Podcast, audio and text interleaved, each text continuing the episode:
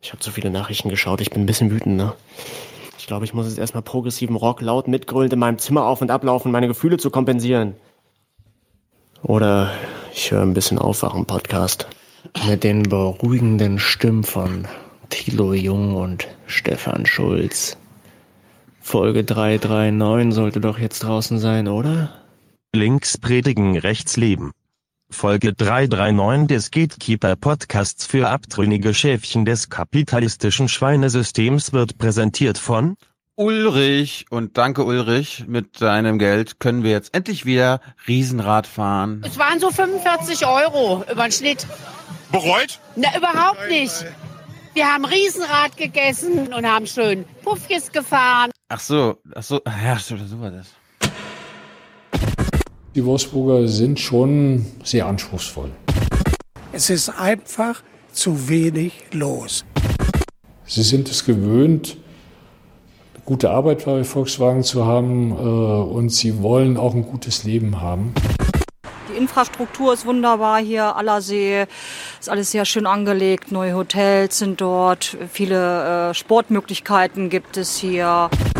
Und ich sag mal, ich möchte mich natürlich als Oberbürgermeister nicht dafür entschuldigen, dass wir eine sehr erfolgreiche Wirtschaft in Wolfsburg haben. Es ist eigentlich eine Stadt, die viel schlecht geredet wird, aber die im Grunde genommen viel besser ist als ihr Ruf. Natürlich würde ich am liebsten schon äh, in Wolfsburg geboren werden. Nee, ich kann nicht, ja, ich kann nicht meckern. Bin zufrieden, mir geht's gut. Also ich freue mich für die Stadt Wolfsburg und die, die Menschen in dieser Stadt. Äh, und ich glaube, ein, eine ganz klare Gerechtigkeit wird es nie geben können. Morgen. Guten Morgen. Morgen. Moin. Hallo. Hier ist der Aufwand-Podcast. Wake up. Sorgen Sie dafür, dass wir draußen weiterhin arbeiten können, unsere Familien da draußen leben können, unsere Kinder und Enkelkinder eine Zukunft da draußen haben. Machen Sie uns das nicht kaputt. Wake up and clear your brain. Time to listen to what people are saying. Government is lying again and the media is acting insane. It's good to stay in bed and ignore the talking heads, but you can sleep when you are dead, so wake up. Das Ganze wird nur im Team gehen, absolut nur im Team. Eine One-Man-Show, die Zeiten von One-Man-Shows gibt es äh, nicht mehr, die sind auch out. Ja, genau. Wir sind ja hier nicht beim FC, beim FC Bayern oder out, genau. Apropos Fußball, wir kommen mal, wir kommen mal zu dem Luka Jovic, der deutschen Fußball-Podcast Schnauzen. Basti, herzlich willkommen im Podcast. Gute und Grüße. Sehr gut, gute. Sagt man das eigentlich? Ich, ich, ich, ich lebe ja noch nicht so lange in Frankfurt. Ja, gute Nur, kannst du schon sagen. Das ist schon gut. Ja, lass mich kurz überschlagen. Seit 2011, also sieben Jahre. Alle quatschen mich immer mit Gude an. Ich weiß nicht, was sie meinen. Es ist die Begrüßung, ja, die man hier so hat in Frankfurt. Ja. Sehr gut. Gude. Basti, Basti, wie geht's dir? Mir geht's ganz gut. Ich bin ein bisschen müde. Äh, Ich war äh, auf Zypern gewesen mit der Eintracht und hab, bin noch ein bisschen an den Nachwehen, äh, leide ich noch. Aber ansonsten bin ich fresh, auch wenn die Uhrzeit für mich ungewöhnlich ist, einen Podcast aufzunehmen. Was war auf Zypern? Die Eintracht hat im Europapokal äh, in Nicosia gespielt. Und gewonnen? Und haben 3-2 gewonnen und äh, tatsächlich war es so, dass eine Pauschalreise über eine Woche günstiger war als die einzelnen Flüge und dann bin ich einfach eine ganze Woche dort geblieben. Ach so, alles klar. Hast du denn was gelernt über Zypern? Was kannst du uns über unseren EU-Partner berichten? Ich war im türkischen Teil. Äh, Ich kann euch nur berichten, dass es dort sehr, sehr schön ist, mehr nicht. Und es ist sehr, sehr günstig alles. Zigaretten haben 1,30 Euro gekostet, das hat mich sehr begeistert. Oh, das ist, das ist mir wichtig, ja. Hm. Ich weiß. Vergiftung. Gut. Und ansonsten, äh, wohnt ihr eigentlich im gleichen, gleichen Stadtteil in Frankfurt? Nein. Nee. Ich wohne in, mal- in, Go in uns das mal Goldstein. geografisch. Geografisch. Okay, ich fange an mit Goldstein. Goldstein ist der letzte Stadtteil südlich des Mainz vorm Flughafen. Dazwischen kommt nur noch ein ungefähr fünf Kilometer breiter Bannenwald, der sich dann als Stadtwald um den ganzen Flughafen schlängelt. Südlich des Mains heißt auch, äh, das eigentlich größere Frankfurt-Stück ist nördlich des Mains, also die ganze Innenstadt und der ganze Kram, Messe und so. Südlich sind allerdings bis zumindest äh, die neue Landebahn eröffnet wurde, die bequemen, gemütlichen Stadtteile Sachsenhausen, Goldstein, Schwanheim und so. Ja, ich komme von der anderen Seite des Mainz, aus dem Frankfurter Nordend. Das grenzt quasi an die von Stefan erwähnte Innenstadt. Also ich wohne sehr zentral hier am Öderweg. Aber du bist, du bist Ur-Frankfurter im Gegensatz zu unserem Ossi, Stefan. Ja, deswegen weiß ich auch, was Gude bedeutet. ja. Jetzt klär unsere Hörer nochmal auf, woher kennen die dich äh, oder könnten die dich kennen in der, aus der Podcast-Welt? Also ich bin einmal beim Eintracht Frankfurt Podcast, äh, dann mache ich noch 93, das ist so, ja, das ist quasi der Rasenfunk für Proleten, will ich mal sagen. Äh, den hattet ihr auch schon hier zu Gast. Mhm. Und dann bin ich bei Fußball 2000, das ist ein Videopodcast, der äh, von der Hessenschau produziert wird. Quasi. Oh. Habt, ja. Hast du nichts zu tun oder was? Drei. Ich, hab, ich bin Drei Sendungen. Ja, ich mach's Das wäre ja so, als ob, als, das wäre ja so, als ob ich jung naiv, Aufwachen-Podcast, Regierungstagebuch, Rec-PKs machen würde. Also, Wahnsinn, gell? Ich Macht krieg auch nicht so, viel, ich krieg nicht so viel Spenden wie ihr. Das ärgert mich ein bisschen. Nee, aber äh, Hm. ich mache natürlich auch noch ein paar andere Sachen. Ja, du, du musst hier über den Kreml berichten, weil dann äh, unterstützt er dich auch. Du musst vielleicht mal über die russische Fußballliga was machen. Da, da werde ich mal anfragen. Ich, ich bin sehr flexibel, was sowas betrifft. Aber wie ist das jetzt? Also machst du Podcast jetzt hauptberuflich und so, mit, wenn das sogar an HR angebunden ist, oder ist das Ich doch noch mal- Hobby im Großen und Ganzen? Also momentan ist es gerade auf der auf der Schwelle, sich zu ändern. Also so ein bisschen äh, konnte ich meine andere Tätigkeit reduzieren, weil die Podcast-Tätigkeiten das so ein bisschen ausgleichen. Hm. Wow. Bin gespannt. Ich, ist, bleibt sehr aufregend alles. Es macht auf jeden Fall sehr, sehr viel Spaß. Ich habe es aber auch schon gemacht, als ich noch Vollzeit gearbeitet habe. Gut. Gehen wir mal auf die, unsere, unsere Tribüne, Basti. Da, wo wir Oh, ja. Unsere, Fans begrüßen. Unsere Fans wir werden hier mit Jingle begrüßt. Ye are many, they are few.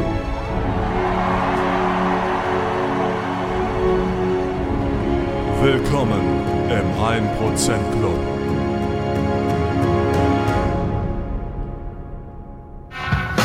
Ich sage immer, jede Gesellschaft kriegt die Landwirte, die sie verdient.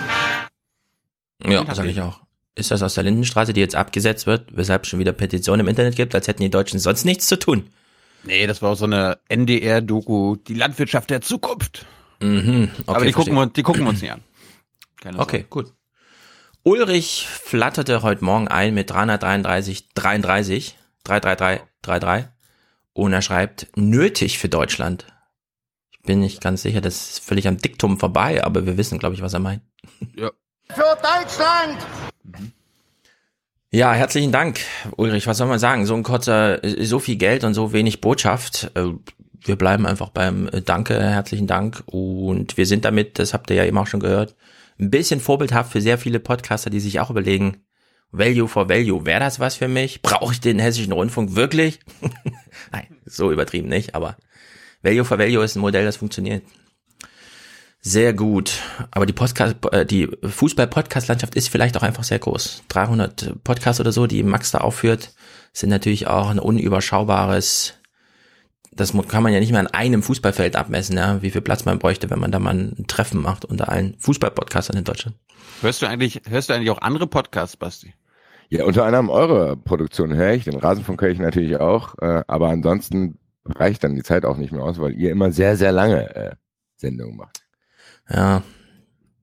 Also das, ist eigentlich wirklich, ich höre eigentlich wirklich nur Rasenfunk und euch eigentlich. So, Ja. Das, Ja. Bräuchte ich auch. Aber da, dazu Ein stehen bisschen. wir. Da, da Ja. sagen wir auch nicht, irgendwie, da sagen wir auch nicht. Entschuldigung. Da musst du damit leben. Ja. Länge ist King. David hat eine Botschaft geschickt, die trage ich mal vor, weil wir sie ewig vergessen haben. Die ist nämlich noch von letzter oder sogar Ja. von letzter Woche. Also, David schrieb zu seiner Unterstützung. Vielen Dank an euch für exzellentes Infotainment. Hiermit grüße ich meinen Bruder Noah und wünsche Joshua, äh, Joshua viel Spaß mit seinem neuen Diesel. Und er wünscht sich den Clip. Es gibt den sauberen Diesel, das ist gar keine Frage. Okay. Es gibt den sauberen Diesel, es ist gar keine Frage. Es gibt den sauberen Diesel, ja? Ja. Und er fragt uns, falls es nicht zu lang ist, aber ich äh, sage, nein, ist natürlich nicht zu lang. 6000 Euro von BMW, 4000 bis 6000 Euro von VW. Ja, das ist die Verantwortung der Automobilindustrie. Ja, klar. Das heißt, bei BMW 6000 Euro, bei VW 4.000 bis 8.000 Euro, im Durchschnitt 5.000 Euro, bei Daimler 5.000 Euro. Ja, und das ist die Verantwortung der Autohersteller. Basti, hast du eigentlich ein Auto? Ich habe seit ungef- seit Stefan in Frankfurt, das habe ich keins mehr ungefähr. Seit Ja, selber Zeitraum. siehste? Seit ich hier lebe, habe ich auch, ich hatte aber auch vorher keins. Weil das mich irgendwann so genervt hat, hier einen Parkplatz zu finden und eigentlich kann ich alles mit der Bahn und zu Fuß und mit dem Fahrrad erreichen. Also von daher. Okay. Ja, der Oh, sagen Frankfurt dass ist du ja gar einer. nicht- Ich dachte, du bist vielleicht einer unserer sauberen Dieselfahrer oder so. Nee, meine Freundin hat aber tatsächlich einen sauberen Diesel und ist immer sehr, sehr aufgeregt aufgrund der neuesten Entwicklungen, die sich immer ändern. Ja, da lebt sie auf jeden Fall in der richtigen Stadt. Ich finde aber auch Frankfurt von der Größe, also Frankfurt ist die größte Nicht-Millionenstadt in Deutschland, nämlich auf Platz 4 oder so, hinter Köln, Hamburg, Berlin, München, also auf Platz 5 wahrscheinlich. Aber man kann hier alles mit dem Fahrrad abfahren. Es ist flach, außer in so ein paar Randregionen. Äh, man, man, man kann sich immer orientieren, man sieht, da sind die hohen Häuser, so weit ist es noch, man ist gut unterwegs und so. Alles kein Problem. Gut, 176 Euro von Jan. Jahressonderzahlung, schreibt er. Wie konnte ich 295 Folgen verpassen? Bitte Zielvereinbarung für 666 machen. Version 2 der Nationalhymne. Die habe ich hier.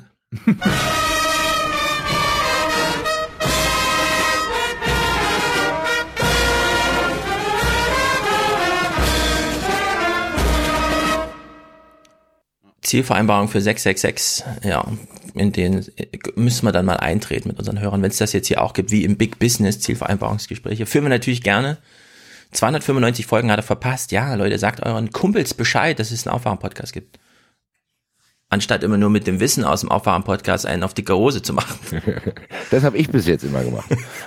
ah ja, so einer bist du. Okay, Er, er, erzähl, doch, erzähl doch mal, wie kommt, wie kommt das an? Äh, Ja, Ist ganz man der gut King? eigentlich.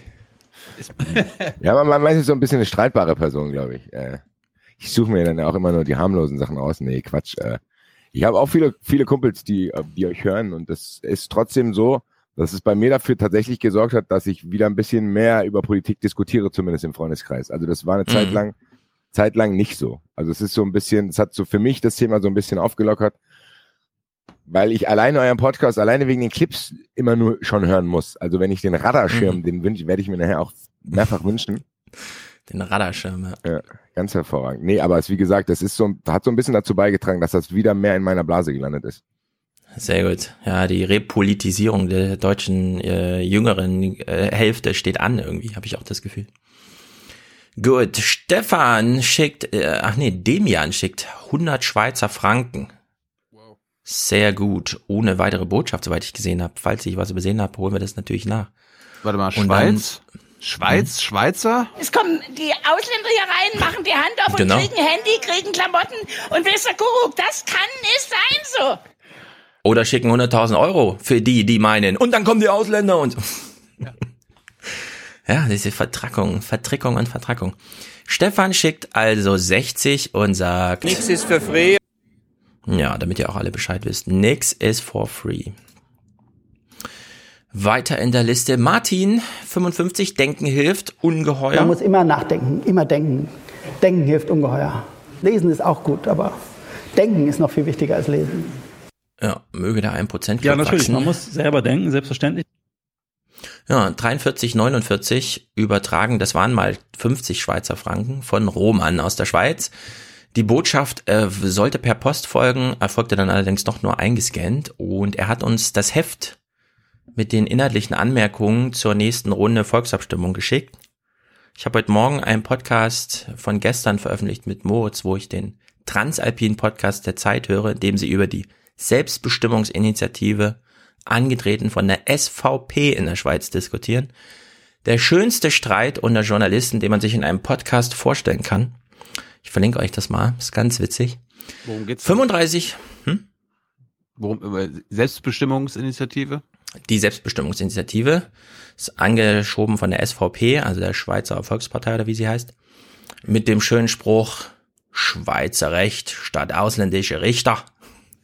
Und da geht es um die Frage, wenn wir jemanden nicht abschieben, weil die UN-Menschenrechte das verbieten, darf dann ein Schweizer Richter das überstimmen? Oder für Allgemeinheit, gelten die Grundrechte in der Schweiz noch länger? Ja oder nein? Oder ganz allgemein, was ist wichtiger, Völkerrecht oder Schweizer Recht? Darüber wird jetzt abgestimmt. Das sind immer die ganz großen Fragen, die die Schweizer in ihren kleinen Volksabstimmungen durchpeitschen. Mal gucken, wie das ausgeht. Abstimmung ist noch dieses Jahr. Simon schickt 35,99 Aufwachen statt Kirchenquatsch, monatliche Spende vom ersten, äh, äh, vom ersten Dritten des Tä Trärchens.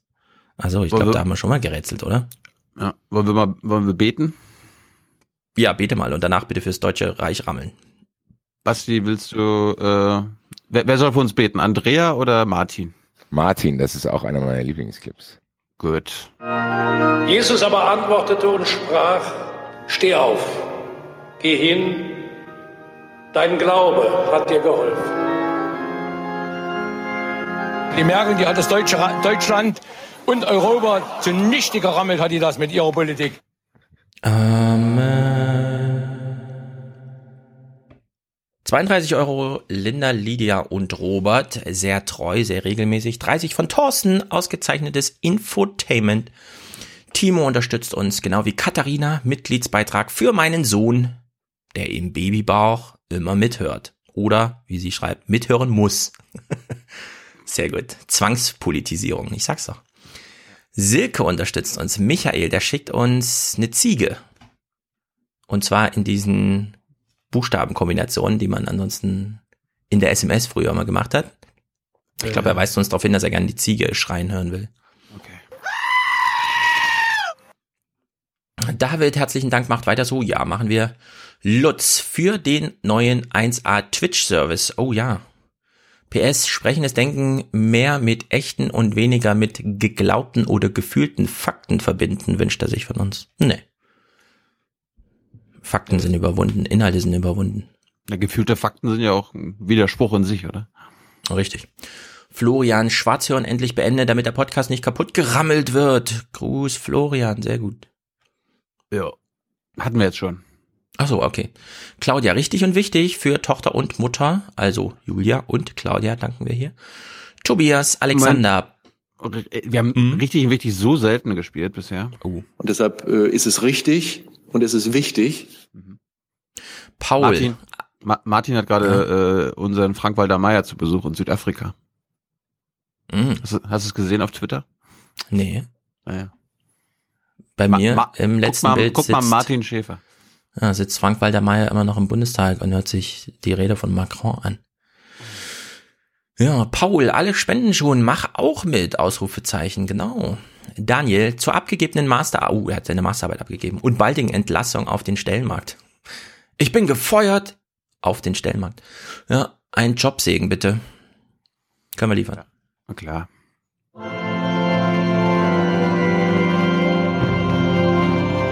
Der Jobsegen. Ja. Erik. Erik hat uns 12,72 Euro geschickt. Moment, Hm. Moment wenn, wenn er jetzt durch den Jobsegen einen Job bekommt, dadurch Einkommensmillionär wird und in die Mittelschicht rückt hier in Deutschland, Ja, äh, gehobene Mittelschicht, okay. dann muss er aber auch 10% im Monat abgeben an dem Aufwand-Podcast, oder? Klar. Gut. Wäre sonst total ungerecht in dieser AD-Themenwochenzeit. So, pass auf. Erik schickt 12,72 Euro. Ihr dürft mir überlegen, 12,72 Euro, was könnte denn das sein? Jeder hat einen Tipp. Drei Kugeln Eis am Bahnhof oder Was? 12,72 Euro. 12,72 Euro. Und er hat das irgendwie in Verhältnis gesetzt zu einer Ware. 12,72 Euro, 12,72 Euro ist ein bestimmter Betrag, den lese ich euch gleich vor. Man kommt nicht von alleine drauf, das wäre völlig absurd. Ich will nur die Spannung ein bisschen steigen lassen, damit alle gleich besonders was aus, also erregt sind, wenn sie das hören, was ich gleich sage. Okay, ich löse auf. Also Erik schickt 12,72 Euro und schreibt dazu, das ist ein Jahr Hartz IV Regelsatz zur Bildung. Wow. ja, das ist der Anteil für Bildung. Okay. Wow. 2,72 Euro im Jahr. Kann man sich mal ein Buch kaufen im Jahr. Ein kleines, ja. Meins hätte es davon nicht kaufen können. Das ist skandalös. Domenico Olaf Vitali, danke fürs Aufwecken und die wertvollen stundenlangen Unterhaltungen, wenn ich äh, Baby Sohnemann in den Schlaf trage. Sehr gut. Heiko Stefan von den beiden Stefans, sehr treu, Dankeschön. Florian, das ist gut für unser Land, so eine Haltung. Äh, ja, den, klar. Moment. Oh, ups, nee, den ja, ja. Das ist gut für unser Land. So eine Haltung. Ja. Ich habe das ja alles ein bisschen umgestellt. Äh. Ja, ja, die Ziege könnte auch Innenminister sein. Das wäre überhaupt keine, würde keiner merken, glaube ich. Daniel, Annette, Kai, Kerstin, herzlichen Dank. Ich stelle mir gerade vor, wie äh, Schmeißen Mhm. Sie diesen Seehofer endlich raus! Schmeißen Sie diese Ziege endlich raus! Ja, und danach musste aber die Ziege auch schreien lassen. Schmeißen Sie den Seehofer endlich raus und dann der Schrei. Okay, Moment. Schmeißen Sie diesen Seehofer endlich raus! Genau. Charlie für Deutschland aus Dunkeldeutschland. Stefan. Für Deutschland. Für Deutschland. Für Deutschland! Ja, Stefan, das, ich lese einfach vor. 2 Punkt, Petrus 2.1. Was auch immer, ich habe keine Ahnung. Ida, mit Grüßen an Flo vom Anglersportverein und den Grünen. Ja, auf die Grünen kommen wir da auch noch. Mareike, Ey, liebe Grüße, Grünen. ihr seid großartig. Hm? Wenn die Grünen ja schon mal in unserer auf, auf, in der, kritisieren? auf, auf der Tribüne erwähnt Ja. werden, dann müssen sie hier Mhm. auch erwähnt werden. Ich kann doch nicht äh, beschließen mit dem Kohlenausstieg und mit einem ganz solchen, was die Grünen da bringen. Das, das ist doch, das verkraften wir doch nicht. Ja, wir haben heute übrigens wieder einen Hörerkommentar von Lynn mit einer interessanten Fragestellung. Kann man wir. die Das- Sonne das jetzt ver- verklagen oder nicht? Ja, das verkraften wir nicht. Was? Ja, wie Lins Audiokommentar.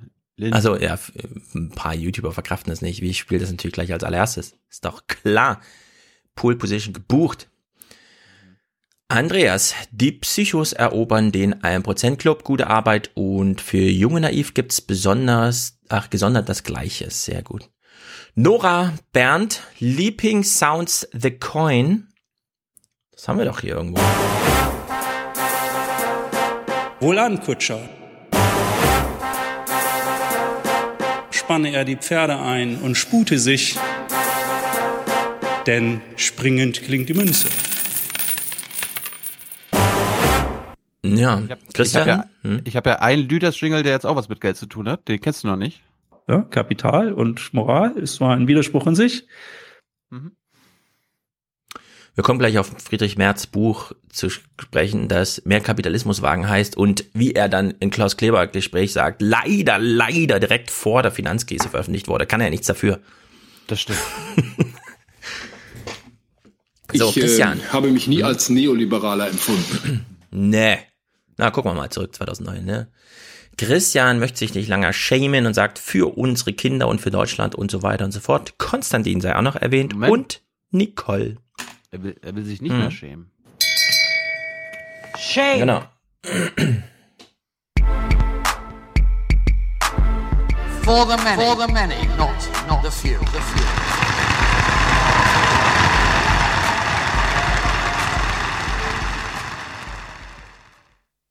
Das muss die Zeit gewesen sein, als Friedrich Merz Mofa gefahren ist. Nein, da war Merz ist ja wesentlich jünger. Merz wird ja der nächste Kanzler dann. Ehrlich? Mhm. Das ist beschlossen von der CDU, habe ich Insiderkreisen erfahren, aber Ja. Da, da war damals falsch, falsch heute auch. Okay, Thilo. Thilo, du hast Hessen-Nachrichten, hast du gesagt? Ja, damit wollte ich jetzt aber nicht unbedingt einsteigen. Wie Mhm. bist du, äh, wie, sie- wie hältst du es eigentlich mit dem Klimawandel, Basti? Bist du dafür? Ich bin für den Klimawandel, ja. Nein, Quatsch. Äh, was, welche Position kann man da haben? Tja, diese eine. merkwürdige, außer diese merkwürdige von Gauland, die immer einspielt, äh, dass man nichts dagegen tun könnte, aber. Ja, das, das stimmt ja auch. Ich glaube nicht, dass es gegen den Klimawandel irgendetwas gibt, was wir Menschen machen können. Ja, na dann. Ja, also, wenn wir jetzt beim Klimawandel sind. Ja, ja, pass Mhm. auf. Wir, wir, Mhm. fangen, wir fangen mal mit was Lustigem an, wo Basti auch gut reinkommt und weil du ja gerade Lin erwähnt hast und Sonne verklagen, dachte ich mir, wir haben es ja im Podcast noch nicht gespielt, wir zeigen mal, äh, ich habe ja ein Fake-Interview geführt mit Beatrix von Storch. Das Richtige wird das hier. Ein Grund mehr, äh, dass das nicht so, so schnell passieren soll. Ja, dann sollten wir bei der Sonne erklären, dass sie nicht so viel scheinen soll zum Beispiel. Das wäre doch mal eine Überlegung, weil die Sonne ja den Einfluss dann auf die Ozeane hat und nicht wir auf die Ozeane, sondern die Sonne. Der Ozean wird ja nicht warm, weil wir sagen, Ozean wird mal warm oder kalt. Der macht ja, was er will, der staatsfeindliche Ozean. Das ist wie bei mir. Ich höre ja auch nicht auf, äh, wirren Blödsinn zu reden, selbst wenn die ganze Welt sagt, äh, halt's Maul. Ja? Dabei ist ja auch das nur die Schuld von der Sonne. Denn wenn die mir den ganzen Tag so überheiß aufs Oberstübchen strahlt, dann britzeln da auch schon mal ein paar Synapsen durch. Aber das ist ja nicht äh, meine Schuld, sondern die äh, von äh, der Sonne und Merkel und den Flüchtlingen. Äh, heißt das, unsere Sonne ist die Wurzel aller Probleme? Also nicht die Migrationspolitik? Also das Hakenkreuz beziehungsweise Swastika ist ja im Grunde auch nur ein Zeichen Sie, Sie, für das Sie, Sie wollen mich da äh, Also schon wieder in so eine Ecke drängen. Aber da äh, muss man das ja mal ganz klar trennen. Das eine ist die schöne Sonne hier bei uns fürs Freibad im Sommer und dass wir grillen können. Aber worüber äh, Sie reden, ist ja die äh, schlimme ausländische Sonne aus Afrika, die gelbe Hure des Himmels, die alles äh, ver verdorrt, äh, ver verbrennt und kaputt macht und die den Flüchtlingen den Weg leuchtet und es bei uns heißer werden lässt, als es äh, erlaubt ist. Ja, deswegen fordern wir von der AfD ja auch eine Temperaturobergrenze für Ozeane, Himmelskörper und Latte Macchiato. Und auch ein Ausatmungsstopp für Migranten, die sich in unserem schönen Land aufhalten. Die können hier ja gern in vernünftigen Maßen einatmen, wenn der Antrag durch ist. Aber ihr äh, ausländisches äh, CO2 ausatmen oder einen fahren lassen, das sollen sie dann doch bitte auch äh, schön zu Hause in ihrem, in ihrem eigenen Land, in, in, in, in äh, Nafrihausen. Äh, ja, o- okay, aber so wie ich es gelernt habe, ist die Temperatur, also zum Beispiel der Ozeane, ja gar nicht abhängig von der Strahlungsintensität der Sonne, sondern von der Intaktheit der Atmosphäre um die Erde herum. Und deshalb. Ja, ja, ja, ja. Da, da wird ja viel geschrieben in der Systempresse, wenn der Tag lang ist. Aber bevor wir freiwillig nachdenken und unser Verhalten ändern, da soll der liebe Gott oder Petrus oder ein anderer seiner Merkel-Jünger uns doch das erst einmal beweisen, dass wir Schuld haben und ähm, äh, nicht das Wetter. Ja, und wenn das äh, feine Fräulein Sonne sich nicht im Griff hat und uns hier mit ihrer Hitze provozieren soll, na gut, dann stellen wir halt die äh, Klimaanlage höher. Auch draußen. Der Mensch ist der Natur immer noch überlegen, denn wir äh, haben sie ja auch erfunden. Aha, äh, ja, dann äh, erst einmal danke für das Gespräch, Frau äh, Lurch, äh, Strauch, äh, äh, Storch. Wir, ich, kann Ihnen auf, ich kann Ihnen auf jeden Fall eins versprechen, junge Dame. Wenn die AfD an die Macht kommt, dann hat die Sonne hier ausgemerkelt. Denn wir stehen für äh, seelische Eiseskälte, deprimierenden Dauerregen und die ewige Verdunklung der Demokratie. Gauland statt Sonnenbrand, das ist unsere Devise. Ja, äh, vielen Dank und damit gebe ich zurück in die Steinzeit. Ja.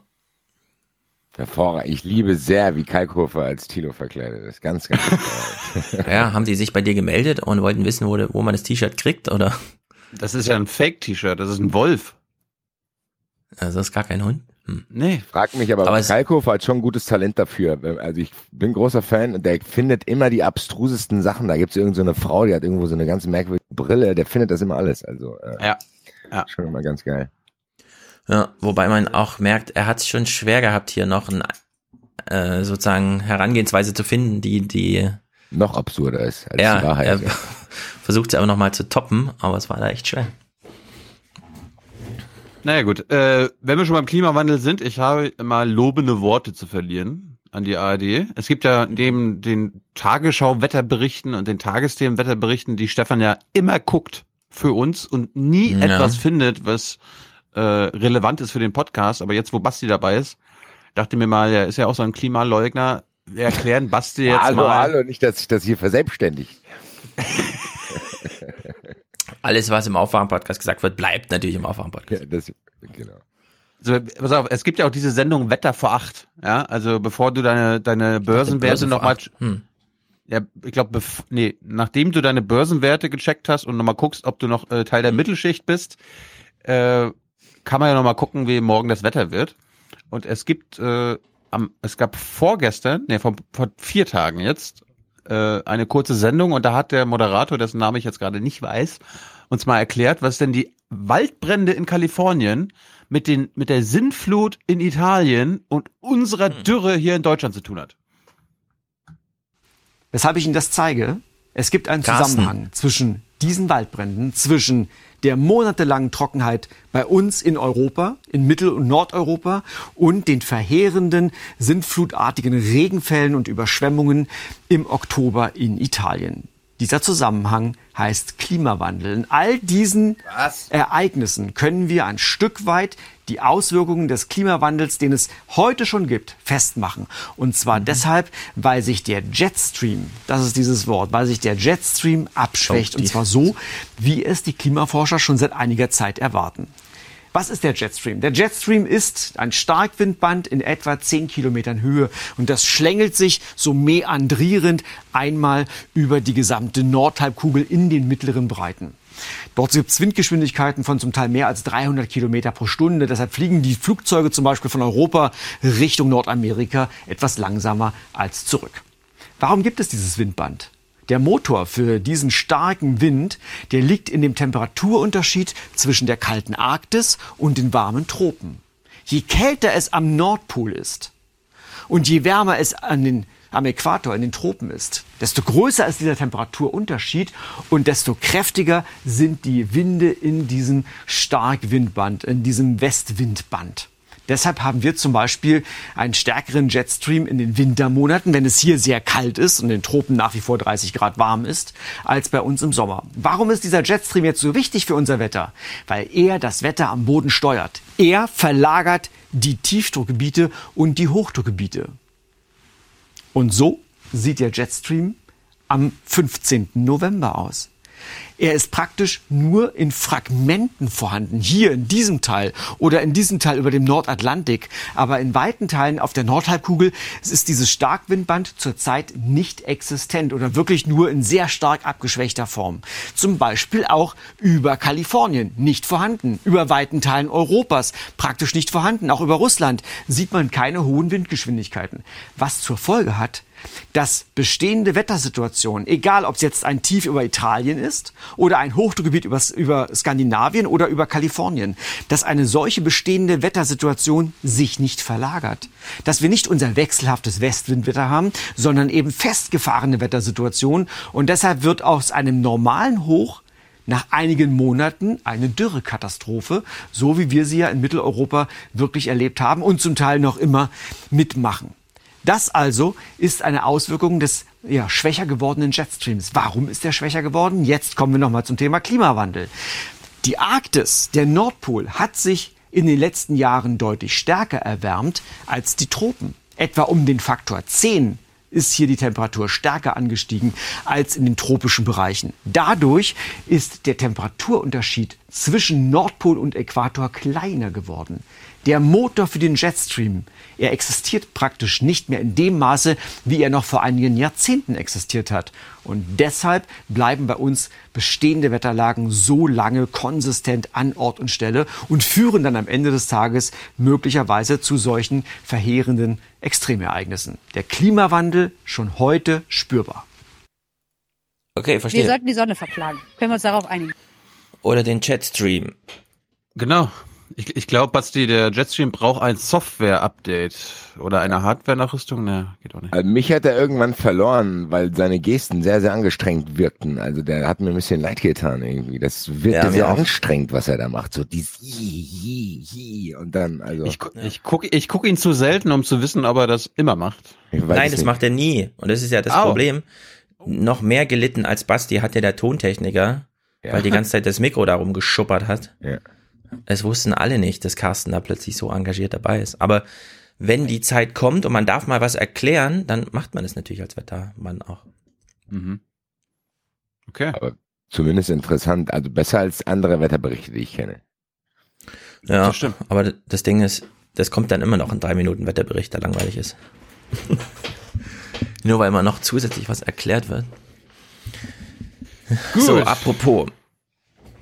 Du Wetter und so. Kli- Klimawandel, Wetter. Naja, nicht so ganz Klima, sondern eher Diesel. Also es passt so ein bisschen zum Thema, denn wir haben jetzt weniger Regen, dass uns die Stickoxide aus der Luft spült, so könnte man sagen, oder? Ja. Und wir haben uns ja immer gedacht, wo sind eigentlich die Ärzte? Also die Lungenärzte zum Beispiel. Wann erklären die uns mal, wo das Problem ist? Wann stellen die eine politische Forderung? Wieso kriegen wir keine Expertise? Hallo. Stellt sich raus, Herr Schulz, ja, es war ein Arzt bei der Merkel Kanzler Zuschauerfragerunde Stimmt. in der ARD vor jetzt über einem Jahr. Das sollte mehr. reichen. Das war ja vor der Bundestagswahl. Genau, vor über Das einem war so Jahr. im irgendwann August 2017. Und es war, ich erinnere mich auch noch, wie Martin Schulz da konfrontiert wurde von diesem Arzt aus Leverkusen. Der einzige, an den ich mich erinnere. So, jetzt kommt ein zweiter Arzt, der war sogar mal Präsident der Lungenärztevereinigung oder so, keine Ahnung. Wir hören uns aber mal den Dreh an. Wenn ein Raucher an seiner Zigarette zieht, inhaliert er jede Menge Stickoxid, das dann mit Luft zu Stickstoffdioxid wird, dem Dieselgas. Und weil es Millionen Raucher gibt, sind diese Menschen für Dieter Köhler freiwillige Teilnehmer einer riesengroßen Studie zur Gefährlichkeit von Stickstoffdioxid. Köhler ist Professor für Lungenkrankheiten. Er war mal Präsident der Deutschen Gesellschaft für Pneumologie und bezweifelt die Gefährlichkeit des Stickstoffdioxids im Verkehr. Sonst müssten die Raucher reihenweise umkippen. Im Zigarettenrauch ist sehr, sehr viel NOx und äh, die Dosis ist im Vergleich zum Grenzwert tausendfach höher, viele tausendfach höher.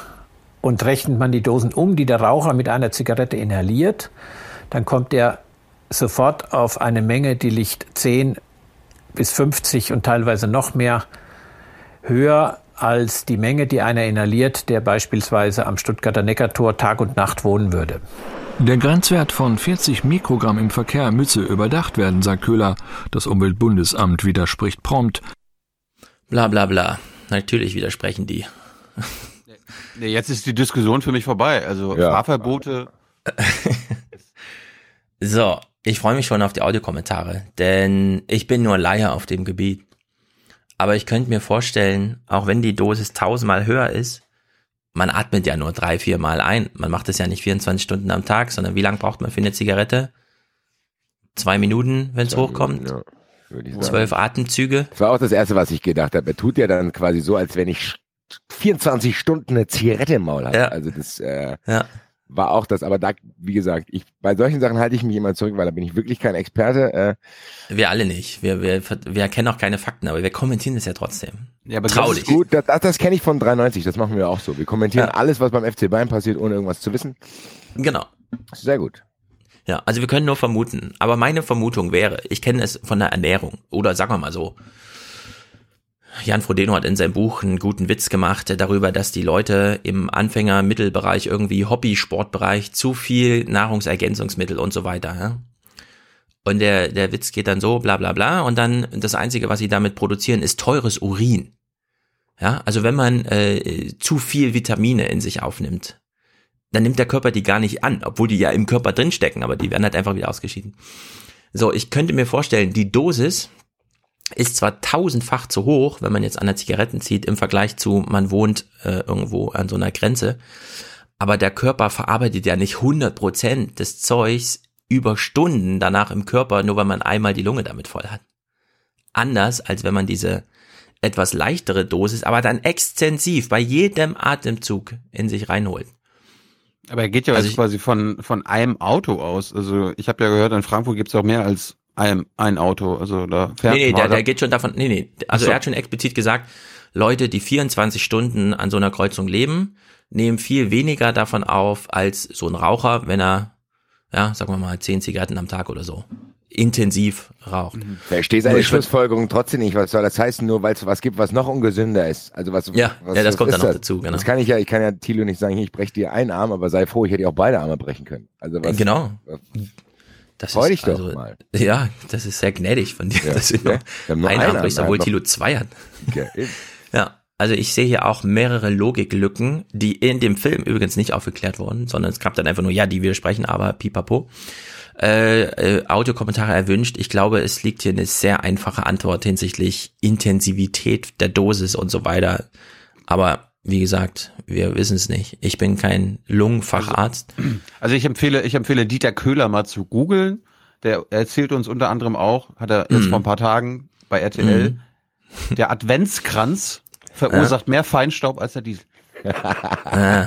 Das ist perfekt. Da Allerdings- siehst du aber, wie er, wie er die Sachen für, für das jeweilige Publikum Ja. äh, macht. Bei RTL denkt Adventskranz hier, das hier. Hast- Hast du es gehört? Hier, der Ja. Adventskranz macht das Ding aus. So, also, Hm. hervorragend. Rätselfrage an euch. Rätselfrage an euch. Wir wissen ja, für mehr Feinstaub sorgen auch ähm, Kamine. Wir wissen ja aus Stuttgart, äh, in keiner anderen Stadt gibt es so viel Kamine wie in Stuttgart, was zu einem echten Luftproblem der Stadt führt. Wie viel dieser Art von Kamine, an die ihr jetzt denkt, also im Wohnzimmer eingebaute Gemütlichkeitsöfen, Ist das ein wie Quiz? viele? Ist ein ein Quiz. Oh, oh. Ist ein Quiz. Jetzt beginnt wieder die Aufwachen-Quiz-Show. Heute mit Spieler Basti. Ja, und Thilo. So, wie viele dieser Kamine sind in Deutschland verbaut?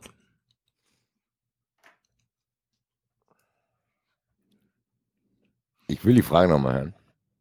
Also, wie viele Kamine, die so aus Gemütlichkeits, offenes Feuer, es Also, ist so okay. schön zu Hause, wenn man was verfackelt, wenn man was verbrennt, was dann schön über den Schornstein und so. Wie viele dieser Art von Gemütlichkeitskamin sind in deutschen Wohnzimmern verbaut? Also offene Brennstellen. Ich leg mal 80.000. vor, Basti. Äh, 1,5 Millionen. Was sie? 80.000. 80.000, okay, 11,6 Millionen. Da war ich ja knapp dran hier. 80.000, da bist du ja, also in, in, in Stuttgart wahrscheinlich. Also ich kenne niemanden. Du kennst niemanden? Uiuiui. Ich kenne. Ich, will ich mit Leuten, die Kamine zur Gemütlichkeit haben, nichts zu tun haben. ja, ich habe einen nicht in meiner Wohnung, aber ich sitze quasi nur fünf Meter von einem entfernt. Tja, 11,6 Millionen. Also wir könnten jetzt unendlich viele, also wenn es darum ginge, so ein Diesel, der transportiert dann ja auch, wenn wir nicht drauf verzichten und ist ja verhältnismäßig wenig. Adventsgrenze, offene Feuer im Wohnzimmer, im Winter, Zigaretten. Rauchen, der ganze Kram, ja. Da muss man mal Also- ansetzen. Da sagen die von Greenpeace nix hier. Ja, ja. Ja, genau. Trauen sie sich nicht gegen diese, gegen die Rauchergänge in Deutschland, ja. Naja, so, ich hätte Hochpolitik im Angebot, wenn ihr wollt. Ja, was das Aber was heißt? Hochpolitik? Ganz niedrige Politik, ja. Hm. Ja, Ja, also, was, ähm, was ist das zum Diesel? lass mich durchscrollen. Also Diesel mit- wird, glaube ich, nächste Woche nochmal interessanter als Diesel. Weil dann würde ich jetzt auch noch mal was zum Diesel machen. Mhm. Äh, wo bist du? Ich hänge Ah, noch Waldbrände hinten dran. Hat auch, es ist auch nicht so gut fürs Klima. Pass auf. Mhm. Äh, in MacPom gehen jetzt auch Leute gegen VW vors Gericht. Und da finde ich es interessant, äh, gab es einen Beitrag, in Stralsund haben sich irgendwie 14 VW-Kunden zusammengeschlossen, ziehen vor Gericht und äh, die sind nicht nur gegen VW, sondern auch gegen die Software-Updates. weil mein Geld irgendwie futsch ist. Der Wertverlust des Autos hat ja so zugenommen, dass ich sage, man kriegt vielleicht noch 12.000 heute nach fünf Jahren dafür. 36.000 Euro hat sein Wagen damals gekostet. Eckart Reddich hat alles mit einem Mal bezahlt. Ehrensache. Obwohl es Ehrensache. war für den. Berufskraftfahrer. Zur. Verhandlung geht der Spaziert er 67-Jährige rein. mit gemischten Gefühlen. Der kleine Kläger gegen den großen Konzern. Ja, man hofft, aber man hat auch irgendwie ein komisches Gefühl, dass da nichts bei rauskommt. 14 Fälle werden heute im Stralsunder Landgericht verhandelt. Die Kläger sind alle hier und jeder kommt zu Wort. Eckart Reddich erzählt, dass er bisher kein Software-Update gemacht hat, trotz mehrfacher Aufforderungen. Wie fast alle anderen misstraut er der neuen Software. Bereits im Januar hat er vom Kraftfahrtbundesamt eine Stilllegungsandrohung bekommen. Das Ordnungsamt wollte die vollstrecken, doch Eckart Rettich klagt nun auch dagegen. Im Gericht trifft er auf Gleichgesinnte mit ähnlichen Erfahrungen. Der TÜV ist jetzt abgelaufen äh, am 31.10. äh, 2018 und äh, ich müsste jetzt also zum TÜV hin und ich kann äh, nur den TÜV bekommen, wenn ich das Update machen lassen habe. Also werde ich dazu gezwungen und das ist ein No-Go. Ja. No go. Ich meine, Software-Updates haben wir nicht alle im Feuilleton gelesen, wie schlimm das ist. Ja, und außerdem hat, der, Software. außerdem hat der Dieter Köhler ja eh gesagt, dass es, nie, dass es ungefährlich ist. Am Ende bauen die noch Social Media vorne ein, ins Cockpit. Ja. Aber ich finde geil, dass er seinen Wagen Cash bezahlt hat. Da ist er Ja. mit dem Mafia-Boss dahin spaziert. Ja, wirklich. Er ist ja mit dem Koffer dahin, eher 36.000 Ehrensache. Ehrensache, mein Lieber. Ich bin ein Ehrenmann. Ich komme ja aus dem Autoverkäuferhaushalt und das ist wirklich so, dass gerade Ältere das Geld ansparen und sagen, ich will dir nichts abbezahlen, hier ist das Geld. Cash Money. Sehr gut. Äh, dann gab's nach dem Gericht, äh, also nach der nach dem Prozess gab's dann, nee, der Prozess ist noch nicht vorbei, aber es gab einen Vergleichsvorschlag von der von dem Gericht, auch interessant. Die Richter hören von den VW-Anwälten, dass das Software-Update alle Mängel behebt. Sie sehen das keineswegs als Lösung und das Gericht plädiert für eine schnelle Einigung. Das Landgericht hat den Parteien auch einen Vergleichsvorschlag unterbreitet. Ausgehend von der Kaufpreisforderung sollen 20 Prozent als Ausgleich gezahlt werden. Grundsätzlich sollen die Fahrzeuge im Besitz der Kläger bleiben und die Nutzungsentschädigung für den Gebrauch des Fahrzeuges soll natürlich auch noch in Abzug gebracht werden. Ein Vergleichsvorschlag, auf den sich Eckart Reddich auf keinen Fall einlassen will. Und alle anderen Sachen, die nachher entstehen können vom Aufspielen der Software, da ist ja keiner ehrlich und sagt, das und das kann alles passieren. Also bin ich immer, bleibe ich mit dem Auto irgendwo sitzen nachher. Was ist da los? Aber er hat ja, ich, ich muss ja sagen, er hat ja einen Punkt. Wir hatten ja, glaube ich, letzte Woche gesehen, die VW-Fahrerin aus Niedersachsen, die nach ihrem Software-Update auf der Autobahn liegen geblieben ist. Also Ja, also, weiß der alte Mann, ich nenne ihn despektierlich so, ne? Bin ja dafür jetzt auch Opa Enno. berühmt. Opa, Opa Enno. Enno. Weiß Opa Enno, dass in seinem Auto schon Software drin ist? nein. Das kommt mir so ein bisschen vor, wie, wie als wäre er als Tourist irgendwo in der Weingegend unterwegs und dann steht da so ein Schild, hier Weine ohne Gene. Ja, statt Genmanipulation, das sind Weine ohne Gene und dann sagt er zu Helga, komm Helga, hier komm mal hin hier, wir haben, die haben hier noch echten Wein ohne Gene. Und ich glaube, er glaubt, in seinem Auto ist noch keine Software drin und er hat Angst davor, wenn da Software drin steckt. Weil wir wissen ja alle, was Software so alles anrichten kann. Wartet mal ab, bis er herausfindet, was das Wort Update bedeutet. Fliegt ihm der Hut weg. Ja, also irgendwer muss ihn auch mal aufklären. Ich würde, ich würde so ein Software-Update machen. Bringt wahrscheinlich eh ein paar Besserungen mit sich. Gerade wenn du einen TÜV haben willst. Ne? Ja, aber der Typ scheint mir immer so einfach gegen alles zu sein. Das ist so ein typischer Opa. Ich es gibt wollte viele gerade davon. sagen, mein Eindruck jetzt wäre, der hat auch ein bisschen Spaß da dran.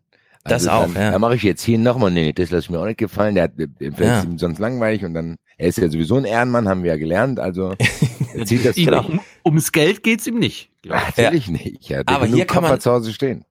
Ja, hier kann man auch das Problem, das VW jetzt hat, sehen. Denn wäre der Typ alleine vor Gericht, ja, wäre der nicht so radikal. Wo radikalisieren die sich? Wenn die zu zwölf als Kläger vor der Tür stehen, während in eine Beratung stattfindet. Da radikalisieren die sich. Da gehen die alle rein und plötzlich haben sie alle die gleiche Meinung und machen hier einen Aufstand und so. Da muss VW aufpassen, die dürfen das nicht so bündeln. Wissen sie eigentlich auch, aber jetzt konnten sie es nicht vermeiden. Ja, das was Ja, okay. Waldbrände, aber nur weil der Journalismus dazu ganz gut fand und zwar nicht der Deutsche. Äh, also es brennt ja, es hat gebrannt in Kalifornien oder es brennt, keine Ahnung. Große, große Waldbrände. Wir hören mal, äh, wie seriöse Nachrichten den kleinen Widerspruch zwischen Trump und der lokalen Politik äh, auflösen. Präsident Trump macht schlechtes Forstmanagement für die Brände verantwortlich und droht Kalifornien damit, Bundesmittel zu streichen. Der Gouverneur protestiert.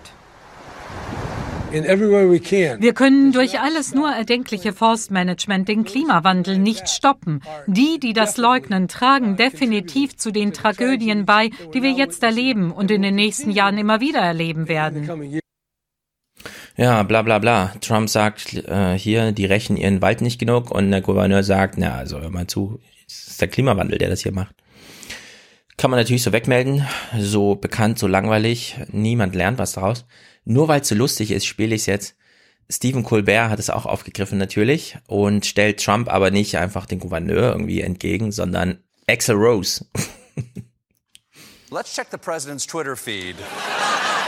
There is no reason for these massive, deadly, and costly forest fires in California, except that forest management is so poor. Billions of dollars are given each year with so many lives lost, all because of gross mismanagement of the forests. Remedy now or no more Fed payments. I think. I think I think that's called blaming the victim. Trump, Trump did offer a solution to California's frequent wildfires. With proper forest management, we can stop the devastation constantly going on in California. Get smart. So important. Gotta be smart. Their biggest mistake is planting trees made of wood, okay? Uh-uh. When Trump goes off the deep end, at least we can count on a response from reasonable experts like Guns N' Roses founder and man getting thrown out of a sizzler, Axl Rose, who tweeted, um, actually, it's a lack of federal funding that's at the root of the purported forest mismanagement. Only a demented, mm, truly pathetic individual would twist that around, mm, use a tragedy to once again misrepresent facts for attempted public political gain at others' expense. Wow, pretty wonky. But I, really, I shouldn't be surprised, though. After all, the first draft of Paradise City was actually Take me down to Paradise City, where the mass transit system serves all communities regardless of socioeconomic status, and the girls are pretty. And.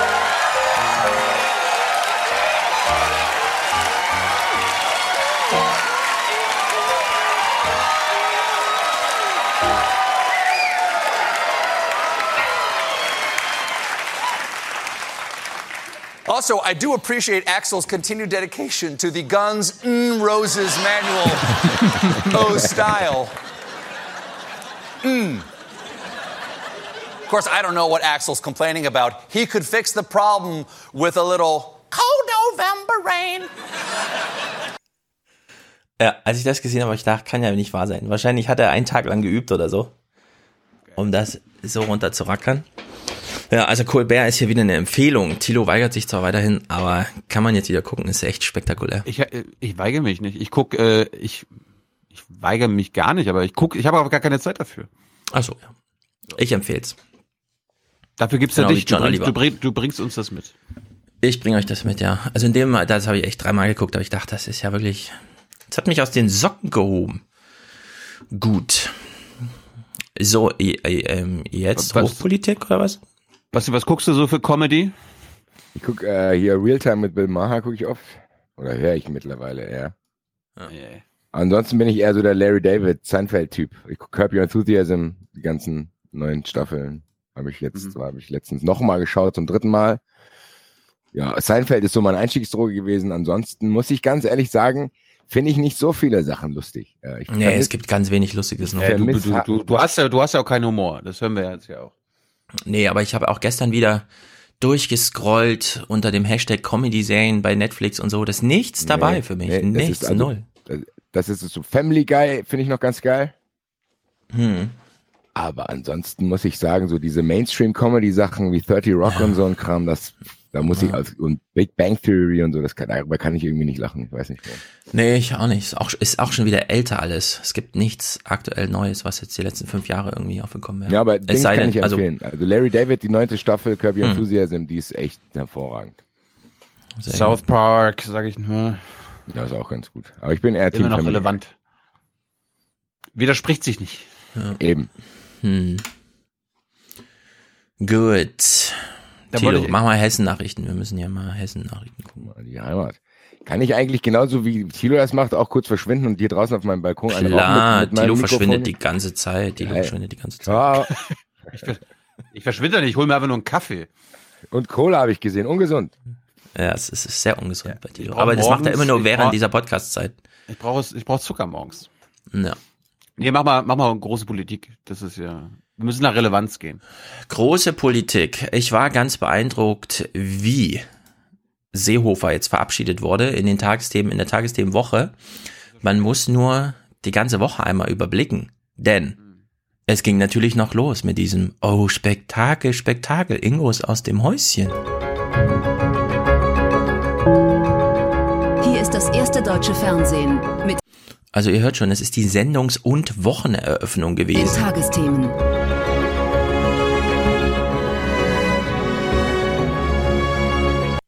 Ja, aber ist ja auch irgendwie logisch. Er hat ja ständig seine Gäste gefragt, ja, wollen Sie jetzt Ja. Seehofer-Nachfolger werden? Wann tritt Genau. er denn zurück? Äh, was Absolut muss ich machen, logisch, ja. damit er zurücktritt?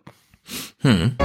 Heute im Studio Ingo Zamperoni. Guten Abend. Er geht, aber er bleibt auch. Und so bleibt es etwas ungewiss, was es in den vergangenen Monaten ja schon öfter war, wenn Innenminister und CSU-Chef Horst Seehofer seinen Rücktritt angekündigt bzw. angedroht hatte. Nun spricht Seehofer wieder von Rücktritt, zumindest als Parteichef. Der Unmut in den eigenen CSU-Reihen war nach dem schlechten Wahlergebnis in Bayern offenbar zu groß geworden. Allerdings ließ er dabei wieder etwas im Nebulösen, nämlich wann genau das 2019 erfolgen soll. Und als Innenminister will Seehofer sowieso unbeirrt weitermachen. Ja, also das ist extrem viel Blabla, bei dem wir überhaupt nichts lernen, außer es gibt irgendwo ein Gerücht, eventuell Seehofer hat selbst gestreut, Näheres weiß man nicht, wir warten alle ab. Ja, und darüber macht man hier ewige Berichte, wir hören mal rein, die sind natürlich auch hochklassisch produziert, weil es gibt ja inhaltlich nichts zu bieten. Kirsten Gierschik. Soll ich bleiben oder gehen? Seehofers Antwort, ich mache beides. Gehen und bleiben. Bleiben hier im Innenministerium, das habe ja nichts mit seinem heute angekündigten Rückzug als Parteichef zu tun. So, seine Sprecherin, wie heißt sie nochmal? Frau Petermann. Sie tut mir zunehmend mehr leid. Sie kommt das dann nochmal nicht raus. Dafür ist sie zu nieder angestellt. Dafür, dass sie so sichtbar ist, in die, also neben diesem Fiasko-Typ die ganze Zeit. So, äh, beim Tagesthemen denkt man sich, ach, warte mal, Seehofer, haben wir da nicht noch ein bisschen, können wir mal hier Archiv und so, jetzt wollen wir nichts Aktuelles machen, komm, wir machen mal hier. So verkündet er nach der gewonnenen Bayernwahl 2013. Ich werde 2018 nicht mehr kandidieren für den Freistaat Bayern. Ein Jahr bevor Okay. es soweit ist, zieht er diese Zusage zurück, obwohl die Landtagsfraktion klar signalisiert, geh. Im Asylstreit mit Merkel dann die nächste Rücktrittsankündigung. Ich habe ja gesagt, äh, äh, dass ich beide Ämter zur Verfügung stelle, dass ich das in den nächsten drei Tagen vollziehe. Vollzogen wird aber nicht das Gehen, sondern das Bleiben. Er wird zumindest ein paar Wochen länger noch Parteichef bleiben als Angela Merkel. Und je nachdem, wie es mit der Großen Koalition weitergeht, könnten sie bald gemeinsam vor der Frage stehen. So, Äh, also ein Ste- Stefan, du, völlig... du sollst Mhm. doch vorher unseren Hörern immer sagen, wenn du Musik unterspielst. Ja, habe ich doch. Ich habe ich habe nichts ohne gespielt. Ha. Also völlig überproduziert, dieses Ding von den Tagesthemen. Hört da weil sie ja noch wissen, jemand zu, ganz ehrlich. niemand hört da mal zu. Es würde mich jedenfalls wundern. Also ich, ich wäre Jeder betrübt, wenn meine wartet doch Oma nur immer noch noch drauf. dazu hört. Man kann sich ja nur noch sicher sein, wenn der das Land verlässt. Also dieses ganze Gelaber hier, da, bla bla, der ist ja nicht mehr zurechnungsfähig, der Alte. Also sorry. Äh, Genau so würde ich den Inhalt äh, eigentlich, ähm, also genau so wäre, finde ich, die journalistische Pflicht, das so zu berichten. Der Typ ist nicht mehr zurechnungsfähig, hier guckt mal Rückblick, da hat er es auch schon und so weiter, ne? Natürlich, natürlich ist er das. Aber wir Ja. wissen ja, wie es funktioniert. Seehofer macht eine Andeutung und alle fragen sich, was bedeutet das? Manuel Ber, Ber, wie heißt er? Be, Bevada von der Welt hat zum Beispiel getwittert, am Donnerstag noch, ja? Also das war alles Montag. Am Donnerstag hieß es noch, in diesem äh, äh, Pressekonferenzort, den wir da auch gerade im Film gesehen haben, hat Seehofer im BMI mal wieder eine Pressekonferenz gegeben und dann, jetzt Zitat Manuel Berwada auf Twitter, mehrere Minuten lang setzt sich Seehofer nach der Pressekonferenz zu Journalisten. Kameras sind schon abgebaut, kündigt für Freitag, später Vormittag eine Mitteilung an. Worüber? Fragezeichen. Alles offen. Die Welt hat's retweetet an ihre 250.000 Follower oder so. Alle haben's jetzt- gewusst. Alle haben's am Sonntag gewusst. So, und jetzt kommt aber, jetzt kommt die Pointe, ne? Jetzt kommt auch die richtige Demütigung für ähm, Seehofer.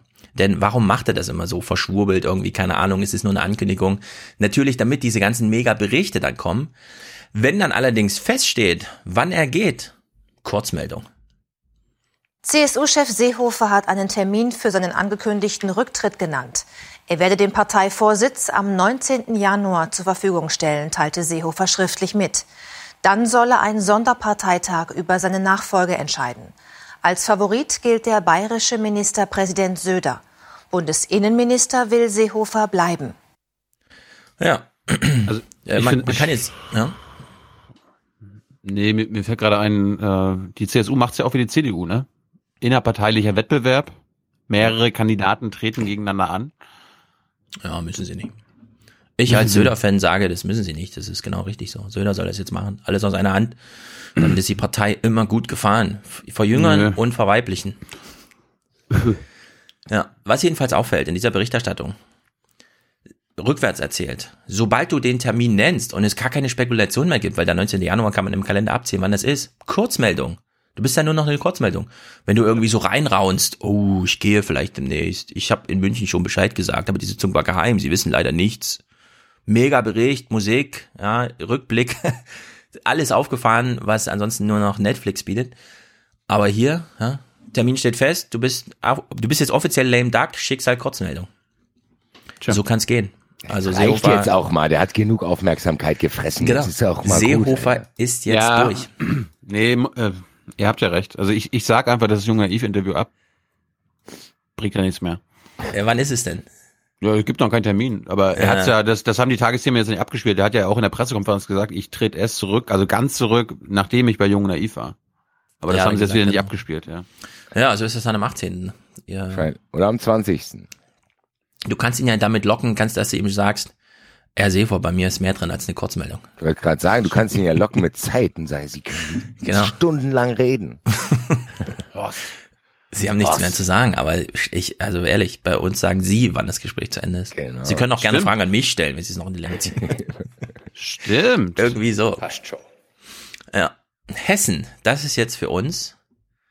In Hessen gibt's jetzt endlich ein Wahlergebnis. Wir hören es uns mal kurz an. Wegen mehrerer Pannen mussten die Stimmen nochmals ausgezählt werden.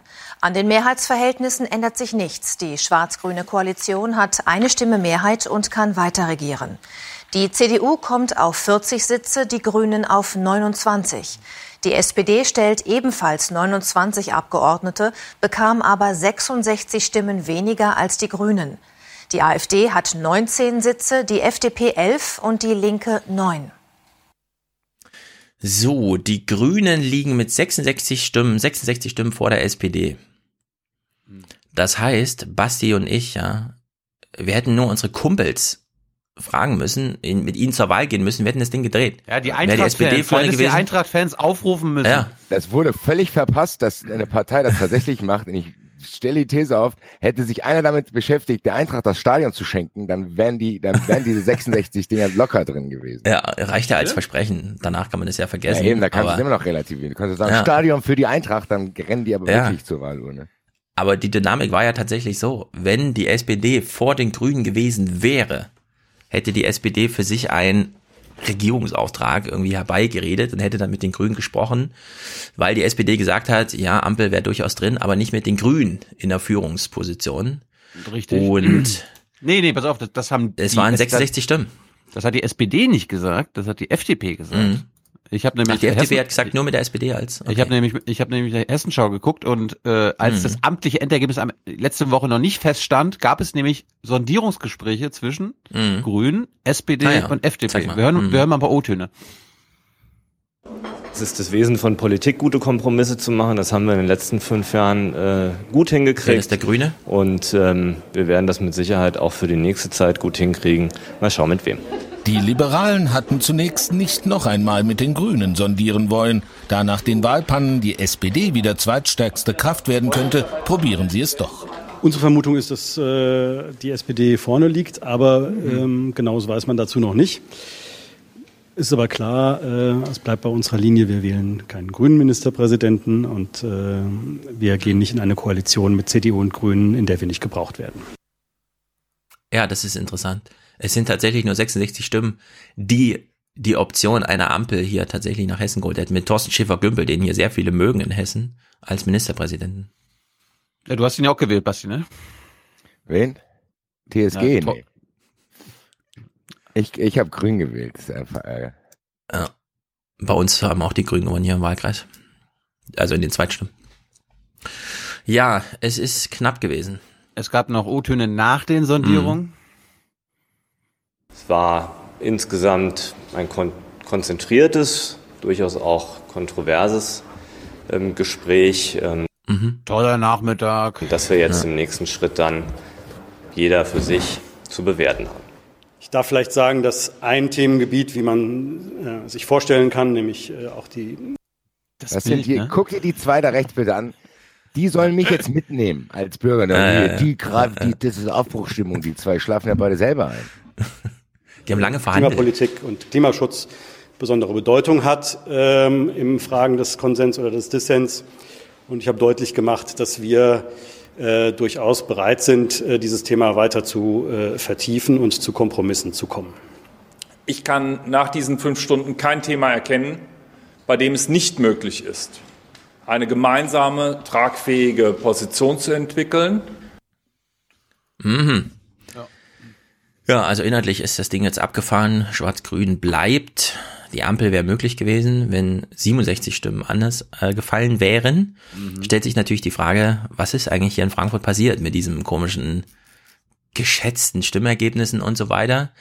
Auch dazu in den großen Tagesthemen eine Aufklärung, die gar nicht so uninteressant ist, denn es gibt ein Gesetz und das Gesetz gibt es aus Gründen. Wir hören uns das mal an. Hier wird erklärt, warum überhaupt geschätzt, also Schätzungen gemeldet werden fürs vorläufige amtliche Endergebnis. Den Wahlvorstand bilden extra geschulte Freiwillige aus der Gemeinde. Das ist Gesetz.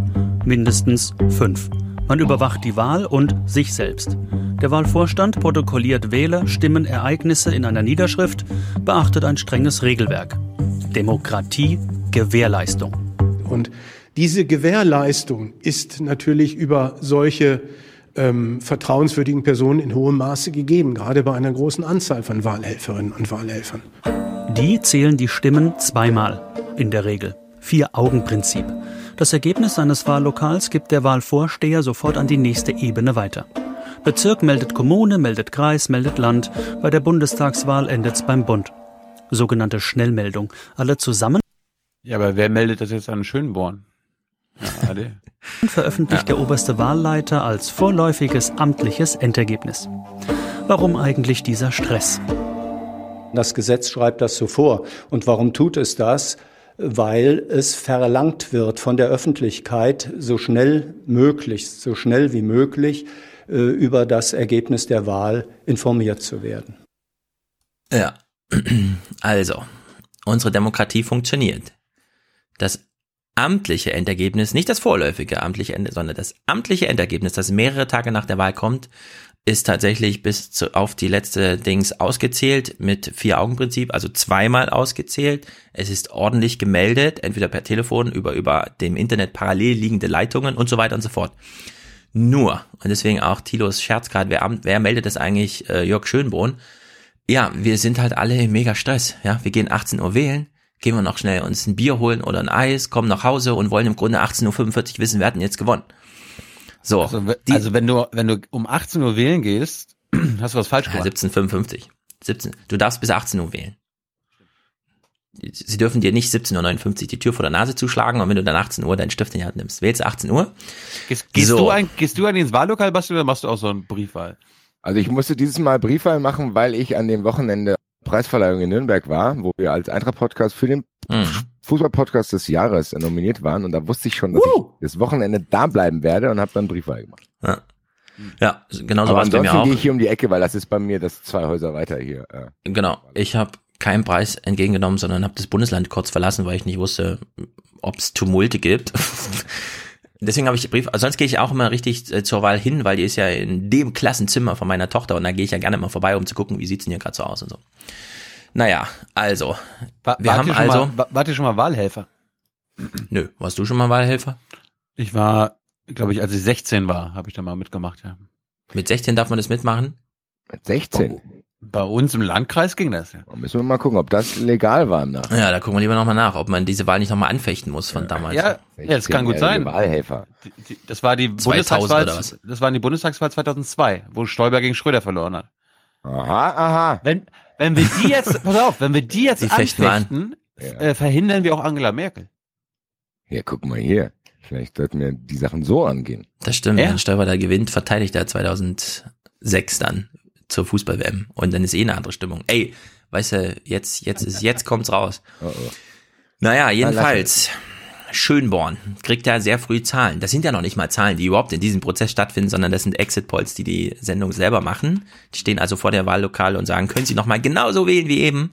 Und dann machen wir schon vorher auf, drei Stunden vorher und gucken nach, wie Sie gewählt haben und melden das per Internet. So, der ganze Stress, ja, PC-Wahl zum Beispiel, beim letzten CCC, was war das für ein Stress, PC-Wahl? Da ging es natürlich auch nur um dieses Vorabmelden. Jetzt in Frankfurt, das war wieder nur dieses Vorabmelden. Die zählen also aus und 19.25 Uhr geht's Internet nicht, weil überlastet irgendwie die Wahlseite, keine, keine Ahnung, funktioniert nicht. Also können sie 19.28 Uhr keine Zahlen melden. Entscheiden sich 19.40 Uhr, wenn immer noch nichts geht, na dann schätzen wir mal, wie hat der Nachbarwahlkreis abgestimmt, dann melden wir so ungefähr das Gleiche. Und dann, ja, sammelt sich das nach oben durch die äh, Reihen hier zum vorläufigen amtlichen Endergebnis. Und zwar nur, damit am nächsten Morgen schon ungefähr klar ist, ja, wieso die Sachlage ist. So, und man könnte dem einfach entgegen, ja, wenn man wie in anderen Ländern, die wir dann immer als Bananenrepublik hinstellen, sagen, es dauert jetzt drei Tage, bis die auszählen. Es dauert in Deutschland auch drei Tage, bis sie ausgezählt haben.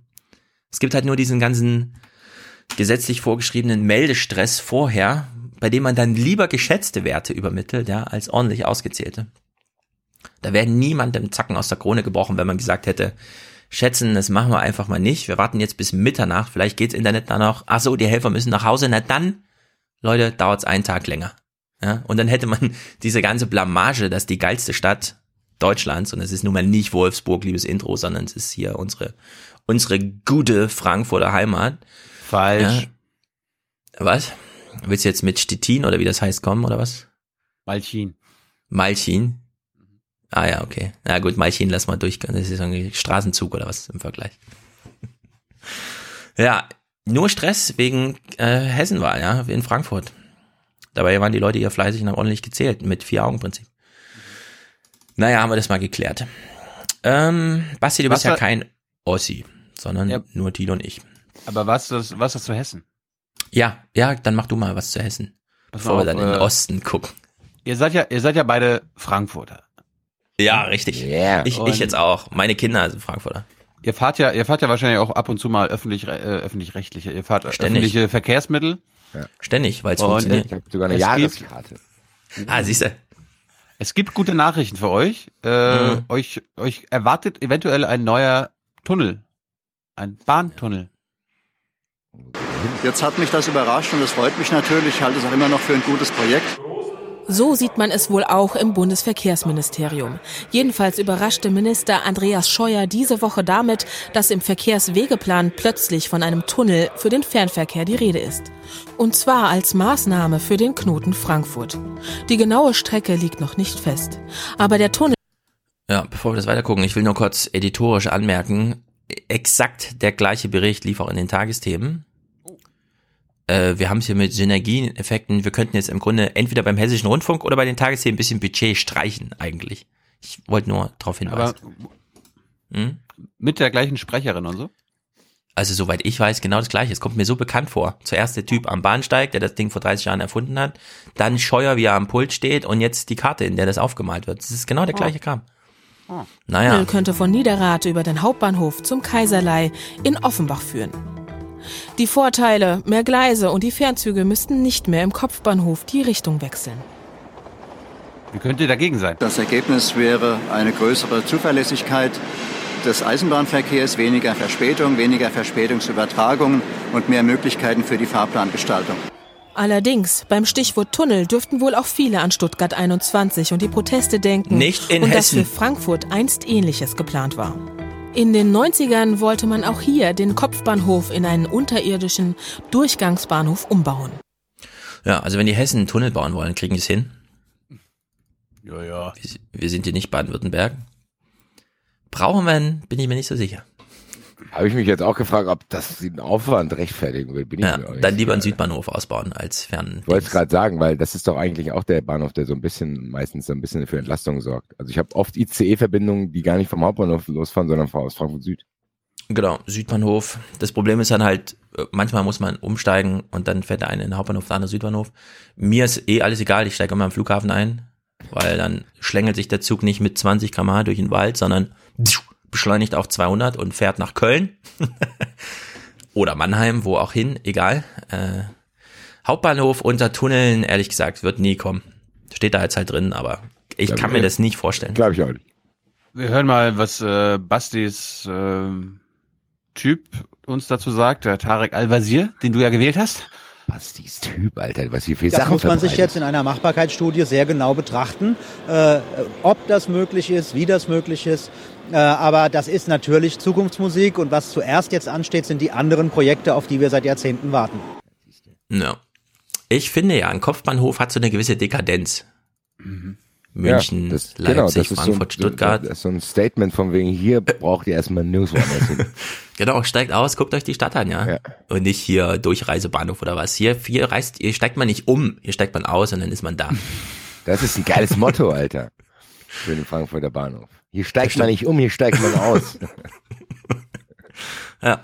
Zu, zu Mottos kommen wir später noch, aber äh, es gibt vielleicht eine andere gute Nachricht für euch. Ihr fahrt ja wahrscheinlich auch mal S-Bahn. Die S-Bahn Ja, soll ausgebaut Zeit. werden. Das ist gut. Guck mal hier. So auch die nordmainische S-Bahn. Sie steht auch im Verkehrswegeplan, erhält jetzt eine höhere Priorität und damit mehr Geld vom Bund. Die 20 Kilometer lange Strecke würde von der Frankfurter Innenstadt über Fechenheim nach Maintal bis zum Hanauer Hauptbahnhof führen. Die Bauarbeiten könnten frühestens 2021 beginnen. Ja, in der Gegend bin ich selten, aber finde ich gut.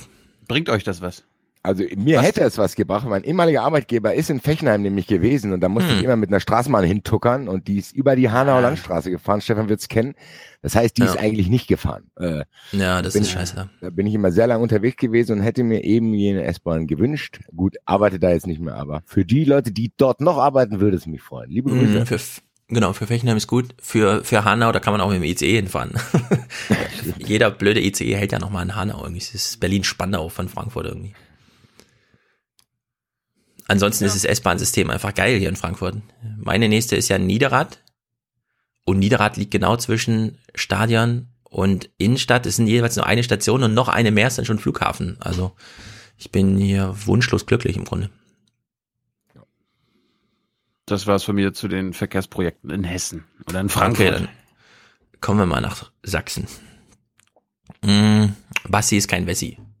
Das heißt, du musst uns jetzt ein Ihr bisschen. behauptet ihr heute den ganzen Tag, was ist Äh, ein Wessi? äh, Hallo. Du bist ein Wessi, kein Ossi, so wollte ich sagen. Jetzt komme ich Weil- aus dem Podcast raus, bin beim Tarek Al-Wazir zusammen, bin Klimaleugner und Ossi, Alter. Ja, hast du was dagegen? Es sind doch alles gute Zuschreibungen. Nein, pass auf. Du musst, Du du, musst deinen, du musst deinen Freunden, denen du diesen Podcast empfehlst, auch sagen, wir machen hier auch ein bisschen Humor. Bisschen. Äh, ja. Man darf seinen Kopf nicht ganz ausschalten. Es ist nicht Tagesthemen.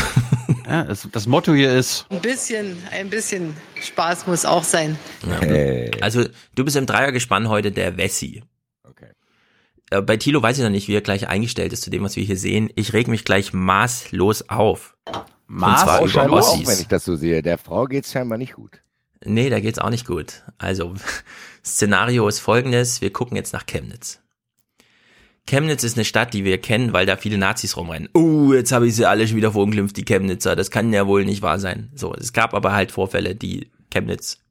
Das ist ja eine über- korrekte Aussage. Über das Chemnitzer Land hinaus berühmt gemacht haben. So.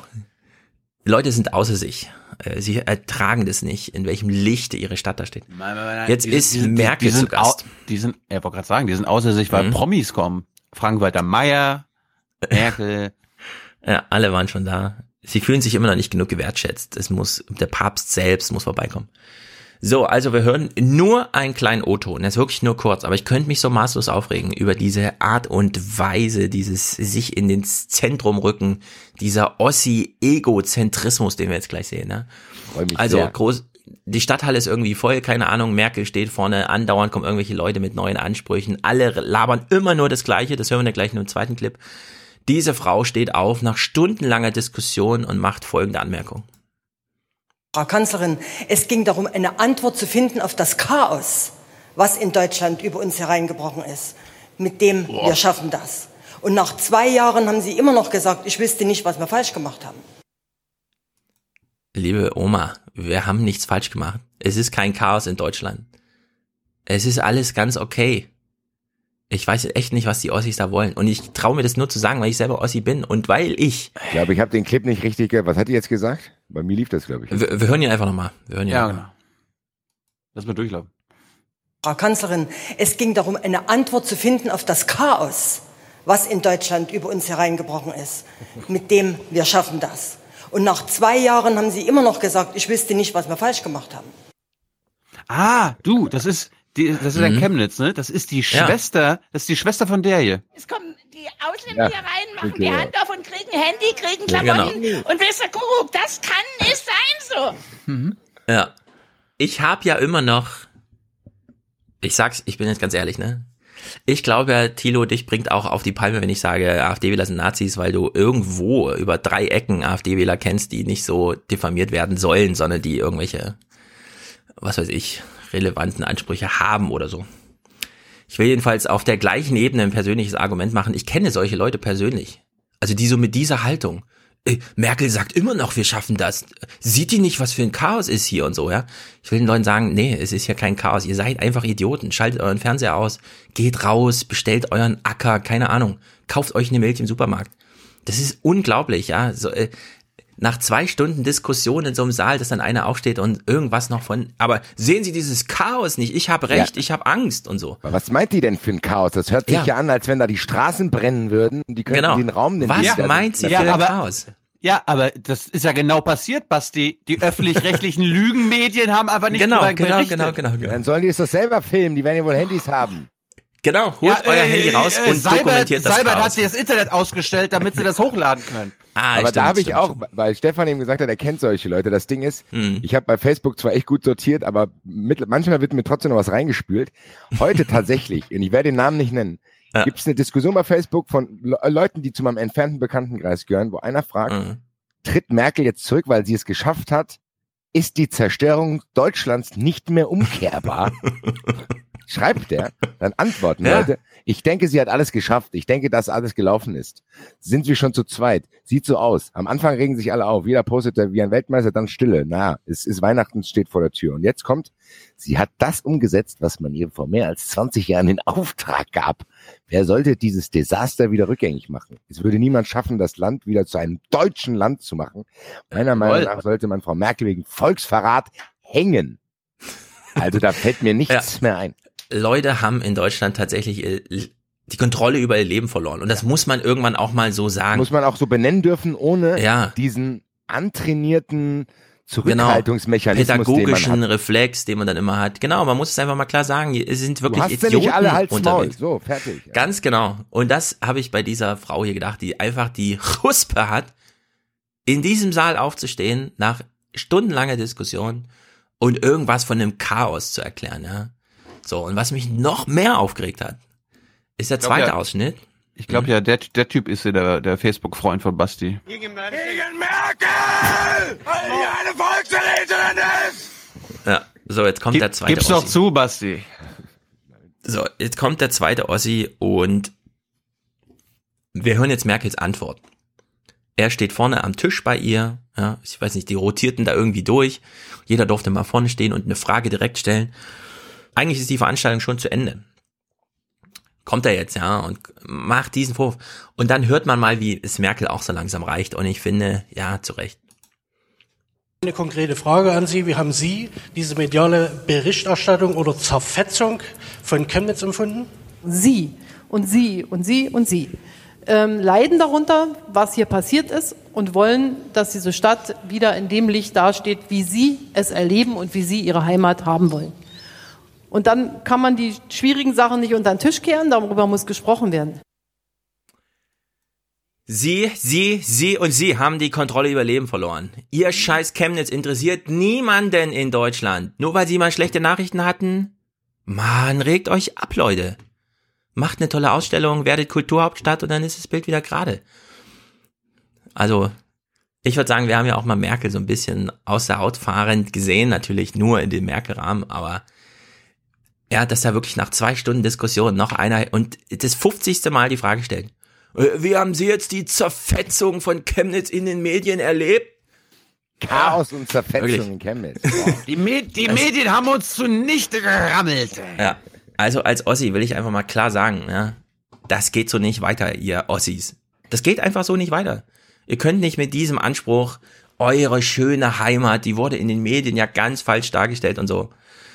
Wirklich, das ist einfach. ich hätte es lustig gefunden, wenn Merkel gesagt hätte, ey, was wollt ihr denn? Ihr habt doch hier einen linken Bürgermeister. Er ist ja selber schuld. Irgendwie sowas. Ja, sie hätte sich irgend, ich weiß nicht, sie traut sich ja sowas dann immer nicht. Zu Recht auch, weil da, wozu? Ja, wozu? Ehrlich gesagt. Aber irgendwie, manchmal wünsche ich mir, dass dann doch so ein Impuls schief geht bei ihr und sie auch einfach mal sagt, Leute, sie, sie, sie und sie nerven mich jetzt seit zwei Stunden mit ihrer scheiß Chemnitz, die, die, die Chemnitz-Perspektive der Medien. Die Frage Bemühen Sie sich, um Kulturhauptstadt zu werden, ja? Dann haben Sie in einem Jahr alles wieder gerettet. Ich habe mir die ganze Veranstaltung ja nicht angeguckt und das scheint jetzt auch nur die Zusammenfassung aus dem, vom Heute-Journal ja. zu sein. Ich frage mich ja, ob das wirklich so zwei Stunden lang ging, dass nur so was gefragt wurde. Nur. Oder ob es oder ob's auch mal Dieselfragen gab, Bildung, ja. Pflege, Nein, gab's nicht. Gab's Eintracht nicht. Das, Frankfurt. Ja. Eintracht. Ja, das machen die ja in den Sachsengesprächen mit Kretschmer. Da geht's um alles Mögliche. Da geht's fast gar nicht um Flüchtlinge. In dieser Veranstaltung, schätze ich, ging es tatsächlich nur um dieses Chemnitz in den Medien und so. Und tja, ich ist jetzt halt gelaufen. Wenn ich Reporter wäre, ich würde einfach mal zu so einer Frau hingehen und sagen, so jetzt erzähl mir mal konkret, konkret will ja. ich jetzt wissen. Was ist das Chaos? Was ist denn los? Was ist dir denn passiert? ja. Wo ist dir dieses ja. Chaos begegnet? Wie weit hat das in dein Leben eingegriffen? Sag es jetzt. Du kannst es jetzt sagen. Nee. Ja, das Problem ist, die Medien können da nicht näher hingucken, weil die müssen sich die mehr Medien Zeit müssen, naja, sie müssen auch sehr über sich selbst reden in dem Moment. Uh. Also äh, ich würde sagen, okay, Merkel irgendwie, keine Ahnung, aber hier spielt auch The Medium is the Message irgendwie eine Rolle, ja. Also die Medien müssen sich selbst hinterfragen bei dem, was da passiert, denn, und da habe ich jetzt, also da steigt auch meine Angst äh, täglich, ja. Wenn ich mit Ossis rede, ist eine Ablehnung von Medien im Spiel, selbst bei Leuten, die ansonsten überhaupt absolut unverdächtig sind, ja, und so. Aber äh, das Misstrauen und das Ablehnen von öffentlich-rechtlichen Medien und so ist so krass. Dass ja, ich, aber woher, äh, kommt, woher kommt das, Stefan? Das ist so keine leicht Ahnung, zu erklären. Keine Ahnung. Äh, ist ja, leicht zu erklären? Ja, die Leute okay. sind in, in, in der DDR aufgewachsen und da war der öffentlich-rechtliche Rundfunk ein Propagandamedium. Hm. Es kann alles sein, ja. Ja, so also wo auch immer das ich herkommt. Meine Theorie zu diesem ganzen Kram ist, dass die Leute einfach zu viel Zeit haben. Ganz ehrlich. Ja, also, das auch. Also ja, dieses, ja. diese Beschäftigung, diese, diese, ja. das ist ja schon manisch, dieses draufstürzen und dann wird sich tausend genau. Berichte raus und dann diese, also die, die, die flüchten ja in ihre Echokammern und dann haben da Spaß dabei. Ich glaube einfach, dass Flüchtlinge. Ist auch, das ist so ein bisschen. Es sind Flüchtlinge, die, genau. Vielleicht suchen die den Zusammenhalt einfach auch. Ich weiß es nicht. Ich bin da auch ratlos. Ja, also es ist auf jeden Fall, die setzen sich zu viel mit Medien auseinander. Sechs Stunden Facebook am Tag und so ist da, denke ich immer, keine Ahnung. Und dann spielen die irgendwelche ja. Spiele, wo die irgendeine Farm aufbauen und nebenbei lesen die irgendwelche Meldungen von news24.de. ja, Flüchtling, da kriegt eine Playstation mit zwei Controllern, mein Sohn hat nur einen Controller, ja. ganz genau. Ja, also da sind auf jeden Fall ganz viele Verwirrungen. Es hat sehr viel mit Medienkonsum zu tun. Medien also ich finde, da muss mehr passieren, als dass nur die beiden Chefredakteure mal hingehen und nochmal erklären, wer so alles gefeuert wird, wenn er in seinen Kommentar noch eine kleine inhaltliche Notiz einbaut. Das wird nächstes Jahr jedenfalls Rambazamba in Sachsen und Thüringen. Äh, also so gut das für Westdeutschland gerade aussieht, also Westrest Deutschland, was die AfD-Besiegung angeht, aber im Osten, also wir können uns auf eine drei vor den doppelziffrigen Prozentzahlen bei der AfD einstellen. Gruselig ist das.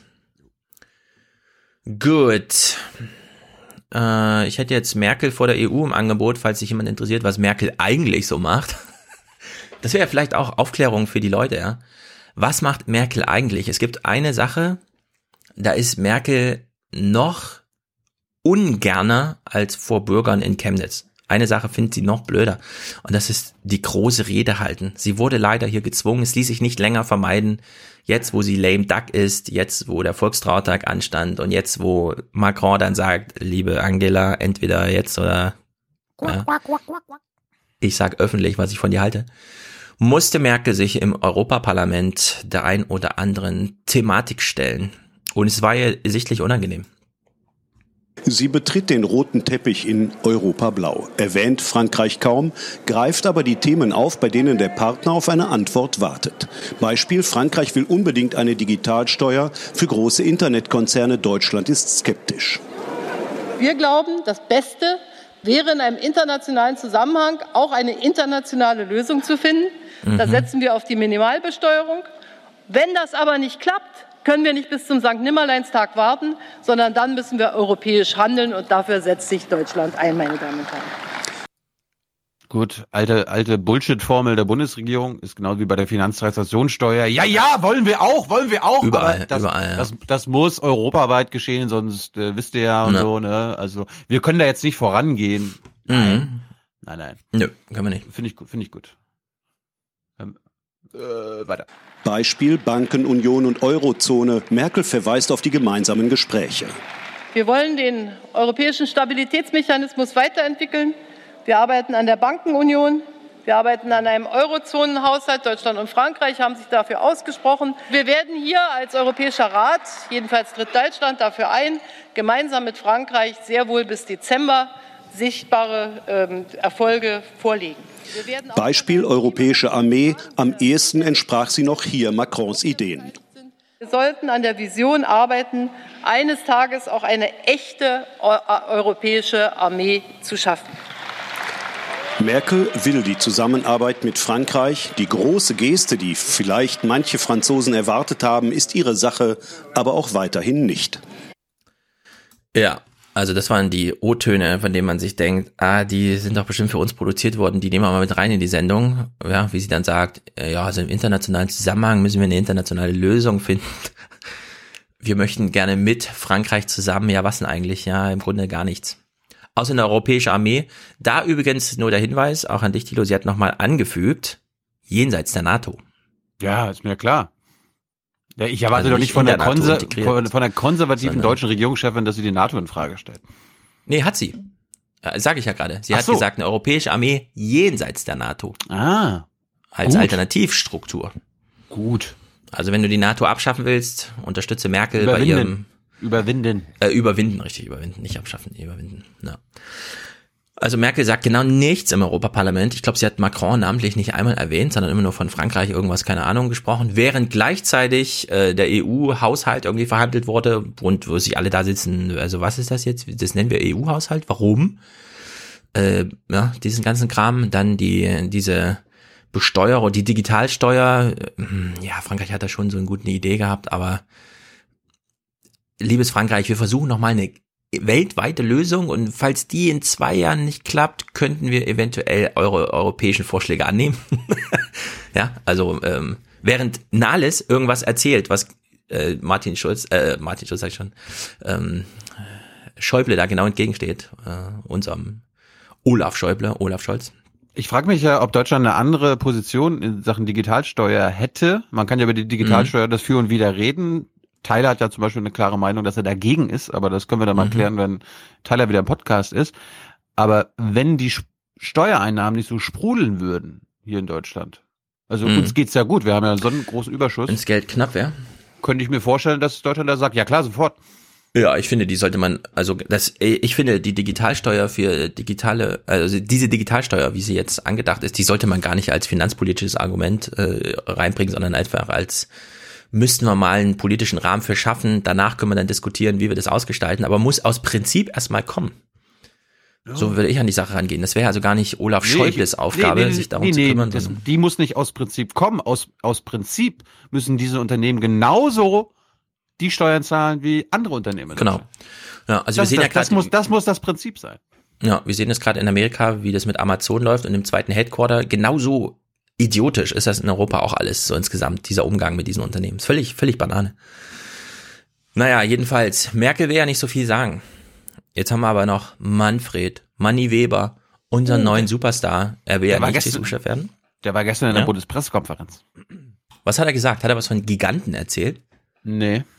Ah, hat er das, tief das, gestaffelt. Wo- das Wort, was er am meisten benutzt hat, war Rabatte. Es kann Rabatte? keine, es kann keine Rabatte, rechte Rab- Rabatte in Europa geben. Also Ach, Sachen- hat er sich wieder gegen Orban gestellt und so. ja, ja, genau. Also derjenige, der ihn mitgewählt hat. Hat er seine Achillesferse nochmal offenbart. Gut. Mhm. Jedenfalls ist Manfred Weber hier auch zugeschaltet zum Thema, ja, wie ist denn jetzt mit Europa? Wie geht's voran? Was, was könnten Sie denn machen, wenn Sie jetzt hier Chef von Europa wären?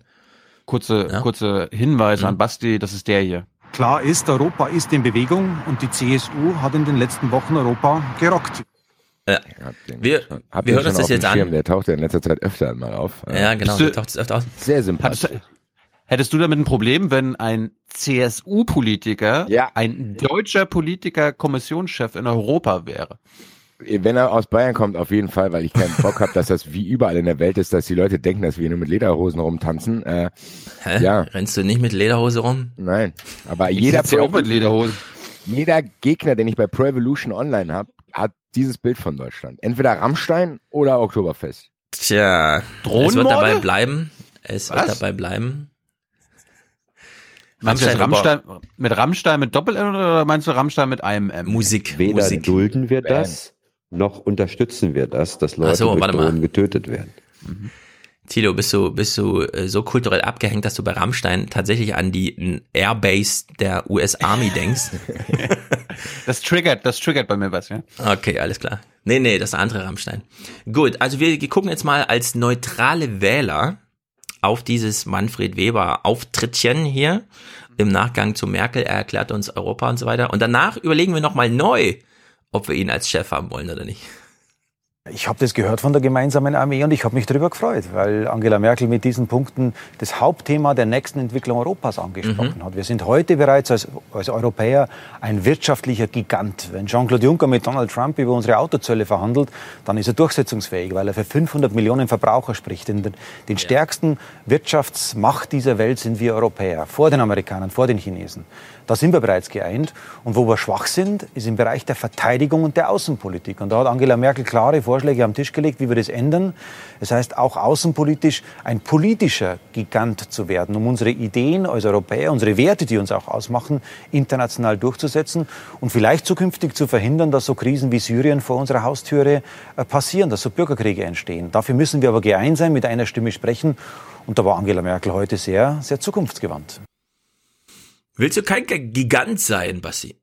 Ja, eine tolle Armee. Also das, das habe ich jetzt rausgehört. Er will quasi, dass Europa zusammen Armee. aufrüstet, damit wir auch mal ein bisschen in der Welt drum mitmachen können. Äh, Ah, Syrienkrieg hallo. verhindern. Hallo, Basti, das verhindern. heißt, das heißt Verantwortung übernehmen. Verantwortung übernehmen, genau. Ah, Verantwortung übernehmen. Ja. Das ist doch super. Aber was noch lustig war, er, er sagt ja hier so, ja, wenn Jean-Claude Juncker für, für Europa spricht, dann kann man sich äh, für, für, also mit 500 Millionen Wählern im Rücken zum Beispiel mit der Autoindustrie durchsetzen. Die Frage ist so ein bisschen, ähm, verhandelt Europa irgendwie mit den Amerikanern gerade in Sachen Autos oder ist das mehr so ein Streit innereuropäisch, dass die Deutschen eigentlich verhindern wollen, was der Jean-Claude Juncker gerade will, nämlich zum Beispiel Strafen nach amerikanischem Vorbild, inklusive Strafzahlung für jeden einzelnen Autofahrer. Also Manfred Weber hat jetzt, er, er denkt, man hört nicht so genau zu, was ja auch stimmt. Aber wir hören dann doch ein bisschen genau zu, Manfred Weber. Und so lassen wir uns hier nicht verarschen. Trotzdem ist er von allen CSU-Lern, glaube ich, noch der geeignetste für diesen Posten. Aber Maybe. er wird es nun mal. Nee, da werde ich Wieso, ne? dagegen. Ich weiß es nicht, wer es wird, aber ich glaube nicht. Es gibt Ja, er ist jetzt Ma- der Kandidat der EVP. Macron ist ja jetzt mein, mein neuer Liebling, weil er ja eine, äh, ein Bündnis abschließen will gegen Mhm. Merkels Kandidaten. Also gegen den Konservativen, gegen Manfred Weber. Ja, ich bin gespannt. Aber En Marche, hast du in Deutschland schon was davon gehört? Also ich noch nicht. Nee, es geht Ich nicht wäre um natürlich auch sofort dafür. Äh, Ja, Macron. Macron will die äh, europäischen Sozialdemokraten, die Grünen und die Liberalen zusammen. Na. Ja, wir können Schweißen. gespannt sein, ob ihm das gelingt, denn ähm, Macron hat dafür zu wenig Unterstützung. Dass du jetzt sagst, du unterstützt jetzt, Macron kommt natürlich auch ein Jahr zu Nein, spät. nein, nein, nein. Ja. Ich, ich unterstütze ihn aus anderen Gründen nicht, aber in Sachen Also. Europa unterstütze ich ihn wieder. Also ja, aber bei die dieser Sache Europa Europawahl. ist halt. Das würde ihn sehr freuen, lieber Tilo. Ja, bin ich mir das glaube ich auch. Naja, Wollt ihr, wollt, wollt ihr hören, was Hm? Manfred Weber zu meiner Frage gesagt hat? Ja. Ich habe ihn. zu welcher Frage? Achso. Ja, ich habe, ich, ich konnte ihn ja gestern befragen. Mhm. Warum war er Äh, da? EVP? Warum war er da? Die, die BBK hat ihn eingeladen. Um seine Kandidatur irgendwie zu erklären, oder? was? Ja. Ah, ja. Und er hat gesagt, da komme ich lang. Mhm. und starten mit Herrn Jung. Und auch wenn mir der ein oder andere Name einfällt, nicht alle kennen alle, also bitte ich um eine kurze Vorstellung. Ja, hey, Herr Weber, Herr Jung. Ähm, Sie meinen ja, dass Sie Lust auf Europa machen wollen den Bürgern, dass Sie Demokratie praktizieren wollen.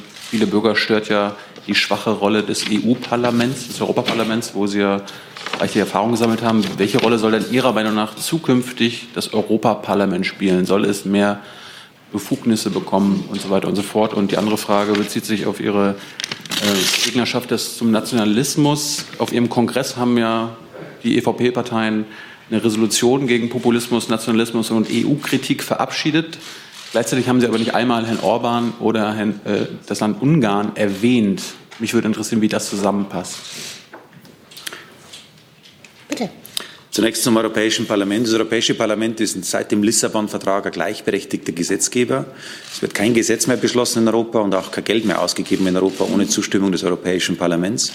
Das einzige sozusagen formale Recht, das dem Parlament fehlt, ist das Initiativrecht, das wir aus den nationalen und regionalen Parlamenten kennen.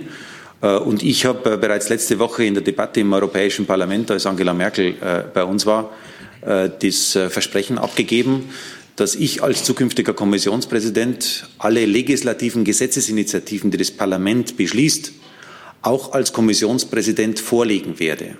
Also wir werden auch ohne Vertragsänderung ist es möglich, dem Europäischen Parlament ein indirektes Initiativrecht geben, wenn der Kommissionspräsident sich dazu verpflichtet. Dieses Versprechen gebe ich ab, dass alle Legislativakte auch von der Kommission dann eingebracht werden. Ich will Europa demokratisieren. Dafür brauchen wir ein starkes Parlament, das in der Zukunft der Ort sein muss, wo die Hauptdebatten über die Zukunft Europas stattfinden. Zusatz? Ja, meine andere Frage zum. Also, das mal kurz abgehakt, das finde ich sehr, sehr gut. Das ist ein guter Schritt. Das ist eine Sensation, wenn er sich darauf verpflichtet und das auch so im Vorfeld ansagt. Das kann ich mir nicht vorstellen, ehrlich gesagt. Ja, aber Europa funktioniert so. Äh, das Europäische Parlament hatte im Grunde nie irgendwelche Rechte. Ganz am Anfang waren es ja einfach nur Entsandte der nationalen Parlamente. Und alle Rechte, die Europa, äh, die das EU-Parlament seitdem hat, also Bestätigungen von Kommissionskandidaten, äh, nicht nur Abnicken von vorher festgelegten Gesetzen, sondern auch nochmal, das muss ja auch nochmal inhaltlich eine Runde drehen durch unsere Ausschüsse und so weiter, haben sich alles erkämpft. Und in, genau in diesem Maße haben sie sich jetzt auch wieder erkämpft zu sagen, nicht nur der Ministerrat darf den, die EU-Kommission auffordern, eine Initiative in unserem Sinne, sondern jetzt kann das auch das Parlament. Und wenn er sich darauf verpflichtet, steht das auch direkt im nächsten Vertrag dann drin, in der nächsten Vertragsänderung. Ja, das wäre das Ding. Also sensationell wäre, wenn er sagt, wir wollen eine Vertragsänderung haben, wir wollen eine äh, Verfassungsänderung. Ja, aber darauf läuft es jetzt hinaus. Und wenn er, wenn er sich so festlegt, wie er es eben gemacht hat, kommt er auch nicht mehr drum rum, dann ist es quasi, wird das verhandelt wie, als wäre das schon Vertragsinhalt. Also ah, Europa funktioniert so und das ist ein ganz guter Move hier. Zu Ihrer Resolution gegen Populismus, Nationalismus, EU-Kritik, warum haben Sie Ungarn bzw. Orban überhaupt nicht erwähnt? Wir haben in Helsinki sehr intensiv über diese Grundsatzfragen diskutiert, weil natürlich äh, Viktor Orban der Europäischen Volkspartei, äh, jetzt mal so formulieren, Fragen mit auf den Weg gibt. Und wir haben in der EVP-Partei der EVP klare Beschlusslage dazu gefasst, wofür wir stehen, was uns ausmacht. Und äh, das gilt es einzuhalten. Und Viktor Orban ist jetzt äh, in der Pflicht, äh, dem nachzukommen, was wir dort vereinbart haben, was wir dort beschlossen haben. Äh, bei dieser Frage, bei den konkreten Punkten, die jetzt am Tisch liegen, liegt der Ball jetzt in Budapest. Ja. ja. Da bin ich abgeprallt. Das ist aber auch zu kompliziert, ehrlich gesagt, weil ich weiß jetzt auch nicht genau. Ist jetzt jeden ausschließen genau das Richtige. Auf der anderen Seite haben die jetzt eine Personalentscheidung für Weber und gegen diesen Finnen getroffen und es er ging sich also an dieser Frage, wie gehen wir mit Orban um und so. Mit der Fies. Tja, wer weiß. Ich will auch noch einen kleinen, äh, einen kleinen Weber-Clip spielen, denn er zeigt auch Verständnis und es ist doch überraschend, wenn es um Italien geht. Ich habe Verständnis für Italien, ja. Wir haben in Italien eine hohe Jugendarbeitslosigkeit. Und wenn junge Menschen perspektivlos sind, wenn ihnen nach der Ausbildung, nachdem sie ihr Studium abgeschlossen haben, keiner Perspektive für ihr Leben bietet, dass sie Familie gründen können, dann verstehe ich Frust, dann verstehe ich auch, äh, dass manche populistisch wählen und dann auch manchen Populisten nachlaufen. Und deswegen, wir werden in Europa lernen müssen, wenn das Boot insgesamt eine gute Richtung haben soll, dass wir aufeinander zugehen und zuhören.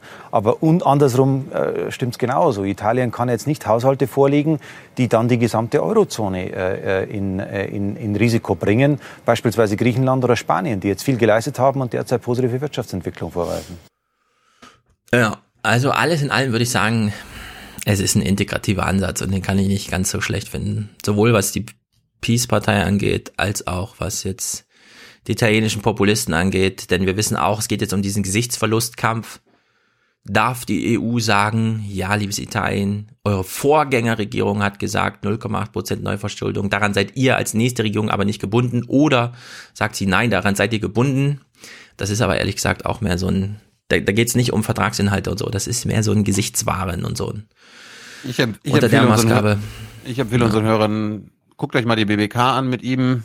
Ich bin da Ja. nicht so freudig erregt wie Stefan über ihn. Ich bin überhaupt nicht freudig erregt. Das ist, äh, ich Kauf sag ihm nur, das alles irgendwie nicht ganz ab. Nee, ich weiß nicht. ich auch nicht. Und außerdem, ihr müsst euch mal die BBK angucken. Er hat dann irgendwann gesagt, ja, ja, die, die, die Wirtschafts- und Finanzkrise in Südeuropa ist vorbei.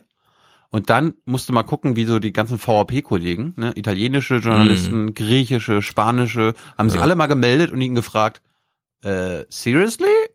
Und er ist da, er ist wirklich ins Schwimmen geraten und dann gab es auch noch irgendeinen, sie sind doch auch Neoliberale und er hat quasi, quasi auch so eine Antwort gegeben wie Merz. Ich äh, habe mich nie als Neoliberaler empfunden. Also, Ja. guckt es mal, guckt es mal. Ja.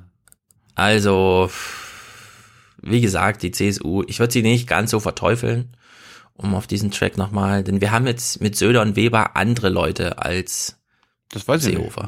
Es sind andere. Ja, es ist anders, das stimmt, anders, ja. Ja. Ich will nicht alles scheiße finden. Es muss in diesem Podcast auch was anderes möglich sein. Da musst du mit zur Eintracht kommen, lieber Stefan. Ich lade, Ja, dich, hier das mit, stimmt ich lade dich hier mit ein ins Stadion, wenn du. Ey, Ich, ich nehme sofort an. Ich nehme hiermit an. Ich Ja, mach mit. das mal. Mach das Ähm, mal. warte, Ich nehme meine. GoPro mit, dann machen wir einen coolen Film. Ja, warte, ich sag dir, ich, ich nenne jetzt zwei Daten, dann kannst du dich Oh, entscheiden. Kleinen sehr Moment. gut, okay.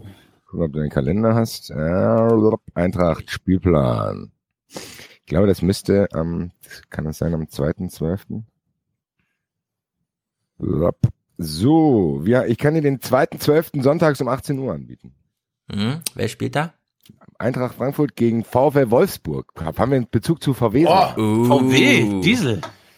Dieselskandal. Zweiter, zwölfter. Was wäre der zweite Termin? Der zweite Termin wäre Sonntag, der 16.12. um 18 Uhr.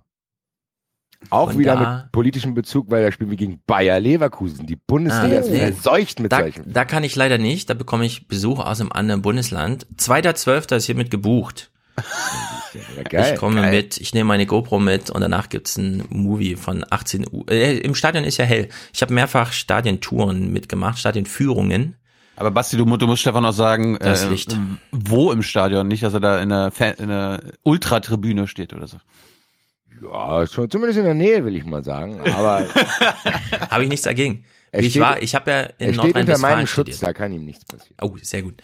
Sehr gut. Ich habe ja als Nordrhein-Westfalen-Studio so mehrere, auch hitzige Abende äh, auf der Dortmunder Südtribüne verbracht und so. Ich bin nicht ganz so zart beseitigt, was jetzt, obwohl es in Frankfurt manchmal auch heiß hergeht, ich weiß. Ich werde berichten dann. Sehr gut. 2.12. ist notiert. Gegen Wolfsburg. Ja, da zeigt man denen mal, was, was eine geile Stadt ist. Kannst du ihnen leider nicht zeigen, die bringen meistens immer nur so viele Auswärtsfans mit, wie bei mir auf dem Geburtstag sind. Äh, das ist äh, ein bisschen blöd. ja. Ja. Das filme ich mit meiner GoPro im Weitwinkel, da sieht man es vielleicht nicht. Sehr aber gut, dann wird das hier mal aufgedeckt. Müsst ihr, ihr müsst euch sowieso viel mehr mit Fußball beschäftigen. Mich würde eure Meinung zu diesen ganzen äh, Dings interessieren, wenn ich das hier kurz einwerfen darf. Ja, zu? Äh, Zu dieser ganzen Pyro-Diskussion. Peter Beuth äh, meldet sich und hier in Nordrhein-Westfalen Polizei, die greifen die Fans an. Also so ein bisschen habe ich das Gefühl, ich weiß nicht, wie es bei euch ankommt, dass Fußballfans sind die neuen Flüchtlinge so ein bisschen. Jetzt- Also das Pyro- Schilder uns mal die Lage. Pyro im Stadion ist da das Diskussionsthema, ne, oder? Ja, Pyro im Stadion äh, und so ein bisschen äh, wird das Bild in der Öffentlichkeit gezeichnet, dass äh, viele Leute tatsächlich auch aus meinem Umfeld mir sagen, dass sie sich nicht mehr trauen, mit ihrem Kind ins Stadion zu gehen. Echt? Also das, dafür zeichne ich eigentlich die Bundesliga aus. Das habe ich damals erlebt, als ich nach Bielefeld gezogen bin, in Jena, FC Karl Zeiss Jena, da war Fußball immer nur, sagen wir mal so, das Stadion ist mitten im Jena Paradies, das ist unser Stadtpark. Und da gibt es im Grunde keine Parkplätze, sondern nur eine Bundesstraße, die dahin führt, quer durch die Stadt. Die wurde dann zum Parkplatz für die ganzen Idioten von außerhalb, die zum FCK oder FCC oder wie auch immer halt fahren.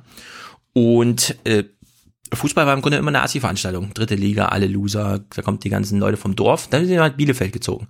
Stadion wieder mitten in der Stadt. Plötzlich Halligalli. Es ist Spieltag in der S-Bahn. Alles voller Kinder an der Hand von ihren Eltern. Meistens natürlich Väter gehen dahin. Und seitdem ist das mein äh, neues Bild der Bundesliga, ja. Bielefeld, Frankfurt und so, das ist schon, da ist was los in der Stadt und so, wenn, wenn gespielt wird. Und weiß nicht, ob man jetzt Angst um seine Kinder haben muss. Wir haben jedenfalls auch schon mal in den Spielplan geguckt, weil natürlich hier alle außer ich äh, ausrastende Eintracht-Fans sind, die natürlich auch alle mit ihren Kindern ins Stadion gehen und ich mich demnächst, also dann nächstes Jahr im Sommer und so, auch mal anschließen wollte. Ich kann ja mal, ich kann ja mal, ich bin ja zwar kein Eintracht-Fan, aber die Spiele, die ich dieses Jahr bisher am liebsten gucke, sind die Eintracht Frankfurt-Spiele. Ja, Jawohl. Dieses Jahr läuft es auch echt gut, muss man schon sagen. Luka Jovic, Ante Rebic, und Halle Sebastian Aller.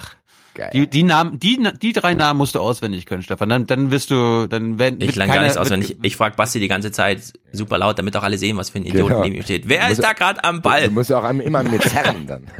genau. Ja, so sehr gut. Freue ich mich. Eintracht. so, so Pyrotechnik. Was ist mit der Pyrotechnik?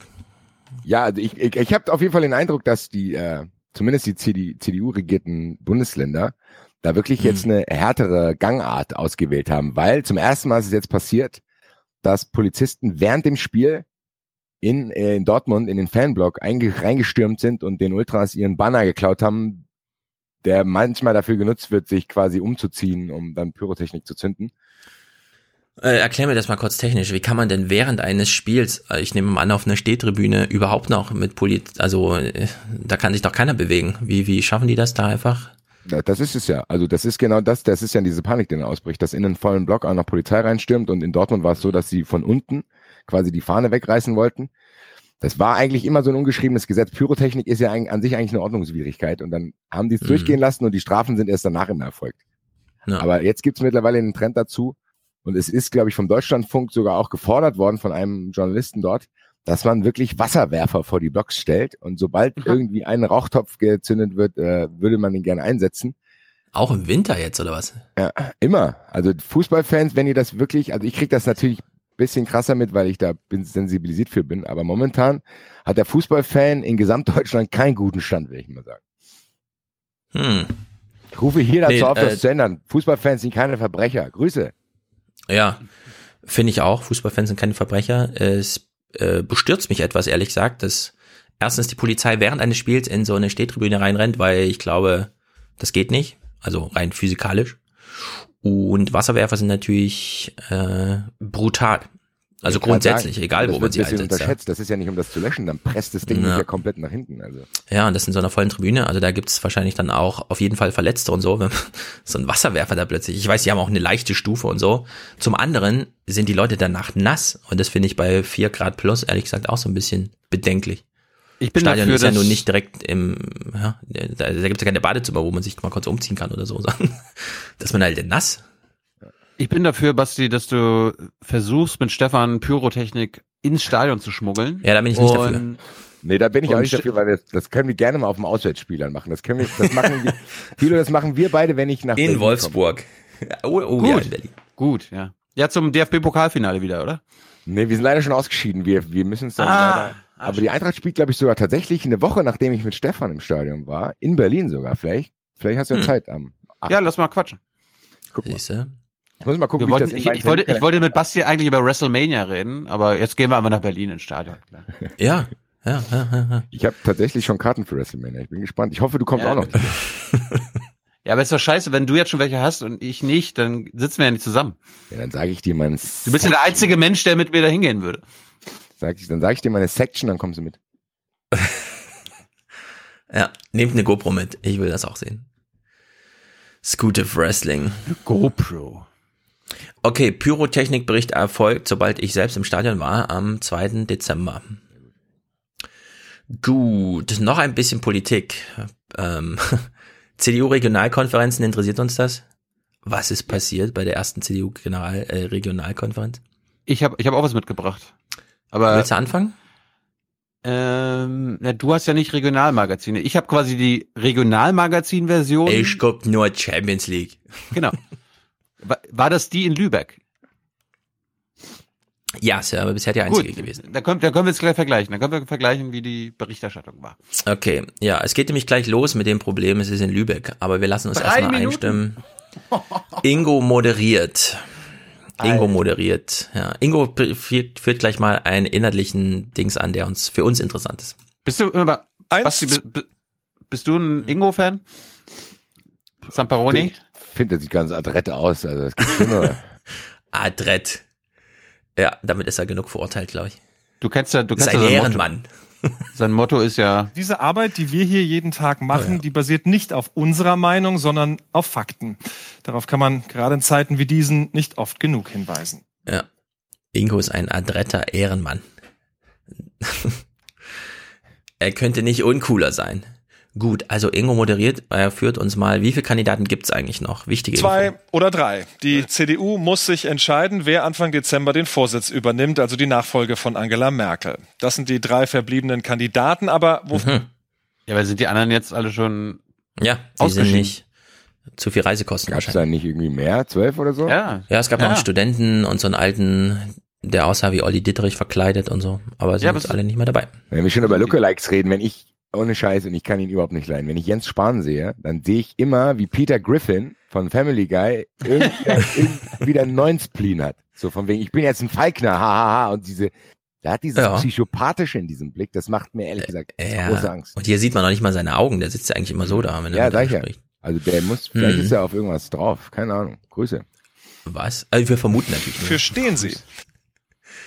So, wofür stehen Sie? Also es sind nur noch drei verblieben. Jetzt haben Sie das große Problem, tatsächlich. Es ist Champions League Berichterstattung im Sinne Ich- von Bundespolitik. Ich will ja immer nur wissen, Mhm. worauf sie stehen. Aber gut. Worauf stehen Sie eigentlich? Ja. So, das Ich Problem ich der lade den Tilo mal Journalisten. zu 93 ein, das ist hier ein Gesprächsebene. Ja, mach mal. Mach mal. So, ähm, es ist also ein bundespolitisches Ereignis außerhalb von Berlin. Scheiße, denken sich die Journalisten. Was soll man nur filmen? Hier gibt's ja gar keine Häuser, gibt's ja gar keine Reichstagskuppel, Die Omas. gibt's ja gar keine Brücke über die Spree. Was soll man bloß filmen? Also hören wir das mal uns an und schauen auch in den eigentlichen Witz, den man hätte machen können, verpassen Sie so ein bisschen, denn achtet mal die Bundesstraße. Auf der Bundesstraße 404, Schleswig-Holstein am frühen Abend. Die junge Union Kiel auf dem Weg zur Regionalkonferenz nach Lübeck. Ich bin wirklich gespannt, was jetzt gleich passieren wird, was uns erwarten Mhm. wird. Und das ist eine neue Situation und ich bin echt aufgeregt. Ja, sie ist echt aufgeregt. Das erste Mal, dass sie rauskommt aus ihrem Dörfchen. Die Bundesstraße 404, ehrlich gesagt, da liegt doch für uns Millennials ein Witz im Sinne von, du hast dich im Internet verfahren, oder? Hier, hier hört's auf, du bist am Ende. Du, kehre zurück. Bei der, Naja. bei der Jungen Union denke ich, äh, denke ich immer so, so spontan an blonde, blauäugige, äh, junge Politiker und dann Mhm, sehe ich so einen Beitrag und Da sitzen sie. ah, da sitzen sie. ja. Das sind sie, ja. Die Stimmung im Bus ist für AKK. Fast alle hier sind so jung, dass sie nur Angela Merkel als Parteivorsitzende erlebt haben. Noch ist die Stimmungslage im Bus klar für Annegret Kramp-Karrenbauer. Annegret Kamp-Karrenbauer. Warum eigentlich? Wir müssen Basti Ja. ja. aufklären. Basti, jetzt hat Stefan es leider schon gesagt, aber AKK steht für Angela Krank, äh, Das sind auch meine äh, Karrenbauer. Kram, Kram, Kram, Bauer. Ja, ich, da habe ich, da habe ich noch mehr von. Die ähm, Annegret Kramp-Karrenbauer. Annegret Karen Kampauer. Sagen wir mal, Wer mein Lieblings? Wer war das Annegret Kramp- Karrenbauer. Was? Wer war der, wer war der Vorletzte? Der hier? Annegret Kampauer. Das ist so ein Politikwissenschaftler. Das klingt wie ein Badesalz-Sketch, also das ist schon Ja. Ja, ich fand aber den einen, den, den einen, den Thilo jetzt gespielt hat von Phoenix, der hat ja noch eine schöne Pointe, denn der Typ, der sich da so verspricht, ist ja im Gespräch mit Bosbach. Ja, ich ja. habe das auch noch mal, ich habe das auch noch mal rausgesammelt. Angela Krank, äh, Krank äh, Karrenbauer. Das war ja ein süßer Versprecher Ja. von Ihnen. Ein süßer Versprecher. Süßer. Angela Krank Karrenbauer. Ja. Also einmal komplett fail. Aber Kannst gut. du, wenn du schon mal Spiel bist, ich will jetzt den Radarschirm hören. Mach mal Radarschirm. Ja, Und danach wollen wir noch wissen, wer alles Demokraten ist. Wir versuchen, die Leute im Blick zu behalten. Diese Person haben wir auch auf dem Radarschirm, aber wir hoffen, dass wir alle diese Personen auf dem Radarschirm haben und keiner unter dem Radarschirm an uns vorbeigeht. Ich überlasse natürlich jedem Einzelnen, das anders zu sehen, weil ich ein großer Demokrat bin. Das ist hervorragend. Jetzt habe ich alle meine Lieblingsclips gehört. Danke. Er ist ein großer Demokrat. Also. Die Stimmung ist für AKK. Jetzt haben wir geklärt, wie sie heißt. Warum jetzt eigentlich so inhaltlich? Ja, sie haben natürlich auch eine Antwort. Sie fällt eindeutig aus. Weil sie bodenständig ist. Ich glaube, das ist relativ wichtig, dass man nicht zu eitel ist, dass man nicht nur an sich selbst denkt, sondern auch an das große Ganze. Und ähm, das hat sie mehrfach bewiesen, dass sie das kann. Cornelia. Ja. Wie hat AKK das bewiesen, dass sie an, auch an andere denkt? Hat sie auch an ihre Partei gedacht, als sie Ministerpräsidentin geworden ist? Oder Ich frage mich ja, ich frage frag, frag mich, ob Cornelia weiß, dass wenn sie angenommen ungewollt schwanger wird und Mhm. abtreiben möchte, dass äh, AKK ihr sagen würde, nein, das passiert nicht. Vielleicht ist Cornelia ja lesbisch und möchte gern ihre Freundin heiraten. Ja, sagt AKK, nein, das passiert nicht. Ja, das auch nicht. Ähm, hm, tja. Cornelia. Das, das geht mir, ohne Scheiß, das geht mir, also bei Friedrich Merz, der, da ist ja so die, äh, ja, ja, hier neoliberal, BlackRock und äh, Mhm. Millionär, Mittelschicht, Jens Spahn ist aber nur doof. Aber bei AKK wird immer nur gesagt, naja, Merkel vertraute, sie kennt ja die Basis, aber es wird irgendwie nicht darüber geredet, was AKK für teilweise absurde sozialpolitische wie auch frauenrechtliche Vorstellungen hat. Finde ich Ja, schade. finde ich auch. Ja. Vielleicht ist genau das ihr Vorteil, ehrlich gesagt, dass über Ja. sie einfach am wenigsten geredet wird. Und ehrlich gesagt, da ist sie auch wie Merkel. Ja. Wofür steht Merkel? Auch keine Ahnung, aber ich mag sie einfach. Genau. Sie macht das so gut. Nein, AKK ist eine großartige Frau. Großartige Frau, klare Sprache, klare Inhalte, aber sanft vorgetragen. Klare Inhalte. Sanft So. vorgetragen. Jetzt sitzt natürlich nicht nur Cornelia in dem Bus, sondern wir haben ja eben als Schnittbild schon den blonden Jungen gesehen. Hören wir doch mal. Ja, jetzt gibt's ja noch was von Friedrich Merz. Also wer ist Friedrich Merz im Grunde, ja? Da kann man nicht Cornelia fragen, weil Friedrich Merz ist ja ein Mann, also müssen wir den Jungen fragen. Also ist der Junge jetzt dran zu erklären, wer ist Friedrich Merz? Friedrich Merz ist mir ehrlich gesagt sehr unbekannt. Also ich habe ihn, bis er seine Kandidatur bekannt gegeben hat, überhaupt nicht wahrgenommen. Und jetzt, da vielfach gehypt wird in den Medien, bin ich tatsächlich interessiert, was tatsächlich hinter ihm steckt. Bing, bing, bing, bing, bing, deckt sich da der Lukas. Journalist. Ja, Lukas, du bist, du bist der Grund, warum ich in der Gott, BBK guck mal, gef Das Standbild ist ganz hervorragend. Das ist ein sehr gruseliger Bus. Ich würde gerne noch mehr Leute. Das ist der, das ist der Bus der Jungen Union. Ja, aber das ist der Grund, warum ich in der BBK im März gefragt habe, was er da machen will. Äh, Die Jungen kennen ihn ja nicht. Aber völlig Ja, ich würde, ich würde das mal, also hier in diesem Clip steckt noch was ganz anderes drin. Der junge Mann fährt überhaupt nur mit, weil Friedrich Merz in den Medien gehypt wird. Er kennt ihn ja gar nicht. Jetzt würde ich mich als Journalist mal die eine oder andere Frage stellen. Warte mal, die kennen Friedrich Merz gar nicht. Wir hypen den zu sehr. Sagt er da? Oder aber wie ist das gemeint? Also der fährt aus Medienwirkungsforschungsgründen mit und lässt sich auch noch, so- also antwortet das auch noch, ja, wenn er gefragt wird. Also fand ich ziemlich mutig von den Medien, das einfach so zu senden, weil da hätte man, da, schließen sich Fragen an, finde ich, die man auch irgendwie hätte mal stellen können. Gut, also er fährt mit, weil es Medienhype um Friedrich Merz gibt. Wir klären nachher mal die Frage, ist Merz eigentlich wie Martin Schulz gerade? Ja, gibt's da noch Unterschiede? So, die sind jetzt also alle auf dem Weg und es folgt ein trockener Satz des Berichterstatters. Hm? Apropos Martin Schulz, ich habe einen Termin für Jung und Naiv mit ihm. Mit Martin Schulz, ja, der kommt jetzt Mhm. zurück, habe ich im Spiegel gelesen. Geil. Kannst Nee, du nee, mal dann fragen, wie er Anthony Modest zum FC Köln zurückgeholt hat? Das Äh, wenn er denn Was noch hat Martin? Schulz da seine, hat Martin Schulz da seine Finger im Spiel oder was ist da los? ja, tatsächlich. Also Martin Schulz hat äh, mitverhandelt für den ersten FC Köln, dass Anthony Modest zurückkehren kann. Dieser Martin Schulz, der SPD Martin Schulz. Ja. Der Gottkanzler, der Zugführer. Der Zug, der Schulz-Zug. Uh, das ist ja krass. Wusste ich gar nicht. Erste Geil. Ich dachte, der kommt aus Aachen. Ach, haben die da keinen Fußball? Ja, gut. Ist- ich glaube, der ist sehr flexibel. Ich habe ihn schon mit sehr, sehr vielen Fanschals. Ja, wobei Köln immer noch die nächste Stadt ist wahrscheinlich. Zu der mit dem Regionalexpress von zu Hause hinfahren kann. Gut, also, das klären wir gleich. Martin Auf Schulz, jeden, auf, je, Merz, auf ob jeden Fall, sein Team Personen hat darauf bestanden, dass wir es, Mhm. das erst im neuen Jahr machen und dass wir das erst im April machen. Ich habe jetzt einen Termin für den April. Ja.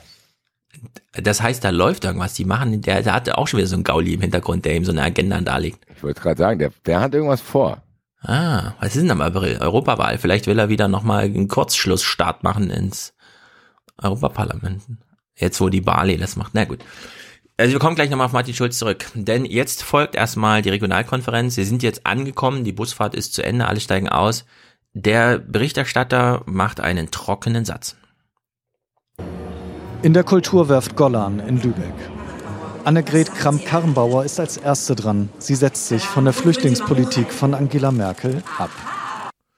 Ja, das finde ich so geil, das so trocken dahin sagen. Angela, äh, ach, Angela sage ich auch schon. Angela Krank-Karrenbauer ist als erstes dran. Sie setzt sich von der Flüchtlingspolitik von Merkel ab. Dann ging sie und holte sich ein Glas, denn es wurde ihr keins gebracht. Ja, also das ist mittlerweile so im, ach ja, die Flüchtlingspolitik von Merkel, alles klar, Gehirn bleibt aus. Ja, kann man einfach so drüber surfen über so einen Satz. Naja. Macht sie das denn wirklich?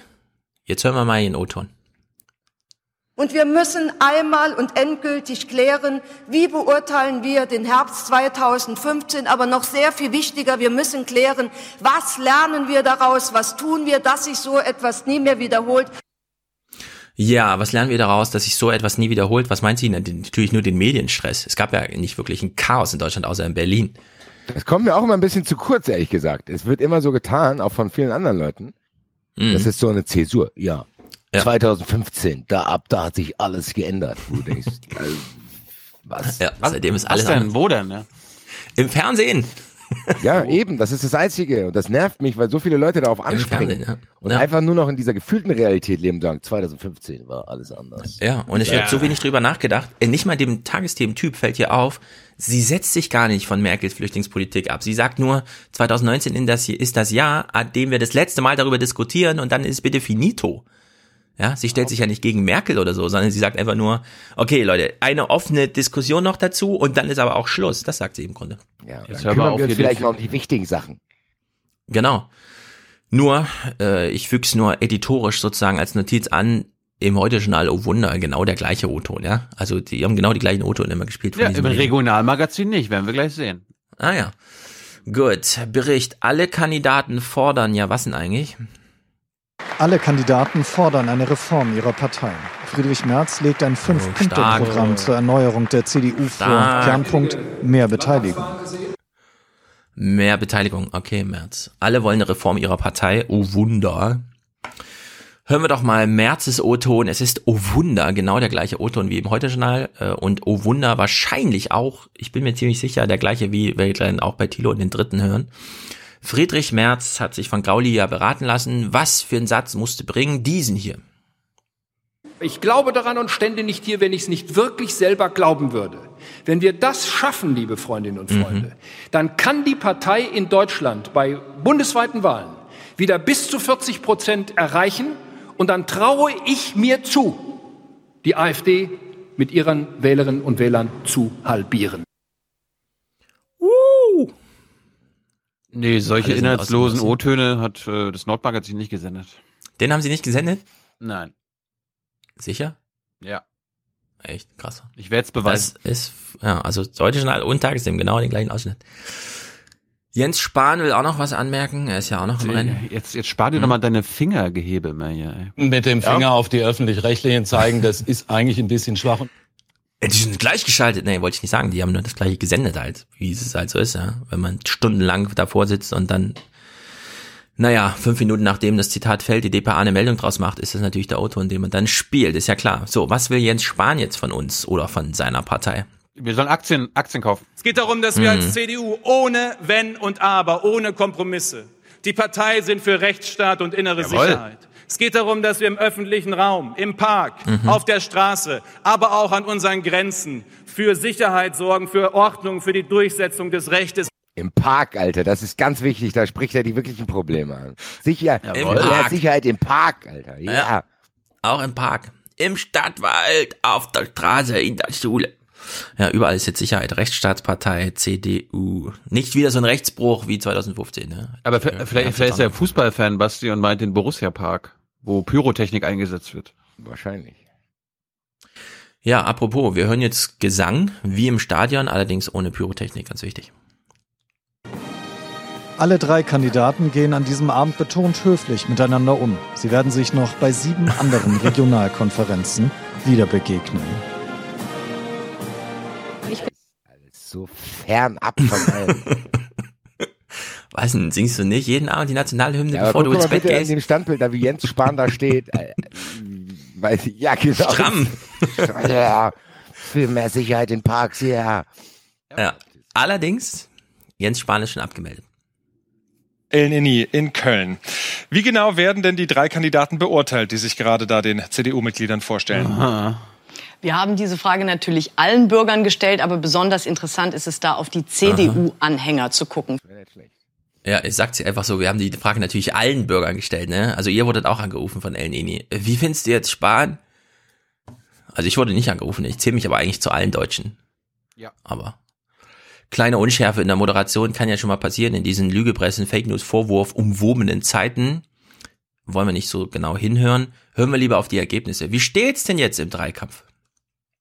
Wer sollte denn jetzt CDU-Vorsitzende oder Vorsitzender werden? 46 Prozent der CDU-Anhänger sprechen sich für Annegret Kramp-Karrenbauer aus. Mhm. Für Friedrich Merz sprechen sich 31 Prozent der CDU-Anhänger Mhm. aus und für Jens Ah, Spahn Loser. 12 Prozent der CDU-Anhänger. Spahn hat aufgeholt.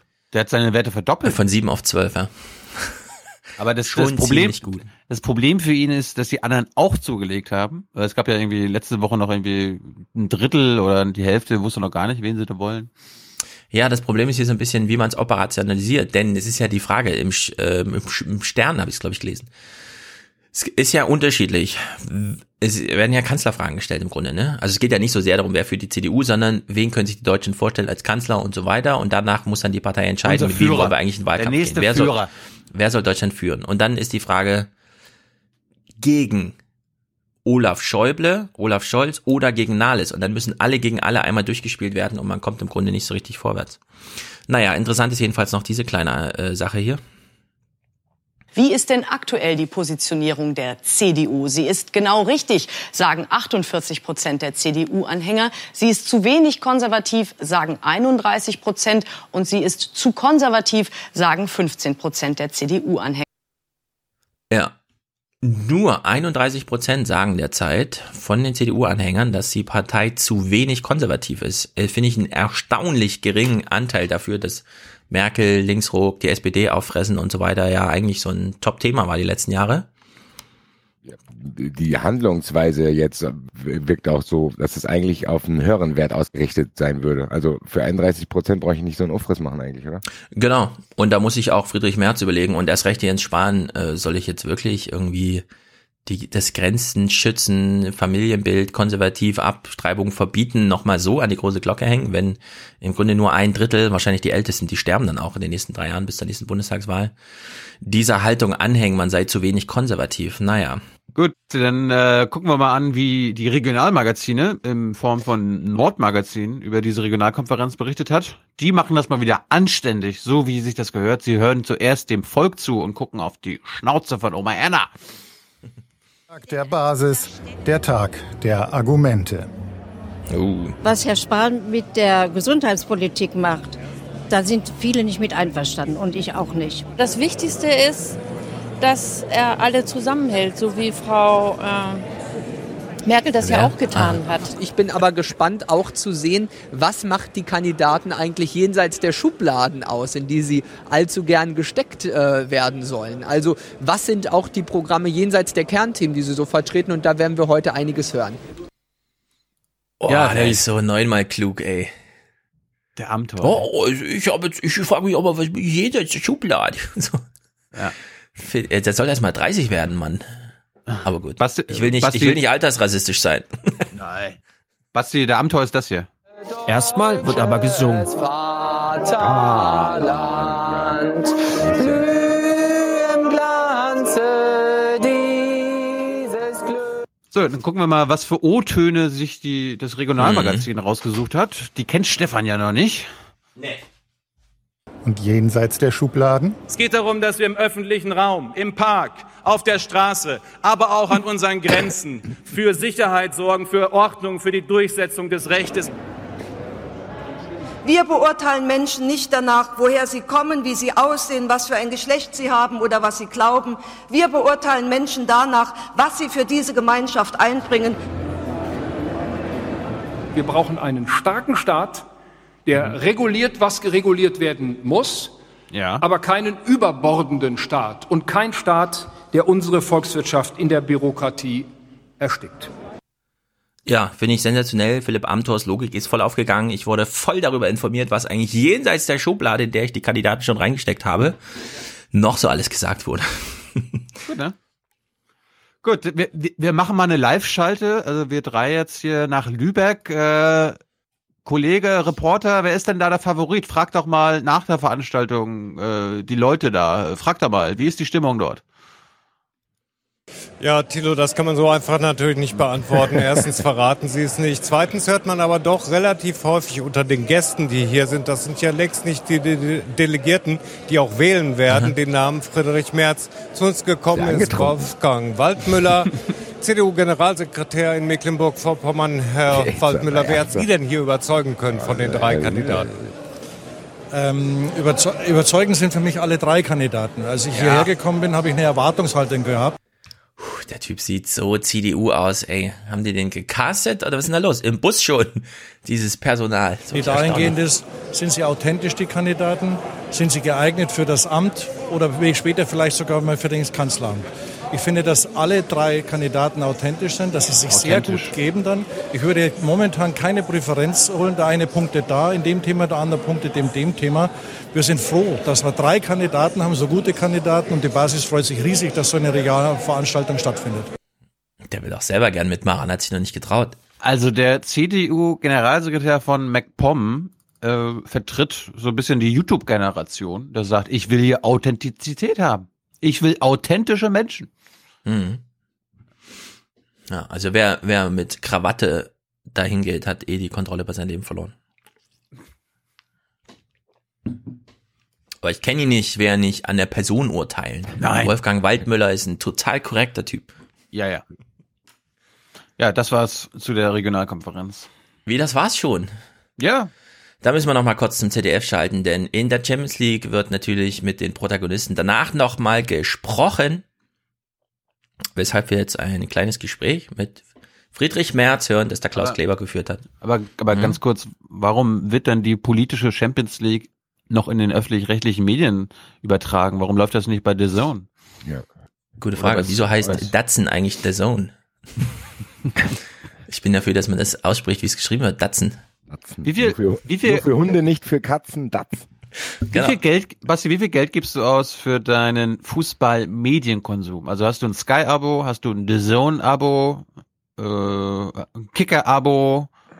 Gute Frage. Also ich habe ein Elf-Freunde-Abo, das kostet paar 50 Euro im Jahr. Mhm. Da kriege ich sowohl die Print- als auch die Digitalausgabe, das finde ich ganz praktisch. Und dann zahle ich 10 Euro der Zone und 20 Euro für Sky. So, das war's. 20 Euro im Monat kostet das bei Sky? Ja, wenn man lang genug rummacht und kündigt und wartet und tut, ja. kann man Champions League und Bundesliga äh, für und Entertainment-Programm auch noch mit den Serien für 19,90 Euro kriegen. Also ich dachte, das wäre schon ein hoher Preis, aber das klingt jetzt so, als hättest du das. Das ist der absolute Schnäppchenpreis. Das kostet normalerweise tatsächlich 66,90 Euro. Im Monat. Also wer das bezahlt, hat die Kontrolle über sein Leben verloren. Es haben sehr viele Leute heute, ich weiß, die Kontrolle über Leben verloren, aber 66 Euro. Also ein 20 Euro Deal habe ich nicht bekommen, aber ich habe ein ich habe ein ähnliches Verhandlungsgeschick gemacht. Das habe ich mir vorgenommen. Ich habe, glaube ich, mhm. auch mehr als die Hälfte eingespart für das gleiche Abo. Krass, aber dann auch alle Spiele, ja? Ja klar. Nee, nee, nee. Also Sky hat ja auch so, ein paar so. verloren. Also Sky verliert regelmäßig große Sachen und erhöht die Preise. Also Sky ist, glaube ich, wenn ich aus der Fußballfilterblase sagen kann, unter Fußballfans ist Sky nicht der allerbeliebteste Sender. Also die äh, nee. sind schon stark unter Beschuss, weil die tatsächlich auch wirklich Programm für Leute machen, die wirklich dieses äh, Kontrolle über ihr Leben verloren haben. Da ist Frank Buschmann, das ist eher wie so eine Kirmesveranstaltung mittlerweile. Frank Buschmann hat auch mal Schlag den Rab moderiert, oder? Genau, und so wird dann auch die Bundesliga präsentiert. Das passt ja, jemand, der sich mit der Bundesliga beschäftigt, dann nicht so gut. Keine Habt ihr auch diesen einen Werbeclip gesehen, der mal mitten im Spiel gesendet wurde, wo es Aufschrei gab? Habe ich gelesen irgendwie. Das habe ich auch nur gelesen. Gegen, äh, Bayern, Dortmund gegen Bayern, ja, ja. Genau. Okay, aber jetzt mal die Frage. Das ZDF hat ja 50 Millionen ausgegeben, um irgendwie 18 Spiele von eigentlich 263 äh, Champions League Spielen zu zeigen und dann nicht mal alle Deutschen. Wenn ich jetzt alle Spiele der Champions League gucken will, was würde mich das kosten im Monat? Wenn du so verhandelst, du- 30 Euro. 30 Euro, okay. Na gut, das geht ja noch vielleicht. Offiziell, offiziell aber mehr. Ja, 80 oder was dann? Hm, krass. Krass, krass, krass. Gucke ich lieber lieber kostenloses Horse Race im Heute-Journal, ehrlich gesagt. Radikal. Auch noch andere krass, Möglichkeiten. Also IP, IPTV kostet 100 Euro. Ja, glaube ich, Mhm. ist so halblegal und kann man alles schauen. Was Uh. Ja, kann ich nicht ein philippinisches VPN, wo die Spiele irgendwie und so? guckst du, guckst du eigentlich Wrestling über Sky? Ich nee. Die, die guck DSF? auch live. Ah, DSF gibt's nicht mehr. Ich gucke das über allwrestling.org. Hm. Bei Dailymotion Videos. Ah ja. Ja, aber, ja, aber es gibt doch die Live-Übertragung. Also Raw und SmackDown und so. aber da, da, da ist mir dann zu viel Werbung. Also, weißt du, was ich meine? Da ist Ja, darum, ich nehme es auf und spule mal vor. Okay, nee, ich, ich guck, ich streame mir das. Aber wo ich ganz Mhm. ehrlich sagen muss, momentan schaue ich auch nur noch die Pay-Per-Views. Davon gibt's ja mittlerweile auch genug. Hast du den am Sonntag geguckt jetzt schon? Nee, leider nicht. Was? Da freu dich, gestern freu dich. probiert, ich bin gestern probiert, ich habe gestern probiert, bin schon beim Damenmatch eingeschlafen. Was? Bitte? Was ist denn das für ein Kommentar hier? Moment, Moment, bist du bei Rouse gegen Charlotte eingeschlafen oder bei Nein, dem? beim ersten, Ah, beim ersten. Das gut. hat nichts mit dem Damenmatch zu tun, Stefan, weil es Damen sind, sondern Okay, weil es das okay, erste okay. Match war. Das heißt, so viel, ich wollte damit nur sagen, dass ich die gesamte Veranstaltung verschlafen habe. Stefan Schulz ihr weiß aber nicht, dass- Wrestling gucke? Ja. Wenn The Rock Präsident ist. Ich hoffe, dass Dann steige ich wieder ein. Ich bin Ich hoffe, bei Bill Goldberg damals ausgestiegen. Bill Goldberger ist ja gar nicht so lange her. Äh, ja, na, also äh, hier irgendwann. Der war letztes Jahr, der so. war, nee, der war vor zwei Jahren noch Main Event bei Survivor Series. grad der war, ich habe den vor zwei Jahren in Orlando live gesehen. What? Hm, Gegen Brock Lesnar, ja. Geil. krass. Okay, gut. Na, wie gesagt, äh, äh, hier ist The Rock, ne? Ich war ja auch ein bisschen überrascht, aber habt ihr gewusst, dass der immer sein ganzes Fitnessstudio mitnimmt, wenn der reist? Der hat da so 50 LKWs und dann bauen die ihm so ein Zelt auf und legen Boden und heizen das und dann hat er sein Fitnessstudio wie immer überall, egal wo er ist auf der Welt. ist einfach krass. Man muss ja überlegen, was das alles wiegt, das Zeug. Naja, gut. Zurück zu unserem mm, Brain Muscle Supertypen Friedrich Merz, vor dem wir alle Angst haben, weil er sich so krass reingefressen hat in die, die globale Politik über BlackRock, wo die eigentlichen Ja. Entscheidungen getroffen werden. Hallo. Das ist Ja. keine Heuschrecke, das ist äh, kein Private Equity, das ist ein Vermögensverwalter. Äh, so. Ja, der größte auf der Welt, aber Vermögensverwalter Ja. sind Treuhänder. Treuhänder. Äh, Treuhänder, okay. Ja, hören wir uns das doch mal an. Also Klaus Kleber eröffnet, ganz witzig, glaube ich. Seit dieses Kandidatentrio Kramp-Karrenbauer, Spahn und Merz steht, haben wir alle drei Kandidaten zu einem Journalgespräch eingeladen. Die ersten beiden waren schon da. Friedrich Merz hat uns am längsten widerstanden. Einen schönen guten Abend. Guten Abend, Herr Kleber. Herr Merz, in der gegenwärtigen Situ- Situation ist die, sind die Volksparteien unter anderem deshalb unter Druck, weil viele in der Gesellschaft sich bedroht fühlen von der doppelten Bedrohung der Digitalisierung und der Globalisierung. Die soziale Kluft Das ist eine Einstiegsfrage, ne? Nach Hallo, guten Tag, ja, ja. Und jetzt kommt hier so irgendwas mit der großen Kluft und die Digitalität ich, und. bin, ich, ich bin ja überrascht, dass Kleber die Frage nicht abliest, weil solche Themen nimmt er sonst ja nie wirklich Na, in den macht er Mund. ja, macht er ja. Ach so. Klar, da irgendwo ein Prompter steht. wird größer. Und ausgerechnet da soll ein Mann der Richtige sein. Oder auch nicht, ich will ihm ja nichts unterstellen. Ich, sein, der die Politik vor zehn Jahren verlassen hat, der seitdem ein Vermögen in der Finanzwelt angehäuft hat und jetzt wiederkommt. Warum wären Sie da der geeignete? Die, die, es, der Clip läuft seit fast einer Minute und Merz ist Mhm. immer noch nicht zu Wort gekommen. nee, doch, er durfte Hallo sagen. Der, bei Jung und Naiv hätte er jetzt schon drei Fragen beantwortet. Ja, wer sind Sie, wer bist du, was willst du? Also zunächst einmal, Herr Kleber, ich habe ja davor auch schon Ja, und jetzt hört mal, wie egal ihm die Frage ist, die ihm gerade gestellt 20 wurde. Jahre in der Politik gearbeitet. Ich bin fünf Jahre Mitglied des Europäischen Parlaments gewesen. Ich war 15 Jahre Mitglied des Deutschen Bundestages. Und ich habe in der Zwischenzeit einige Erfahrungen in meinem Beruf gemacht, in der Tat. Und ich stelle mich jetzt zur Verfügung für diese Aufgabe in der Partei, weil ich das Gefühl habe, wir müssen wirklich äh, dafür sorgen, dass die CDU Volkspartei bleibt, Mhm. Volkspartei der Mitte bleibt. Ja. Und ich habe das Mhm. heute hier so formuliert und den Anspruch äh, erhebe ich äh, wirklich ernsthaft. Die CDU hat die Chance, wieder an die 40 Prozent heranzukommen. Und wir haben vor allen Dingen die Chance, die Wählerinnen und Wähler der AfD zumindest zur Hälfte für die Union zurückzugewinnen. Und das möchte ich machen mit meinem Profil, mit meinen Erfahrungen und auch mit meinem Engagement. Ja, ist, also genau ist die gleiche der- Schei ist ja genau die gleiche Scheiße, die Hm. Merkel sogar vor einem Jahr schon gesagt hat. AfD wieder zurückgewinnen, wir können wieder Volkspartei Mhm. werden, 40 Prozent kriegen wir wieder hin. Auf mich Du wirkt meinst er ehrlich gesagt so wie so jemand, der selber gar keinen Bock drauf hat, den jemand so vorgeschickt. So hier kommt und dann steht er da. Also der wirkt jetzt dafür, dass er eigentlich müsste er ja diese Story erzählen. Er hat jetzt ganze Zeit gewartet und jetzt ist er da und denkt, bam, hier bin ich. Der ist ja, Ja, bei seiner das- ersten BBK schon eingeschlafen, wo ich dachte, Digga, du musst das nicht machen, wenn du nicht willst. Ja, ehrlich gesagt, ich vermute auch, jetzt wo du das so sagst, der hat ja ähm, in der BBK da auch gesagt, ne, ja, ich habe das mit dem Larry Fink besprochen, also mit Genau. dem eigentlichen Chef und Aufsichtsratschef von äh, BlackRock. Vielleicht war es tatsächlich umgedreht, im Sinne von, äh, mein Aladdin-Computer sagt mir, die Merkel tritt morgen zurück, können Sie bitte mal den Friedrich Merz ans Telefon holen? Merz, du musst jetzt Kanzler werden, denk dir einen Plan aus. Befehl von oben. Aber äh, wir sind natürlich nur wieder, wir, keine Angst vor Verschwörungstheorien, aber wir vermuten natürlich nur. Denn ich glaube auch, so richtig, also richtig auf Zack wirkte das bis jetzt nicht. Klaus stellt jetzt seine nächste Frage, danach machen wir ein kleines Quiz. Ich glaube, ich, ich glaube, sein Problem ist, das, was Basti ja gerade gesagt hat, das ist ja wirklich so. Ja, er hat gewartet, er hat, er, so, er hat ja, ja, jahrelang genau. Mhm. Ich Ja. glaube, mit der, wenn er mit der Strategie, also wirklich so einfach ehrlich, e- egal wie Mhm. wir das finden würden, aber wenn er ehrlich so auftreten würde, dann Ja. würden, glaube ich, auch die, der, das, die Umfrageergebnisse anders sein. So macht er jetzt wirklich nur das, was er glaubt, was Union und Medien hören wollen. Ja, ja, Äh, CDU und Volkspartei und ein bisschen Genau, er Deregulierung. Genau. Weil ich würde auch, er müsste eigentlich reingehen mit, also hören Sie mal. Selbst bei Thilo Jung und Jung und Naiv, ja, bei YouGov gab es eine Umfrage, mehr als die Hälfte der Deutschen wollen die Merkel nicht nochmal und haben dafür auch inhaltliche Gründe. Und da hätte er im Grunde nur sagen müssen, äh, hör mal zu, Klaus, äh, Merkel-Zeit ist jetzt vorbei, es weht jetzt ein neuer Wind, ich bin der neue Wind. Irgendwie so. Also Attacke halt, ja. So wie man das so ein bisschen von Trump, Ja, ich mein, also man genau. kann das durchaus lernen da. Genau, wir, wir, wir haben ja, wir haben ja, wir haben ja ihn auch ein bisschen mit Trump verglichen. Er kommt von außen, kann sagen, ich gehöre nicht dazu. Aber genau das Mhm. macht er ja nicht. Er sagt, Ja. ja, Eben. Also der nutzt ja gar nicht einfach diesen Bass, den er haben könnte. Und eigentlich ist es doch, eigentlich wäre es doch leicht. Auf mich wirkt das also nicht nur in der CDU, auch SPD sowieso. Bisschen, jetzt komme ich, wieder leichter, ja. jetzt komme ich wieder zum Wrestling. Das wirkt wieder bei der WWE gerade so ein bisschen. Die schaffen es einfach nicht, neue Main-Eventer aufzubauen. Und Ja. müssen immer wieder Shawn Michaels und Triple H anrufen. Ja. Und, aber eigentlich Ja. interessiert es keinen mehr. Jetzt Ja. wäre doch eigentlich die Zeit, wenn ein junger, frischer Typ, egal in welcher Partei, das siehst du ja ein bisschen an Habeck, wie leicht das eigentlich ist.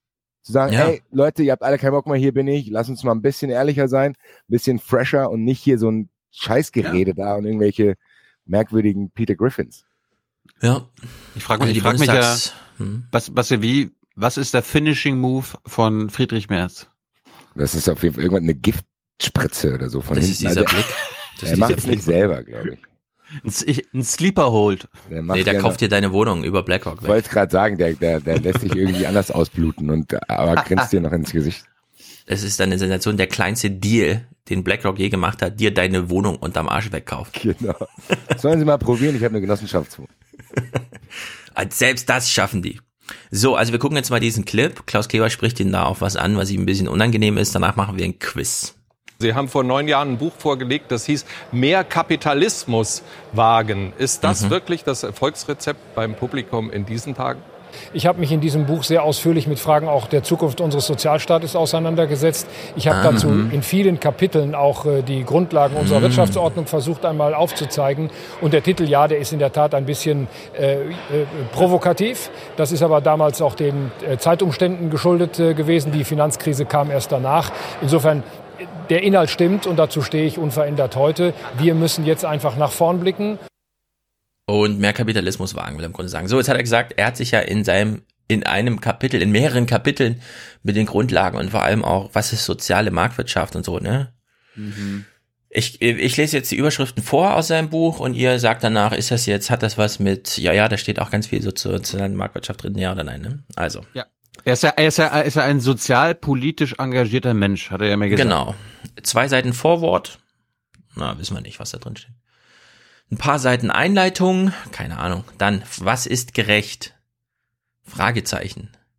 Hm. Okay, lustiger Einstieg. SPD, SPD. Das könnte SPD sein, genau, wir kommen ja gleich auf Martin Schulz zu sprechen. Die soziale Marktwirtschaft lautet dann die nächste Überschrift. Sozialordnung oder Wirtschaftssystem? Fragezeichen.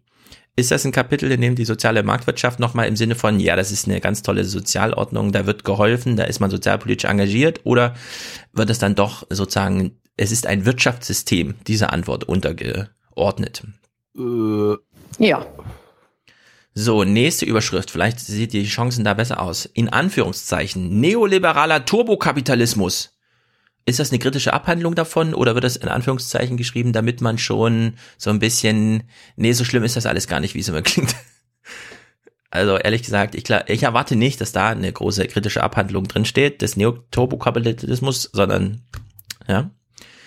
Ja, wissen Sie, äh, da kann ich nichts mehr zu sagen. Da fällt einem nichts ein. Nächste Überschrift. Wieder eine Frage. Shareholder Value. Aktionäre gegen Arbeitne Arbeitnehmer? Fragezeichen. Ich vermute einfach, in dem Kapitel geht es darum, nein, das sind keine Gegensätze. Die Arbeitnehmer brauchen gute Aktionäre, ist auch ganz wichtig. Nee, er Arbeitnehmer bei der müssen BWK noch mal Aktionäre werden. Ja. So, dann, nächste Überschrift. Bist du Aktionär, Basti? Ähm, lass mich kurz überlegen. Nein, nicht mehr. Nicht, oh, nicht mehr.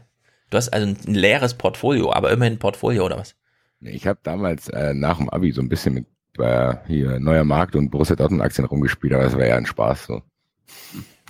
Ich habe während der Schule, ich habe während der Schule noch Börsenplanspiele mitgemacht. Oh, das habe ich auch gemacht. Börsenspiele. Ja, genau, gewonnen. da, daher kam das, genau, diese Börsenspiele. Da. Mhm. Tipp den DAX und Gewinn von der 18.2. Da kam, das muss man sich mal überlegen, da kamen die Banken in die Schulklassen rein Hm. und haben quasi so ja, sich vorgestellt. Mehr Kapitalismus wagen.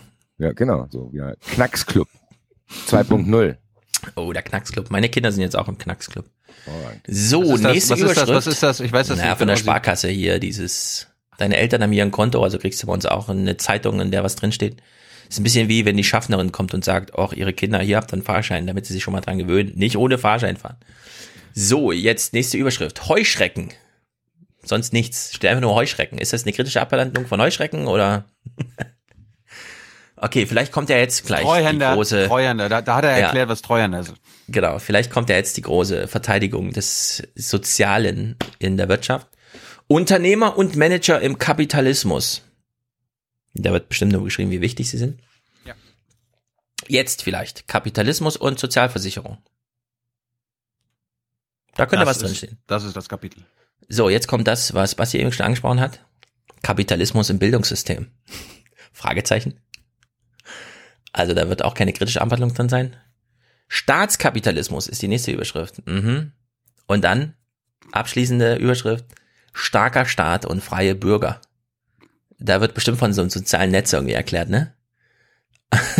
Also Friedrich Merz sollte das Buch nicht nur vom Titel her peinlich sein, sondern es ist vergriffen und bleibt es wahrscheinlich auch, denn wann immer neue Auflagen kommen, kauft die, glaube ich, BlackRock weg.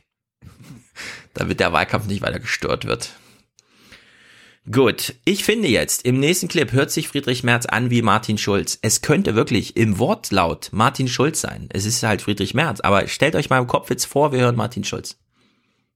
Wie schaffen wir es eigentlich angesichts der Globalisierung, der Digitalisierung, auch der großen umweltpolitischen Herausforderungen, eine Gesellschaft zusammenzuhalten wie die Bundesrepublik Deutschland, die einfach jetzt auch anpacken muss und dafür sorgen muss, dass wir einfach eine soziale Marktwirtschaft auch im digitalen Zeitalter bleiben. Und die Antworten, um die ringen wir in der CDU und daran beteilige ich mich. Wenn du das aufschreibst, ist nicht zu unterscheiden von Martin Schulz. Er hat ja nur Irgendwelche Schlagworte. Sozi ja, eben sozialpolitische dieses- Fragen, dieses Klima. Hauptsache mal anpacken. Digitalisierung gesagt. Umwelt. Und anpacken. Ärmel hochkrempeln, anpacken. Ja, also ich sehe hier auch Drama voraus. Wir hören noch mal, er hat ja diesen tollen Anspruch, 40 Prozent, hat er sich ja ausgeklüngelt mit seinen, ist wahrscheinlich durch so einen AB-Test vor Oma Ernas gelaufen und als erfolgreich durchgekommen. Ja, aber die, das wollen die das wollen die CDUler ja hören.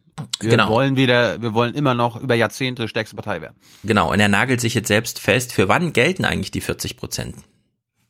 Der Referenzwert, an dem ich mich orientiere, die Europawahl im nächsten Jahr. Wir haben am 26. Mai Europawahlen in ganz Europa, auch in Deutschland.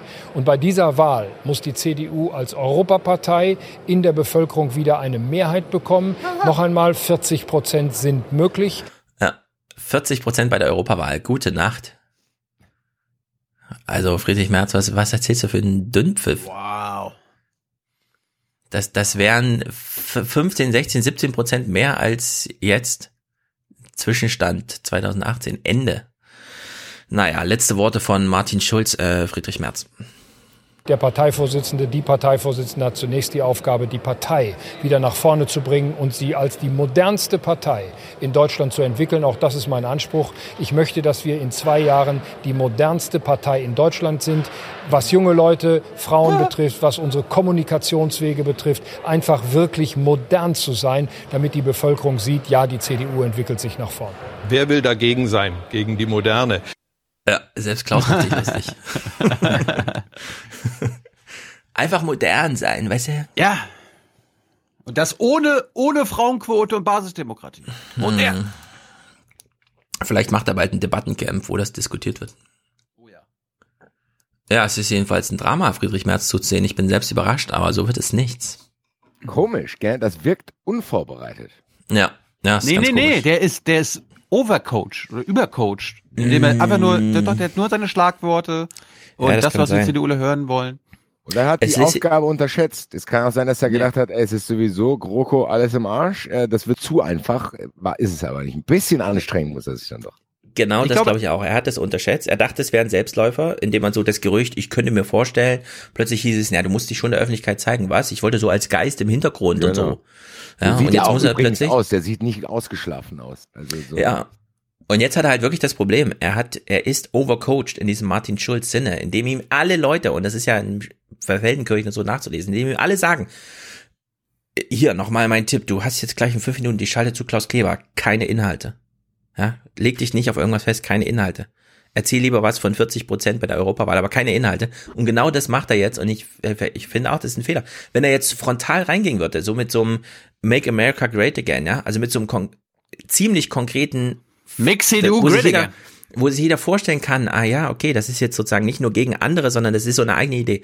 Aber genau sowas hören wir bei ihm nicht. Also weder in so einem allgemeinen Spruch noch so feingegliedert in was er jetzt eigentlich machen will. Ich glaube, er hatte die Strategie Playing it safe und hat überschätzt, wie, also er hat die Merkel-Verdrossenheit in der Union unterschätzt, äh, überschätzt. Ja. Weil sonst hätte Er er, hat nicht unterschätzt. gesagt, okay, gegen AKK gewinne ich locker, weil AKK ja Merkel-Frau ist. Aber das hat Ja, er- aber das unterschätzen alle. Das hat der Seehofer hat den gleichen Fehler gemacht. In dem Moment, wo du sagst, das ist mein Abschiedsdatum, hast du nur noch gute Presse.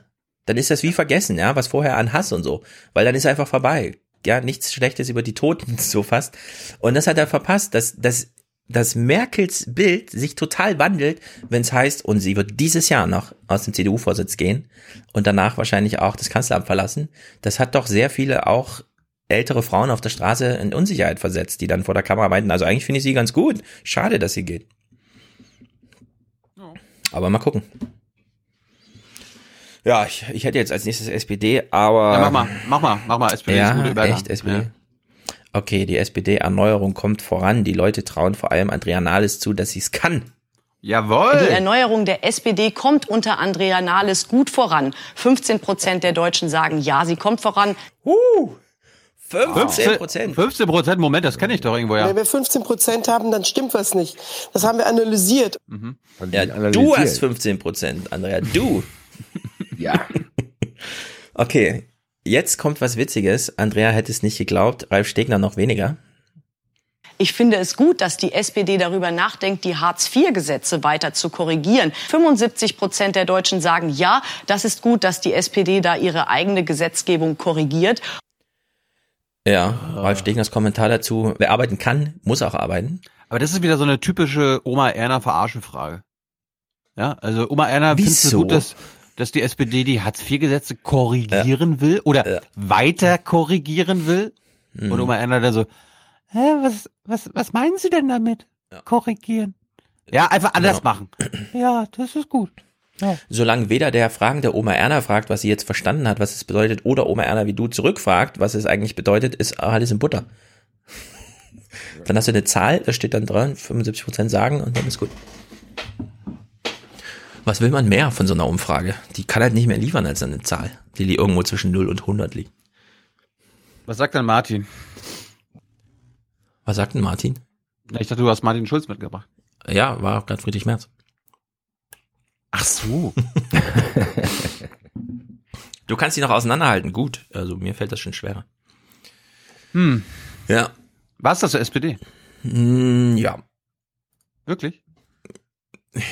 Also, Bist du was interessiert dich denn noch zur SPD? Bist Hast du du noch in, offene Punkte bei der SPD? Warte mal, ich, ich Ja. scroll mal durch. Nee, das war's Ja. zur SPD. Da ist ansonsten nicht mehr zu holen, glaube ich. ansonsten hat äh, Basti Hausaufgaben gemacht. Beziehungsweise Mhm. hat sich nicht an das gehalten, was ich letzte Woche gesagt habe und wovon ich auch von über, jetzt schon über 10.000 Leuten, ich bin von euch enttäuscht. Die haben sich Hubertus Also ich hab's nicht geguckt, ich bin Gut. unschuldig. Aber Basti hat es für dich geguckt. Ich habe es ja auch nicht geguckt. Ja. Und Basti hat gesagt, hier Hubertus Heil, gucke ich mir an, das tue ich mir an. Okay, Basti, du kannst, äh, wir gucken gespannt. uns die, wir gucken uns deine Clips an und du kannst dann danach mal kommentieren, warum du das sehenswert fandest. Achso, äh, die hast du jetzt ausgewählt, Basti. Du hast Ja, gesagt, ich soll vier Sachen aussuchen. Das fand ich gar nicht so einfach bei diesem Interview. Ja, Sehr gut. Gut, äh, erstes Thema. Basti hat sich gedacht, äh, das mit den Abstimmungen über Auslandseinsätze von Hubertus Heil, der ist ja seit über 20 Jahren Mitglied im Bundestag. Wo hat er denn mal Nein gesagt? Kannst du dich noch erinnern, als du zum ersten Mal nicht mit deiner Fraktion gestimmt hast im Bundestag? Wo du mal gesagt hast, da mache ich nicht mit. Es gab so diese berühmten Gewissensentscheidungen, die sowieso sozusagen nicht nach Parteizwang abgingen, ähm, also nach Artikel 38 freigegeben waren. Das waren so ethische äh, Fragen, die da waren. Äh, ich habe meistens nicht gegen die Linie der Partei abgestimmt, aber ich gebe zu, ich habe mir am Anfang bei den ersten Entscheidungen, als es um Auslandseinsätze ging, ähm, das ging relativ hart los, 98, 99, da ging es äh, um den ersten bewaffneten Einsatz in Sachen Kosten. Also ich will den Clip gar nicht zu Ende gucken, mache ich aber gleich. Ich will nur jetzt schon mal eine Vermutung äußern. Ich vermute, Mhm. wenn neue Leute in die SPD-Fraktion im Bundestag kommen, kriegen die von den Alten gesagt, hier, es geht jetzt um Krieg, da kannst du ruhig dagegen stimmen, das wird dir für immer helfen. Und dann machen die das alle reihenweise, Guter weil das Tipp. scheint mir echt ein Muster zu sein. Kosovo, der Bundeswehr nach dem Krieg, das hat mich ziemlich umgetrieben und gemartert. Hast du Nein gesagt? Nee, habe ich nicht, weil es, ich habe Mhm. erlebt, dass es manchmal so ist wie in einer griechischen Tragödie. Und egal wie man sich entscheidet, man äh, lädt Schuld auf seine Schultern. Also nichts zu tun war für mich keine Option nach dem, was ich so in den 90ern mitbekommen habe, mit Bosnien beispielsweise, also Milosevic in ähm, sozusagen zu stoppen. Nach dem, was wir erlebt haben, war für mich dann überwiegend Okay, also bevor der Clip zu Ende ist, ziehe ich meine eigene äh, blöde Sache gerade zurück, weil es ist tatsächlich noch blöder als gedacht. dafür äh, zu stimmen. Aber auf der anderen Seite zu wissen, dass man für einen Kampfeinsatz äh, stimmt und nicht nur das Leib und Leben von Soldaten gefördert, gefährdet, sondern auch Zivilisten äh, da in Mitleidenschaft gezogen werden, das war schon ziemlich heftig. Aber es war eine Abwägungsentscheidung. Und es hat für mich bewiesen, dass das Leben nicht immer schwarz und weiß ist, sondern manchmal man Rot. unterscheiden muss zwischen schwierig und ganz schwierig. Aber er Ja, trägt doch schwarz und weiß. Er, er trägt Ja, doch gerade schwarz und weiß. Aber wir, wir, wir mal weiter. Tot. Du hast in den letzten 20 Jahren ja eine Menge Abstimmung zu Bundeswehreinsätzen. Hast du irgendwann mal Nein gesagt? Nee, habe ich nicht. Also jeden, doch, natürlich habe ich Nein gesagt, auch bei, bei In der Opposition. in der Opposition bei einigen Ja. Geschichten. Ja, dann ja. Mhm. Einsatz zugestimmt. Ähm, es gibt auch einige, da bin ich bis heute nicht sicher, das alles äh, sozusagen immer so richtig war. Das muss ich ganz offen sagen. Ja, das waren zum Beispiel einige Entscheidungen, die wir in Sachen Afghanistan gefällt haben. Das war auf sehr unsicherem Boden.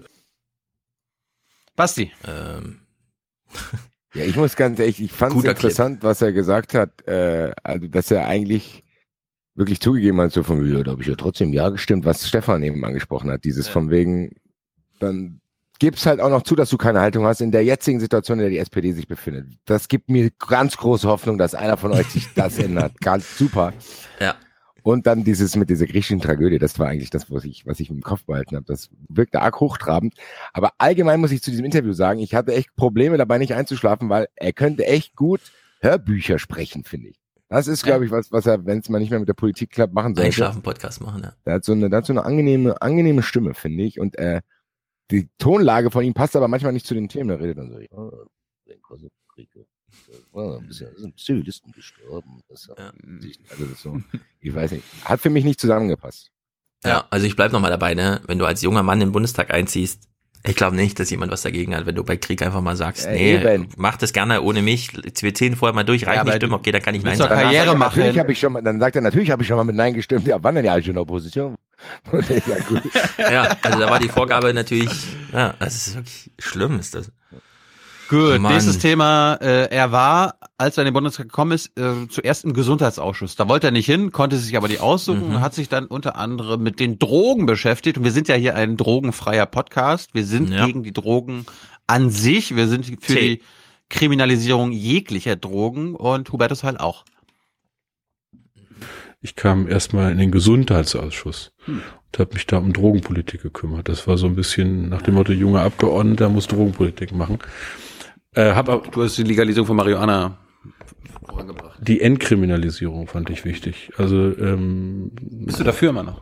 Ja, klar. Also ich glaube, äh, dass es keinen Sinn macht, auf kleine Kiffer mit ganz viel Polizei und Staatsanwälten äh, loszugehen. Kleine Kiffer.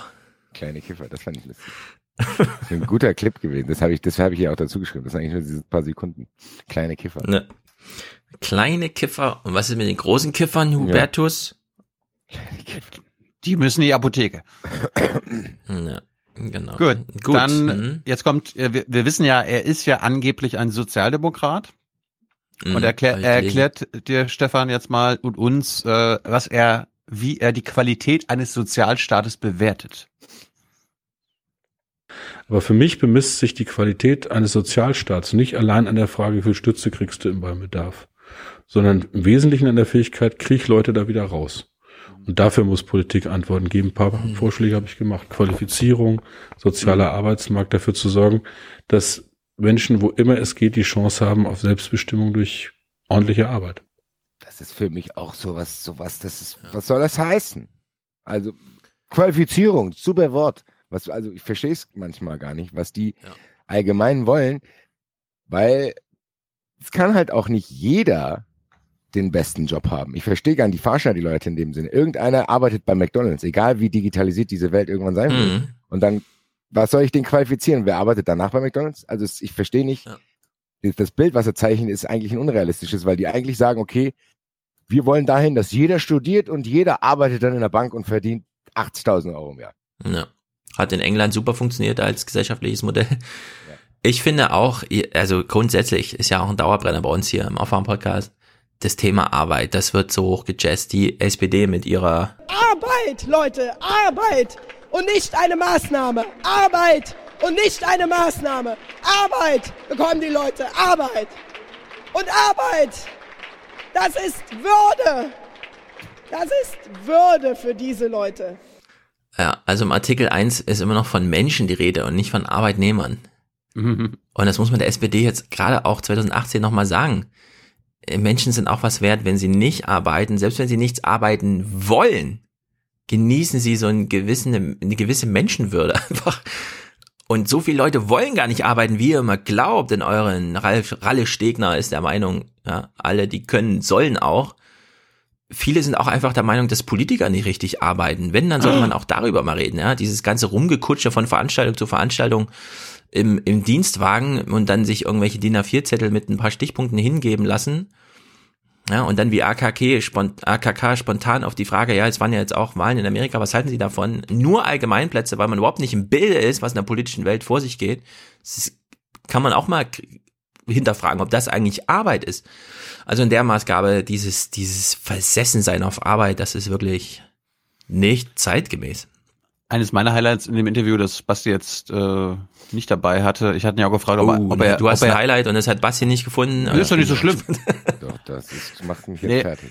Gab, es gab eins, Alter. Das, Er, er Lowlight. Ich fragte ihn so, äh, war er denn auch so ein Neoliberaler? Äh, ist er dann irgendwann in den Wirtschaftsausschuss gekommen und er so, mm, neoliberal, mm, wirtschaftsfreundlich. Also er hat genau das gleiche gebracht wie Friedrich Merz und meinte dann so, das ist in der SPD kein Schimpfwort. das ist kein Schimpfwort, das habe ich auch gehört. Ja. Aber wir kommen, wir kommen mal zum nächsten Thema. Möchten Sie die Gelegenheit vielleicht nutzen, die GroKo schon mal hemmungslos zu loben? Na klar. Aber im Moment ist das das, was da ist. Und ich stelle fest, dass wir trotz der Tatsache, dass wir nicht jetzt geborene Partner sind, eine ganze Menge sozialdemokratischer Politik durchsetzen. Den sozialen Arbeitsmarkt, von dem ich vorhin gesprochen habe, ein Programm für Wohnungsbau, ein gutes Kita-Gesetz, eine Brückenteilzeit. Das Problem dieser Regierung ist nicht, dass sich da nicht was bewegt, wie es außen aussieht, sondern das grottige Bild, was diese Regierung in den letzten Wochen und Monaten geboten hat, was viele Menschen zusätzlich ver Ich darf kurz unterbrechen, ne? Ja, Also wenn vorbei. das so, st- ach so, oh, Wahnsinn. Also wenn das so stimmt, was er jetzt sagt, ne? wenn die Regierung Vernünftiges macht, dann kann man das, also die, den Grad an Vernünftigkeit, den könnte man einfach wissenschaftlich ablesen an wissenschaftlichen, äh, wirtschaftlichen Kennziffern, Zufriedenheitswerten, wie auch immer. Dafür braucht man keine Regierung. Das schafft eine Verwaltung auch komplett ohne. Ja, einfach so ein bisschen nachsteuern und so weiter. Den Bedarf ermitteln und danach auch handeln. Dafür braucht man keine Regierung. Und ob die dann ja, geborene Partner sind oder sich so zusammengerauft haben. Manche Sachen müssen halt gemacht werden, ansonsten wird man erst richtig vom Hof gejagt. Aber dieses ständige Abfeiern der SPD von irgendwelchen Sachen, die nur das blöde Volk nicht richtig versteht. Ja, das ist genau das, Also- also, ich ausgewählt. Was, dann, dann, dann transportierst halt besser. Also das ist so diese Genau, dann streng dich an, Schuld abgeben, von wegen, ja, das Ja. war geil, aber ihr rafft's halt nicht. Oder mach halt einen echten Lügepressevorwurf, ja, damit man ein bisschen Rambazamba ist, aber nicht so halbgar die ganze Zeit. Irgendwer versteht uns nicht richtig. Oh. Ja, Finde ich, finde ich nicht gut. Nächstes Thema, was äh, Basti interessiert hat, was ihn von den Socken gerissen hat, ist das Thema Mindestlohn. Der Bundessozialminister ist natürlich derjenige, der den höchsten Mindestlohn der Welt fordert. Ich glaube, irgendwie wäre, glaube ich, Erfolgsversprechen, wenn, wenn du quasi als SPDler bei der nächsten Wahl, wann immer die ist, irgendwie sagen kannst, mit uns gibt es 14 Euro Mindestlohn. Das kann ich mir auch vor, ich kann, ne, 14 weiß ich nicht, aber ich kann mir vorstellen, dass wir diese Zielmarke uns setzen. Aber ich Mhm. muss ja gucken, wie wir Schritt für Schritt auch in die Richtung kommen. Beides gehört zusammen. Im Alltag die Dinge konkret in die richtige Richtung zu bewegen und sich größere Ziele zu setzen. Das ist für mich kein Widerspruch. Mhm. Und da wird die SPD auch ein Wahlprogramm machen und deutlich machen, wie wir nach vorne kommen. Ich tue jetzt das, was auf Basis dieses Koalitionsvertrages möglich ist, um das Leben von Menschen konkret zu verbessern. Und da finde ich ähm, einiges schon ganz gut, auch wenn mir das persönlich noch nicht reicht. Deshalb mache ich ja Druck, dass wir uns größere Ziele setzen können. Ja, mega Druck. Ich stelle mal wieder eine Vermutung auf, keine Angst vor Verschwörungstheorien und so weiter. Es gibt, glaube ich, einen Schattenkoalitionsvertrag. Eine Seite, jeder Minister hat eine Wildcard. Die Umweltministerin darf Hardware-Nachrüstung fordern, der Gesundheitsminister darf geschlossene Grenzen fordern und Hubert, äh, Olaf Scholz darf 12 Euro Mindestlohn fordern und Hubertus Heil sucht sich auch noch irgendwas aus. 14. Wenn er schon, ja, also wenn er, wenn er sich auf 14, will er sich ja nicht festlegen. Aber ich glaube, Nee, er dürfte, er wollte ohne, noch nicht mal, macht. er wollte noch nicht mal 12 Euro Ja. mitgehen, wo, Ah. ich, ja- wo ich ja meine, so wie kann das sein, dass der Finanzminister 12 will und du als Sozialminister nicht? Ja, vielleicht taktiert er so ein bisschen mit Merkel und sagt, ich heb mir meine Wildcard noch auf, hahaha. und dann kommt er irgendwann nächsten, nächstes Jahr Frühling mit irgendwas Tollem. Cannabis frei für alle oder so. Er gibt ja, er gibt ja auch zu im Interview, dass sein Ministerium ausgerechnet hat, wenn man Vollzeit sein Leben lang arbeitet und nur Mindestlohn bekommt, dann um am Ende mehr als die Grundsicherung in der Rente zu bekommen, muss man mindestens 12,63 Euro haben. Äh, das hat er gesagt, das hat die SPD ausgerechnet, sein Haus. Nein, das Ministerium, das BMAS. Nein, das haben die Linken ausgerechnet und er hat es dann übernommen wahrscheinlich. Aber diese Nein, nein, Rechnung das- kam von den Linken. Nee, diese Rechnung auch- kommt von den Linken. Ja, das BMAS hat es bestätigt. Ja, okay. ein Be- aber, ist- aber die Idee dazu, mal den Mindestlohn davon abhängig zu machen, damit die Rente reicht, das Ja, ist ja. eine linke Idee. Und die Rechnung ist auch von den Linken. Wenn er es übernommen hat, gut. Ja, und dann sagt er aber, ja, ja, haben wir ausgerechnet. Ja, ist so. Aber dafür bin Mhm. ich nicht. Ja, es, es ist einfach Meine, meine Lieblingsszene jetzt, die Basti Dankert weiter, auch mitgebracht hat. Wir hören jetzt mal zu. Stefan, halt dich fest. Ich bin wie, sehr gespannt, ja. Ich höre schon die ganze Zeit zu. Wie wird man eigentlich Arbeitsminister? Hast du bei den Koalitionsverhandlungen äh, beim Thema Arbeit und Soziales mitverhandelt? Nee, ich habe was anderes Nicht? verhandelt. Ich habe Bildung und Forschung verhandelt mit Frau Kramp-Karrenbauer von der CDU damals. Du Bildungsminister werden? Wie heißt Ja, die? hat sich anders ergeben. Ich wusste nicht, dass ich Angela? Arbeitsminister wurde vor den Koalitionsverhandlungen. Ja, warum hast du denn nicht gesagt, also, keine Ahnung, wer war damals der SPD-Chef oder Nahles, warum hast du nicht gesagt, du, ich, ich kann mich nicht mehr erinnern. Nein, äh, ernsthaft. Nee, äh, ich wusste nicht, Ich hab Martin Schulz verdrängt. Welche Partei fachfremdes Ministerium gekommen. Nö, fachfremd ist falsch. Ich habe ja vorher gesagt, Arbeitsmarktpolitik habe ich früher schon gemacht. Und was von Bildung zu verstehen, ist für einen Arbeitsminister richtig Gold wert, weil es um Qualifikation, um Weiterbildung, um Fachkräftesicherung geht. Also ich fühle mich nicht schlecht vorbereitet, aber ich gebe zu, am Beginn der Koalitionsverhandlungen wusste ich es nicht, weil wir erstmal über Inhalte ähm, und dann über die Frage von Ministerien verhandelt haben. Und dann wusste ich auch noch nicht, dass ich das ist Ich habe es dann aber erfahren. Wurde dir das zugewiesen? Konntest du sagen, nein oder ja? Ich bin äh, Hat dich der Ruf ereilt? äh, von, von Andrea Nahles und Olaf Scholz gefragt worden, ob ich das mache. Dieses Ministerium, oder konntest du eins aussuchen? Nein, das konnte ich nicht. Wünsch dir was, ist in der Politik meistens nicht. Ich bin gefragt worden, hatte ein bisschen Zeit nachzudenken, ein paar Stunden. Ähm, weil am nächsten Tag schon die Ministerinnen und Minister vorgestellt wurden. Hast du Pro und Contra gemacht? Ein bisschen, zumal äh, bevor man so offiziell gefragt wird, auch in der Zeitung ja schon Mhm. irgendwelche Gerüchte sind, kann man schon mal Aha. anfangen, darüber nachzudenken. Ähm, aber ich habe zugesagt, weil es eine Riesenchance ist, Dinge in Ja. diesem Land voranzubringen, konkret Probleme zu lösen, Vorstellungen umzusetzen, die man hat. Das ist schon äh, Doll. eine dolle Aufgabe, die man hat. Vielleicht bist du jetzt ja der letzte Bundesarbeits- und Sozialminister der SPD-Geschichte. Das glaube ich nicht. Meinst du? Ach. Das, interess- das finde ich allgemein immer sehr interessant, wie schnell man auch so Ressort wechseln kann. So, oh, ich bin jetzt plötzlich Experte hier, was? Äh, Von der Leyen ist plötzlich Verteidigungsministerin.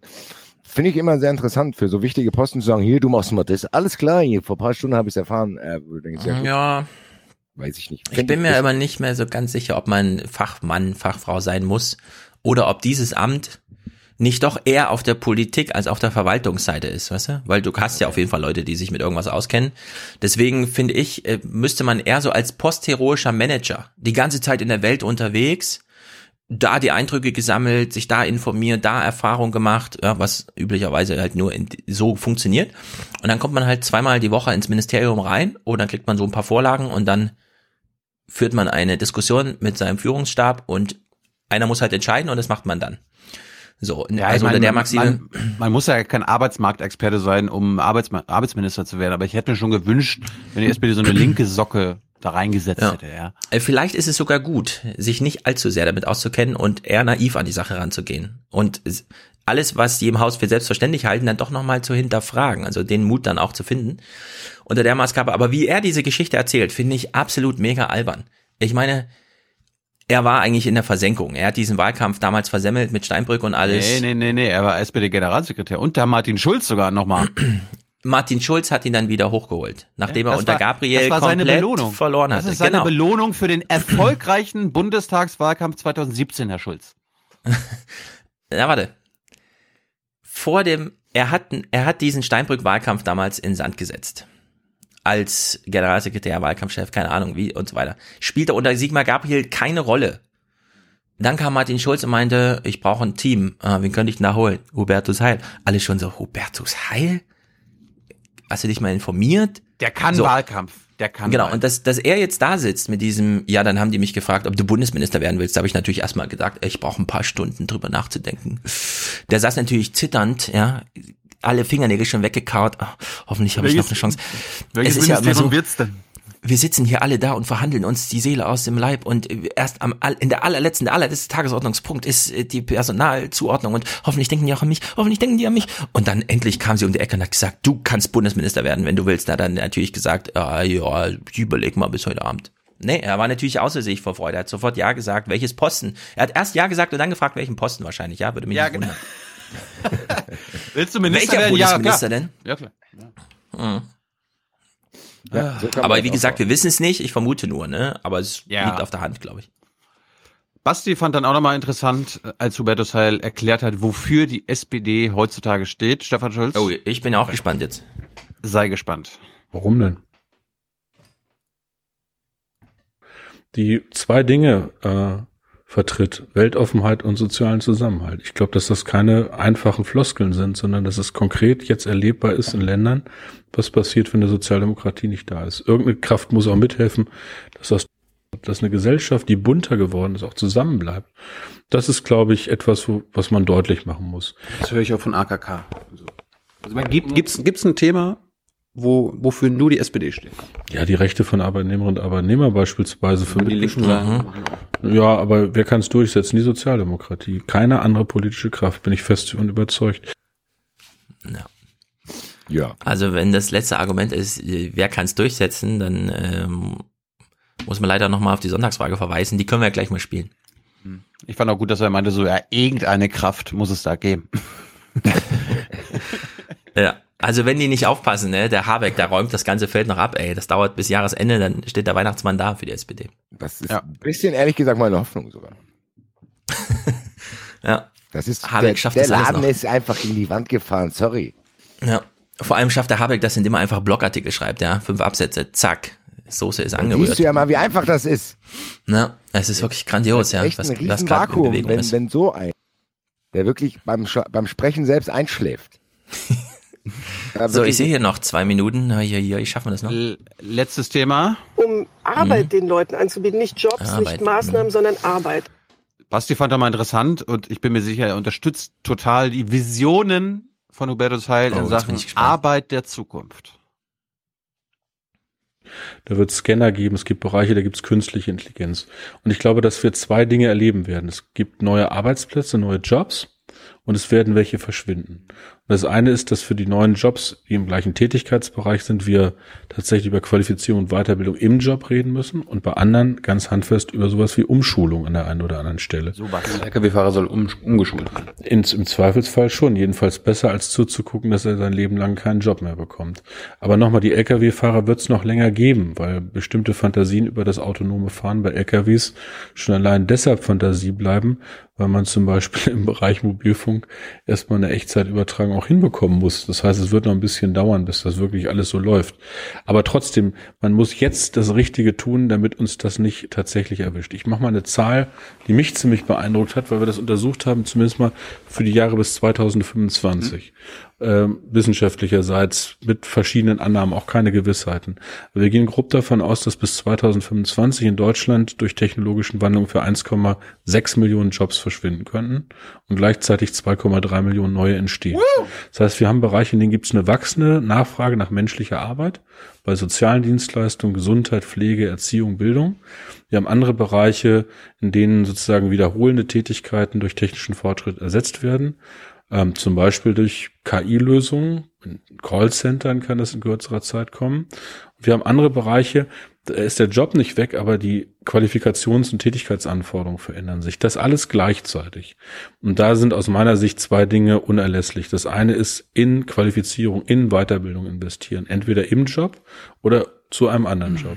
Und das andere ist, es gibt Branchen, da werden wir auch mit sozialen Lösungen wie Arbeitszeitverkürzung arbeiten müssen, damit der Strukturwandel nicht wirklich zur Falle für Menschen wird, sondern dass wir den sozialverträglich gestalten. Das ist jedenfalls meine Auffassung. Okay. Wie begeistert bist du jetzt von dieser Vision, Stefan? Mm, super Vision. Also er hat irgendwo eine Studie sich anfertigen lassen, in der steht 1,6 Millionen Leute äh, Stellen fallen weg und 3,2 Millionen neue kommen. 2,3. Ja. 2,3, ja, sensationell. Gut, gut. Ja, das ist das neoliberale Mantra, ja, gut. Jobs fallen weg, aber mehr Jobs entstehen. Ja, also für mich ist da zu viel Arbeit. Es ist einfach zu viel Arbeit in diesem Gelaber da, was da stattfindet. Arbeit, Arbeit, arbeiten. Ja. Und ich bin nicht dafür, dass die Leute faulenzen. Das Gegenteil von Arbeit ist nicht faulenzen, sondern es ist erstaunlicherweise auch Arbeit, aber eben ja. andere Arbeit. Dieses äh, Interview zu gucken ist auch Arbeit, deshalb Leute, faulenzt lieber. Ich möchte nicht, dass ihr das weiterhin guckt. Ich bin, ich bin enttäuscht von euch. Mhm. Apropos Arbeit, der hat ja gerade irgendwie die Pflege angesprochen. Ich fand mal eine interessante mhm. Zahl. In MacPom haben sie, haben sie uns mal was erzählt, wie viele, wie viel Betreuung eigentlich für die Pflegebedürftigen so zur Verfügung steht. Ziel sei es, so Sozialsenator Steffen Bockham, den Zeitpunkt der Pflegebedürftigkeit so weit wie möglich hinauszuzögern.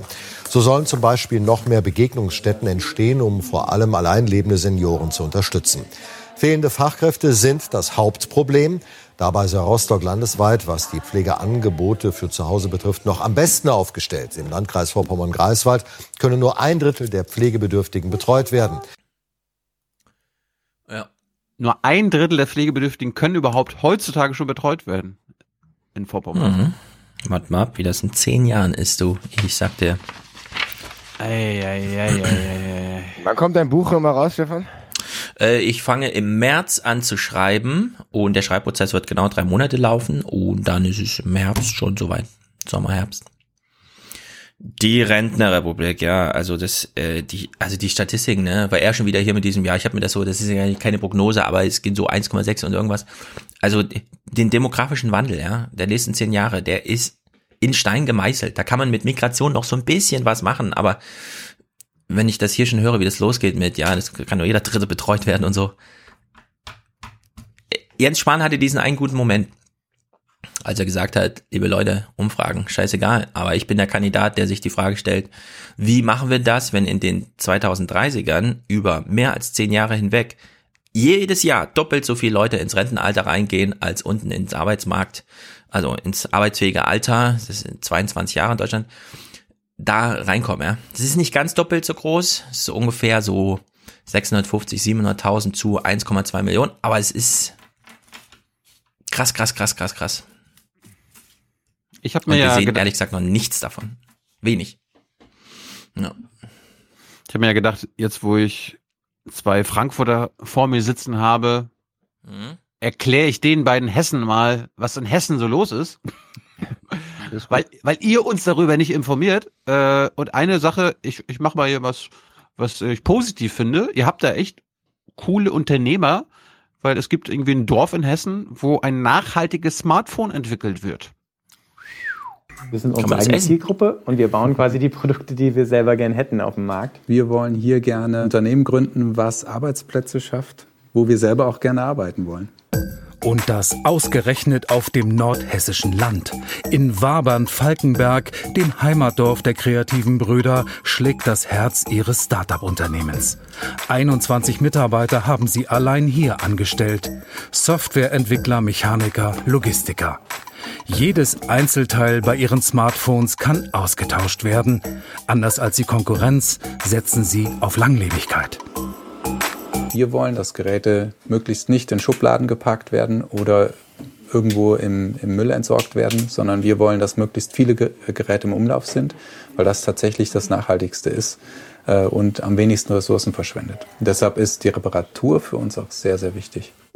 In China, in der Nähe von Shanghai, lassen sie produzieren. Aus Kostengründen, aber zu deutschen Arbeitsbedingungen.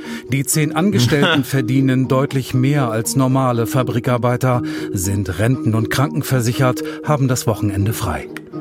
Aus Afrika beziehen sie die Rohstoffe für Mikrochips oder Akkus.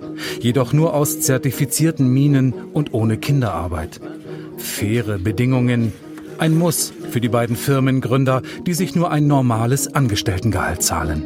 Was? Die Gewinne fließen zu 100 Prozent in nachhaltige Projekte. Das heißt, entweder sie bleiben in der Firma, um ähm, weitere Zukunftsprojekte, die auch das Thema Nachhaltigkeit haben, äh, in Angriff nehmen zu können, oder aber wir spenden. Das Hauptziel unseres Unternehmens ist ja, so viel Gutes zu tun, wie wir können und auf dem Weg dahin so wenig Schaden wie möglich anzurichten.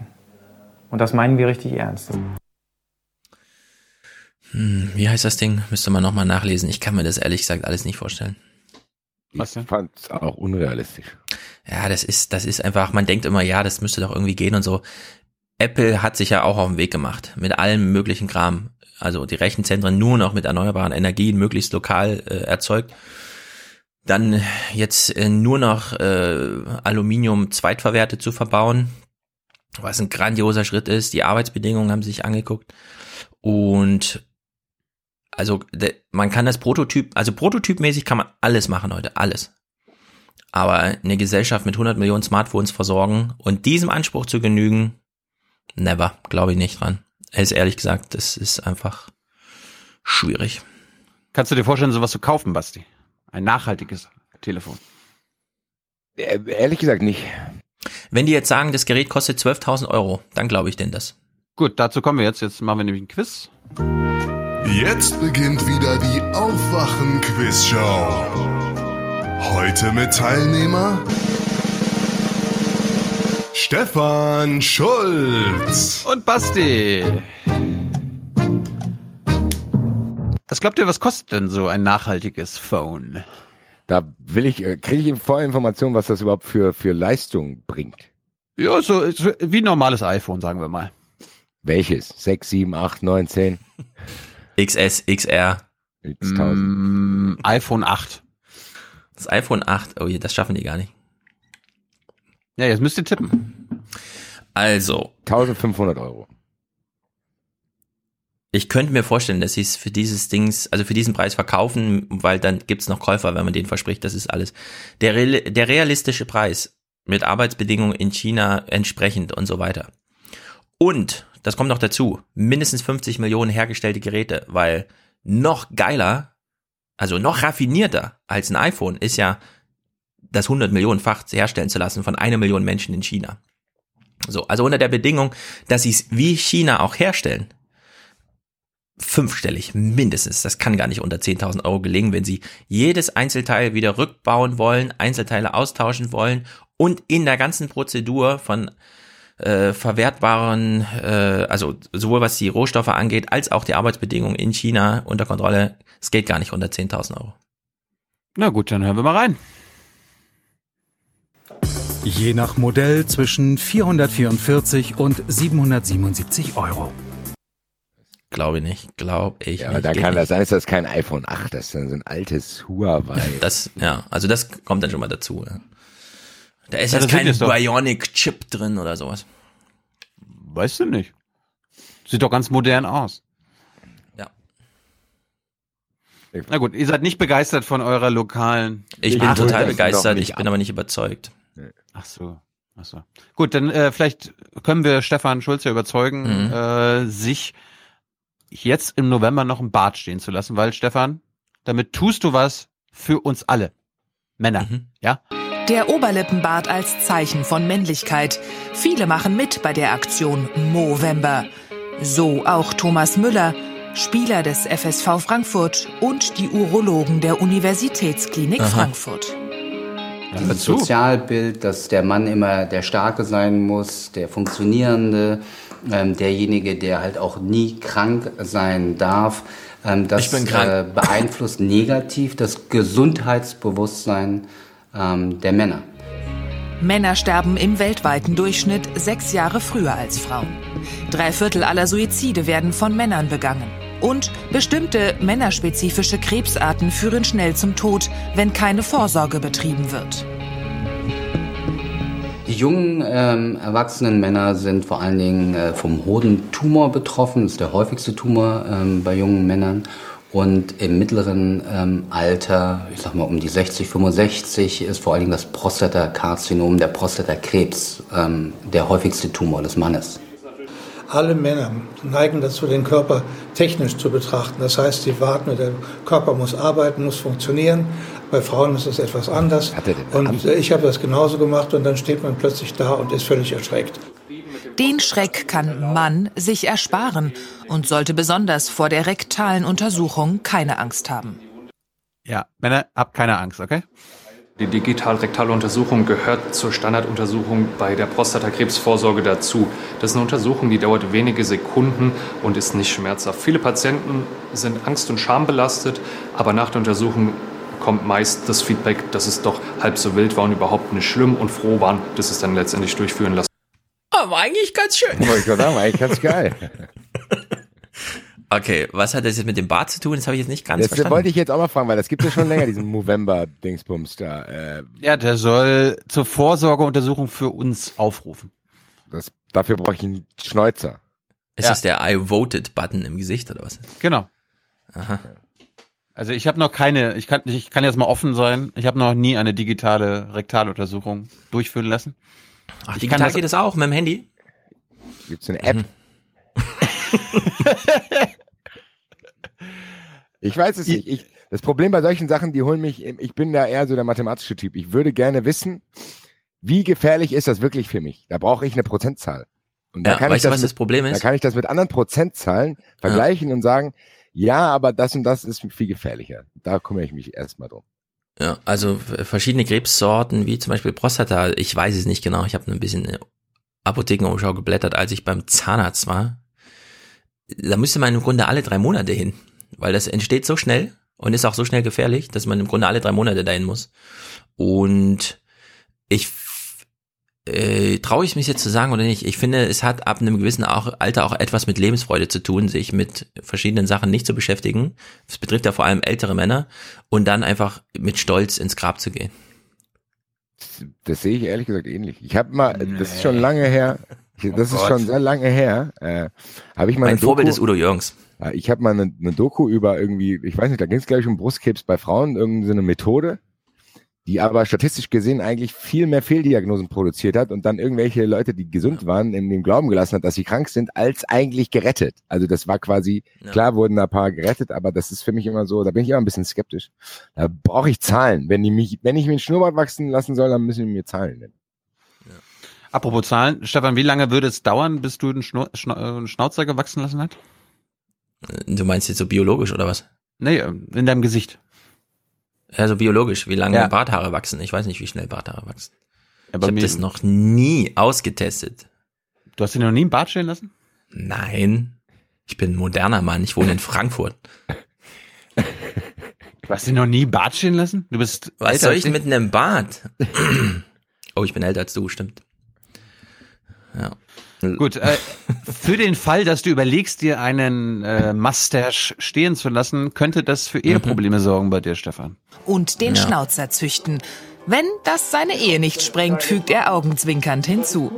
Ich gehe sogar fast fest davon aus, dass das nächstes Jahr wieder ein Thema wird. Ich muss mal gucken, ob ich meine Frau davon überzeugen kann, dass das wieder durchgestanden wird. Aber ich glaube, dass ich das jetzt jeden äh, November mitmache, dieses Schnauzer wachsen lassen. Ja, finde ich gut. Man wird immer wieder darauf angesprochen und kann dann doch immer wieder neue Leute dafür äh, begeistern und, äh, glaube ich, auch dazu bewegen, sich untersuchen zu lassen und mitzuziehen. Das Podcast ich geht ja halt schon eine Weile. Glaube ich ihm nicht. Ja. Da ist keiner auf der Straße zu mir gekommen und sagen, hier, November. Gut, dass du mich darauf aufmerksam gemacht hast. Vielen Dank. Ich lade Ja. mir gleich die App runter. Nein. Ja. Der Podcast geht ja schon eine Weile, aber habe hab ich heute schon Leute benannt, die wahrscheinlich ihr Leben nicht unter Kontrolle haben? Ja. Sicherlich nicht.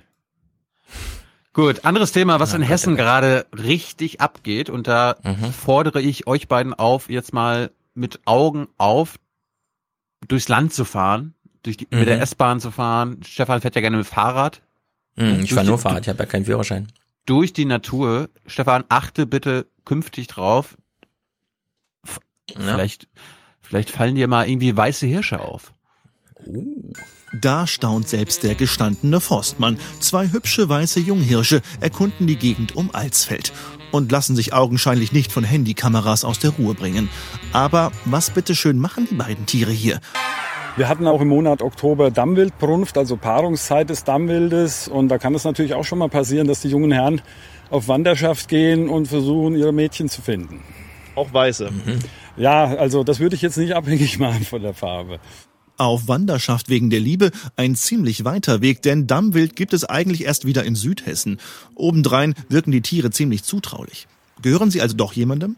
Nach einem Hinweis des Forstamts beteiligt sich sogar die Polizei an der Suche. Daraufhin ist eine Streife von uns vor Ort gefahren und konnte tatsächlich zwei weiße Hirsche feststellen. Intensive Bemühungen nach einem möglichen Halter dieser Tiere blieben erfolglos, ähm, sodass wir derzeit nicht genau sagen können, ob es sich bei diesen Tieren, die dort gesichtet worden sind, um Wildtiere handelt oder ob diese Tiere aus einer Haltung stammen. Oh, mach dich doch mal locker, Mann. Nur weil du ein Sprecher bist, musst du doch nicht wie der Polizist im Brisant sprechen, nachdem er einen Unfall reportiert. Habe ich mir auch gerade gedacht. Also die nehmen das sehr ernst. Also, falls ihr jetzt die nächsten Tage weiße Ja, ich Hirsche die Augen irgendwo rumlaufen Mhm. seht, bitte Ja, ruft ruf sofort, sofort die die Polizei. Polizei an. Genau. Weil anders, anders als die, wir sind ja nicht in Amerika, die haben Waffen, weil dann gibt's nur eine Lösung. Feuer! Das Problem, Mhm. das, für, das Problem für Jäger ist, einfach so abschießen ist ein Problem. Warum? Problem, wenn kein Besitzer ermittelt werden kann, dann sind die weißen Hirsche zur Jagd freigegeben. Allerdings sollten sich die Jäger das zweimal überlegen. Ja, es gibt einen Aberglauben, dass Jäger, die ein weißes Stück Wild erlegen, selbst Mm. dann vom Tode bedroht sein sollen. Mm. Mir ist da aber aus der Realität kein Beispielsfall bekannt. Mhm.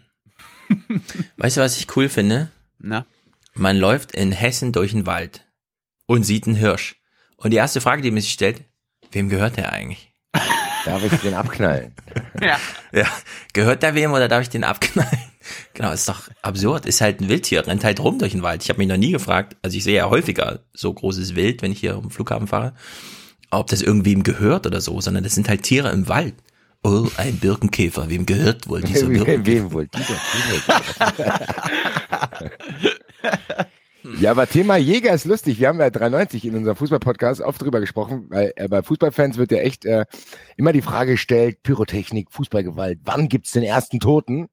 Und tausende Sicherheitsmaßnahmen und keine Ahnung, in Köln waren beim letzten Spiel sogar Tauchereinheiten, weil es Dresden gekommen ist. Aber ich habe dann rausgefunden, im Thema Jagd ist Sterben jährlich über 30 Treiber in Deutschland und da ist gar kein Aufschrei zu hören. Äh, Das prangere ich an.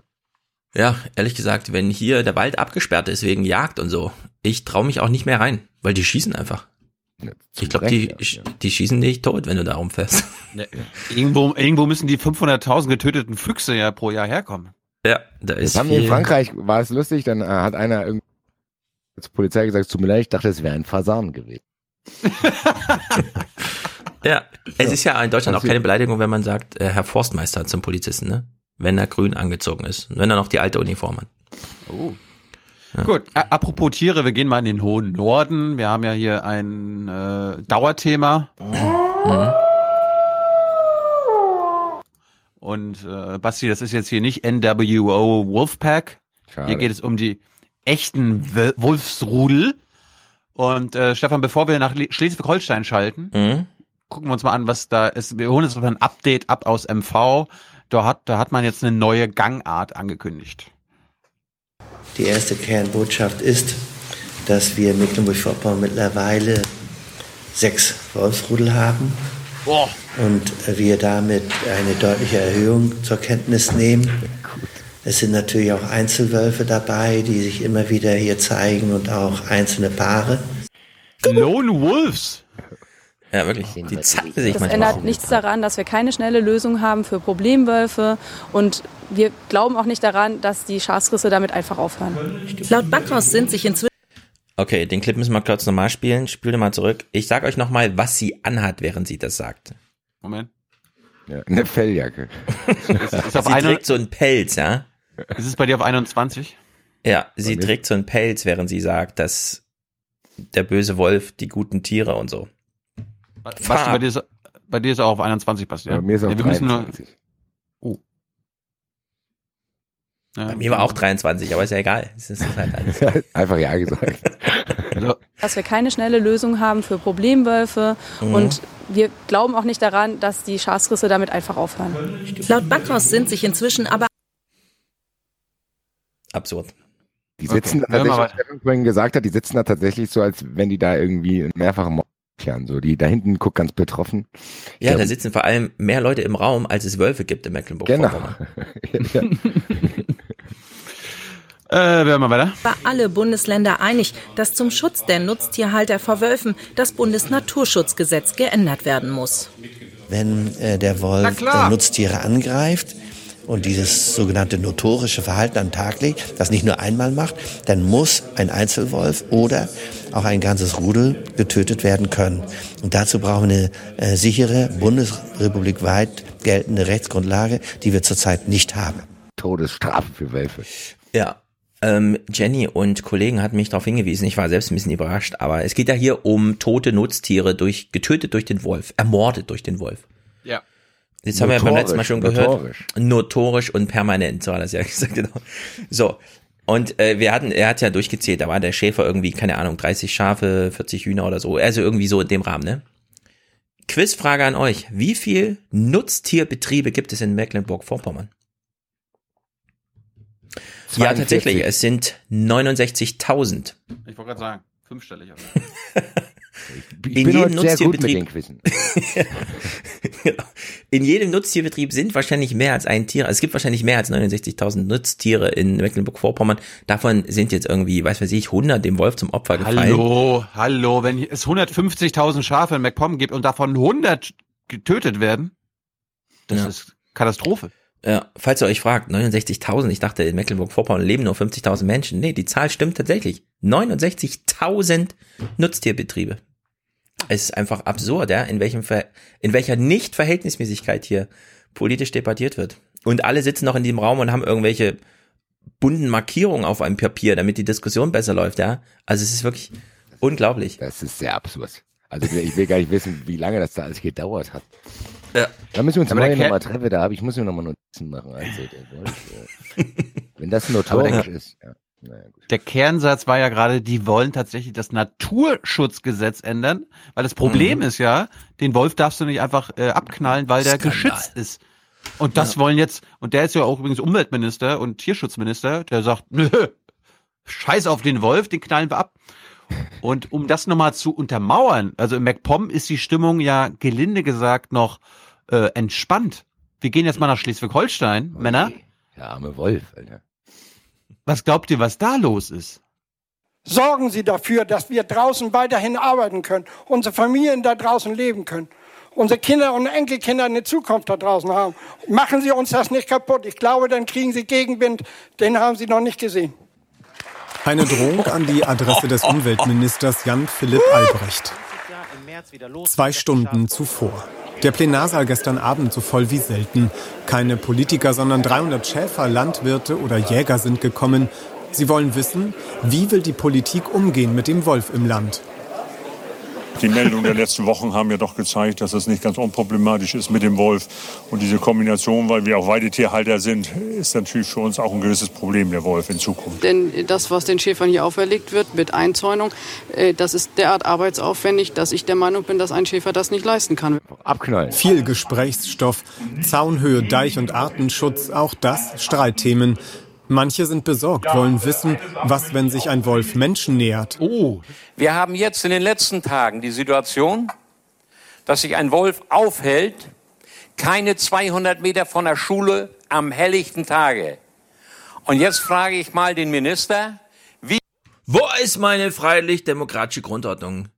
Wie verhält er sich, wenn jetzt mal dort irgendetwas passiert? Hätte, hätte Fahrradkette. Ich weiß, was ich cool gefunden hätte, wenn Jan Philipp Albrecht da so da sitzt. Warte mal, Sie versprechen mir gerade Gegenwind, wie ich noch nicht erlebt habe. Ich habe die Datenschutzgrundverordnung durchs Europäische Parlament gebracht. Bei mir standen Google und Facebook und haben irgendwas erklärt von, wir sind nicht bereit, 50 Milliarden zu bezahlen, nur weil wir mal die Accounts nicht sicher haben. Na gut. Das ist immer dies, wie schon in Chemnitz vorhin, weißt du? Irgendwelche Leute, die mal die Chance ihres Lebens nutzen, um am Mikrofon irgend so einen Scheiß zu erzählen. Der arme Wolf. Denen geht's allen nur um das eine, natürlich. Mhm. Wir brauchen Wölfe, weil sie der Natur dienen, aber die Wölfe, die dummes Zeug tun, die gehören konsequent erschossen. Ey, ganz ehrlich, die, die Parallelen zur Flüchtlingsdebatte sind schon sehr, sehr ja, groß. Das stimmt. Sozusagen, ja, da hat sich an der Schule aufgehalten, bla bla bla. Und die sind alle illegal die eingereist. Wölfe, die sich benehmen, gegen die habe ich ja nichts, aber. Okay, äh, wir, wir hören, Genau. wir hören nochmal an, wir hören noch mal einen anderen O-Ton. Wir tauschen einfach Wolf mit Flüchtling aus. Also ein auffälliger Wolf ist erstens nach Sicherheits- und Ordnungsgesetz, wenn er in Dörfer eindringt und sich dort permanent notorisch aufhält. Dann Genau. kann er nur getötet werden. Permanent notorisch. Ja. Dann Das kann er nur mal- getötet werden. Jan Philipp Albrecht ist ja einer unserer Oh, ich Lieblinge. bin gespannt, ja. Ist jetzt neuer Minister und nicht nur Mhm. Umweltminister, äh, sondern wir wissen ja laut, äh, wie heißt der hier, Habeck. Ich bin ein Draußenminister für Hm. Energie, Umwelt, Fischerei, Landwirtschaft, Küstenschutz, Deichbau, Wälder, Forsten, alles was draußen ist. Was glaubt ihr Den denn, wie. Jan, was glaubt ihr denn, wie Jan Philipp Albrecht als Grüner auf diese Forderung, also im Grunde geht's gegen geht's den Schäfern nur, wir wollen die abschießen, wir wollen die abknallen. Wie, wie hat er darauf reagiert? Basti, glaub, was glaubst der- du? Also in der heutigen politischen Landschaft glaube ich, dass er Verständnis geheuchelt hat und abgewogen. Glaube ich auch. Gestellt. Ja, Ich glaube, der wundert sich noch, weil weil das ist hier Lobbying. Aha, alles klar. Beim Menschen äh, gibt es sowieso kein Pardon. Äh, das ist äh, das höchste äh, Gebot, Abwehr jeglicher Gefahr von Leib und Leben. ich bin jetzt am Ende mit meiner Arbeit und mehr schaffe ich nicht. Und wenn Sie mir, ich mache eine Litze, wenn Sie mir auferlegen wollen, dass ich vier machen muss, ähm, wird es ganz klar definitiv einen Schnitt an eine, ein- eine Stelle an der Küste geben, die nicht mehr geschützt wird von Schafen. Ich werde aufhören. Dass es eine enorme Anstrengung ist, das verstehe ich absolut. Und äh, deswegen äh, bin ich ja auch gerade dabei, eben nicht nur über die Anschaffung von Quads und die äh, Bereitstellung von Zaunmaterial, sondern auch gerade über die Frage, wie können wir äh, das ist aber keine Sache, die man eben von heute auf morgen macht. Wie können wir eine personelle Unterstützung auch äh, durchaus organisieren? Jan Philipp Verstehe Albrecht auch, macht aber auch ganz deutlich, Tierwohl und Tierschutz sind auch Aufgaben von Tierhaltern. Maßgabe. Dreieinhalb Stunden haben sie diskutiert, ohne eine Annäherung. Aber immerhin, beide Seiten reden miteinander. Ja, sehr gut. Äh, Das muss man wegmerkeln. Mhm. Und ich würde vorschlagen, immer noch eine Rechnung parat haben. Was kostet das dem Steuerzahler, wenn man, was weiß ich, Zäune hier, Personal da? Einfach die Rechnung aufmachen. Und dann kann man das ja zur Wahl stellen. Und dann ja, müssen die halt Wahlkampf dafür machen. Äh, apropos, Apropos Schäfer. Ich habe jetzt so einen Clip rumliegen, der liegt auch schon seit ein paar Wochen. Passt jetzt ganz gut. Mhm. Hat jetzt mal nichts mit dem Wolf zu tun, aber Basti, du kannst ja mal ein bisschen lernen, wo ich herkomme. Ja, was wir, was, mit was für Menschen ich aufgewachsen bin. Es gibt nicht nur Schäfer, es gibt nicht nur Wölfe, es gibt auch Superschäfer. Und jetzt fragt ihr euch, was ist denn ein Superschäfer? Der kann sowas. Hunderte Schafe. Eins sieht aus wie das andere. Für den Durchschnittsbetrachter vielleicht, aber nicht für ihn. Richard Krogmann, 67, Schäfer im Ruhestand. Zwei gleiche Schafe gibt es nicht. Sehen alle irgendwo Hm. unterschiedlich aus. Entweder die Ohrstellung ist anders oder die Farbgebung ist anders oder die Wolle ist anders oder die Wolle am Kopf ist anders. Ist immer unterschiedlich. Alle 800 Schafe seines Sohnes kann er auseinanderhalten, sagt er. Angeboren, vielleicht von seinem Opa geerbt. Ich konnte das schon als Kind. Ich konnte als Kind schon immer Tiere sortieren und mir merken. Mit seinen Schafen wäre er fast bei Wetten das gelandet. Draus geworden ist dann letztendlich doch nichts. Warum? Weil Wetten das nicht mehr da war, oder was? Ich glaube schon, ja. Kein Platz. Für Die haben halt lieber eine Autowette gemacht bei Wetten das. Ja. Das könnt ihr nicht. Ihr könnt nicht 800 Schafe auseinanderhalten. Er hat mir auch nicht bewiesen, dass er es kann. Das kann ich auch behaupten. Sag ich Ja, pass auf, pass auf, pass auf, pass auf. Ich wäre Das fast bei Wetten das gewesen. Ich habe den Brief schon abgeschickt. Basti, halt dich fest. Jetzt Mhm. beweist er dir, dass, dass er das kann. Jawohl. lehn dich, lehn dich zurück. Mach ich. Sei, sei eifersüchtig auf diese Fähigkeiten. Bin Viel ich Spaß. Uns aber will Richard Krogmann es noch einmal zeigen. Wir suchen ein Schaf aus, das er wiedererkennen soll. Okay, das nehmen wir. Da, Das, das das hinter dem liegenden. Hinter dem liegenden. Okay. Es zu fangen ist gar nicht so einfach. Wiedererkennungsmerkmal die Ohrmarke. Die notieren wir. Sie prägen sich das jetzt ein? Ich präge mir das jetzt ein. Gibt es da schon irgendwas, was Sie besonders finden? Das erzähle ich euch nachher. Okay. Die Nummer? Ich lasse sie gleich auch nochmal alleine laufen. Guck Das sie mir dann besser. beim Laufen nochmal an. Körperbau, Ohren, Es ist auf jeden Fall spannender als das Gespräch mit Friedrich Merz. Wolle, Kopffarbe. Richard Krogmann sieht den feinen Unterschied. Das Schaf kommt zurück in die Herde, wir mischen durch. Jetzt wird spannend. Jetzt wird spannend. pass auf. Finden, das ist ist nicht gezeigt, ob der die. Augen verbunden Wenn ich sie vor mir habe, dann kenne ich sie. Die Schwierigkeit ist das, dass da immer andere Schafe zwischenlaufen. Und irgendwie sehen sie sich in der Masse dann doch ganz schön ähnlich. Geil, wenn er das nicht schaffen will.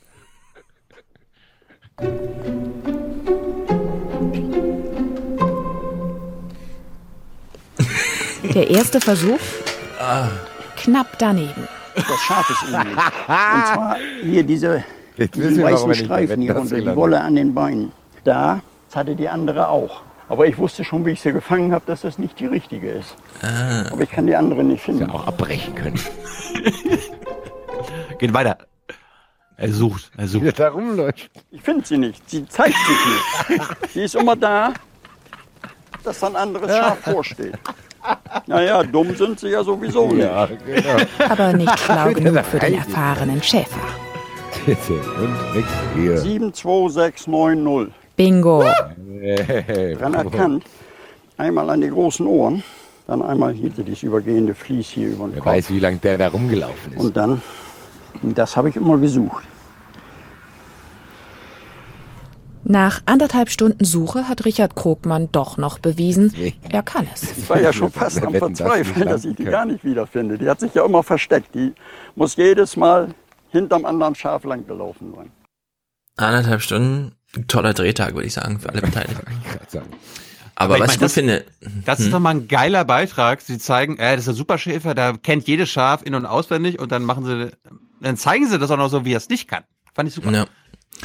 Aber so wie er sagte, ja, und dann laufen die auch noch so durcheinander, die sind ganz schön klug, so als würden die Schafe gerade wissen, dass sie gegen ihn irgendein Also, Spiel spielen. Das Spiel kenne ich.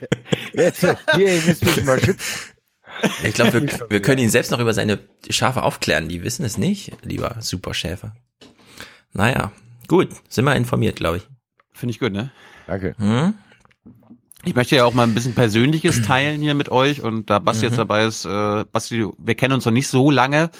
Ich, ich möchte, ich möchte, dass ihr wisst, wo ich herkomme und jetzt mal nichts aus Malchin, sondern wir kommen jetzt mal nach Zislo. Warum Zislo? Mhm. Zislo ist ein Ort, ein ganz kleiner Ort am Plauer See.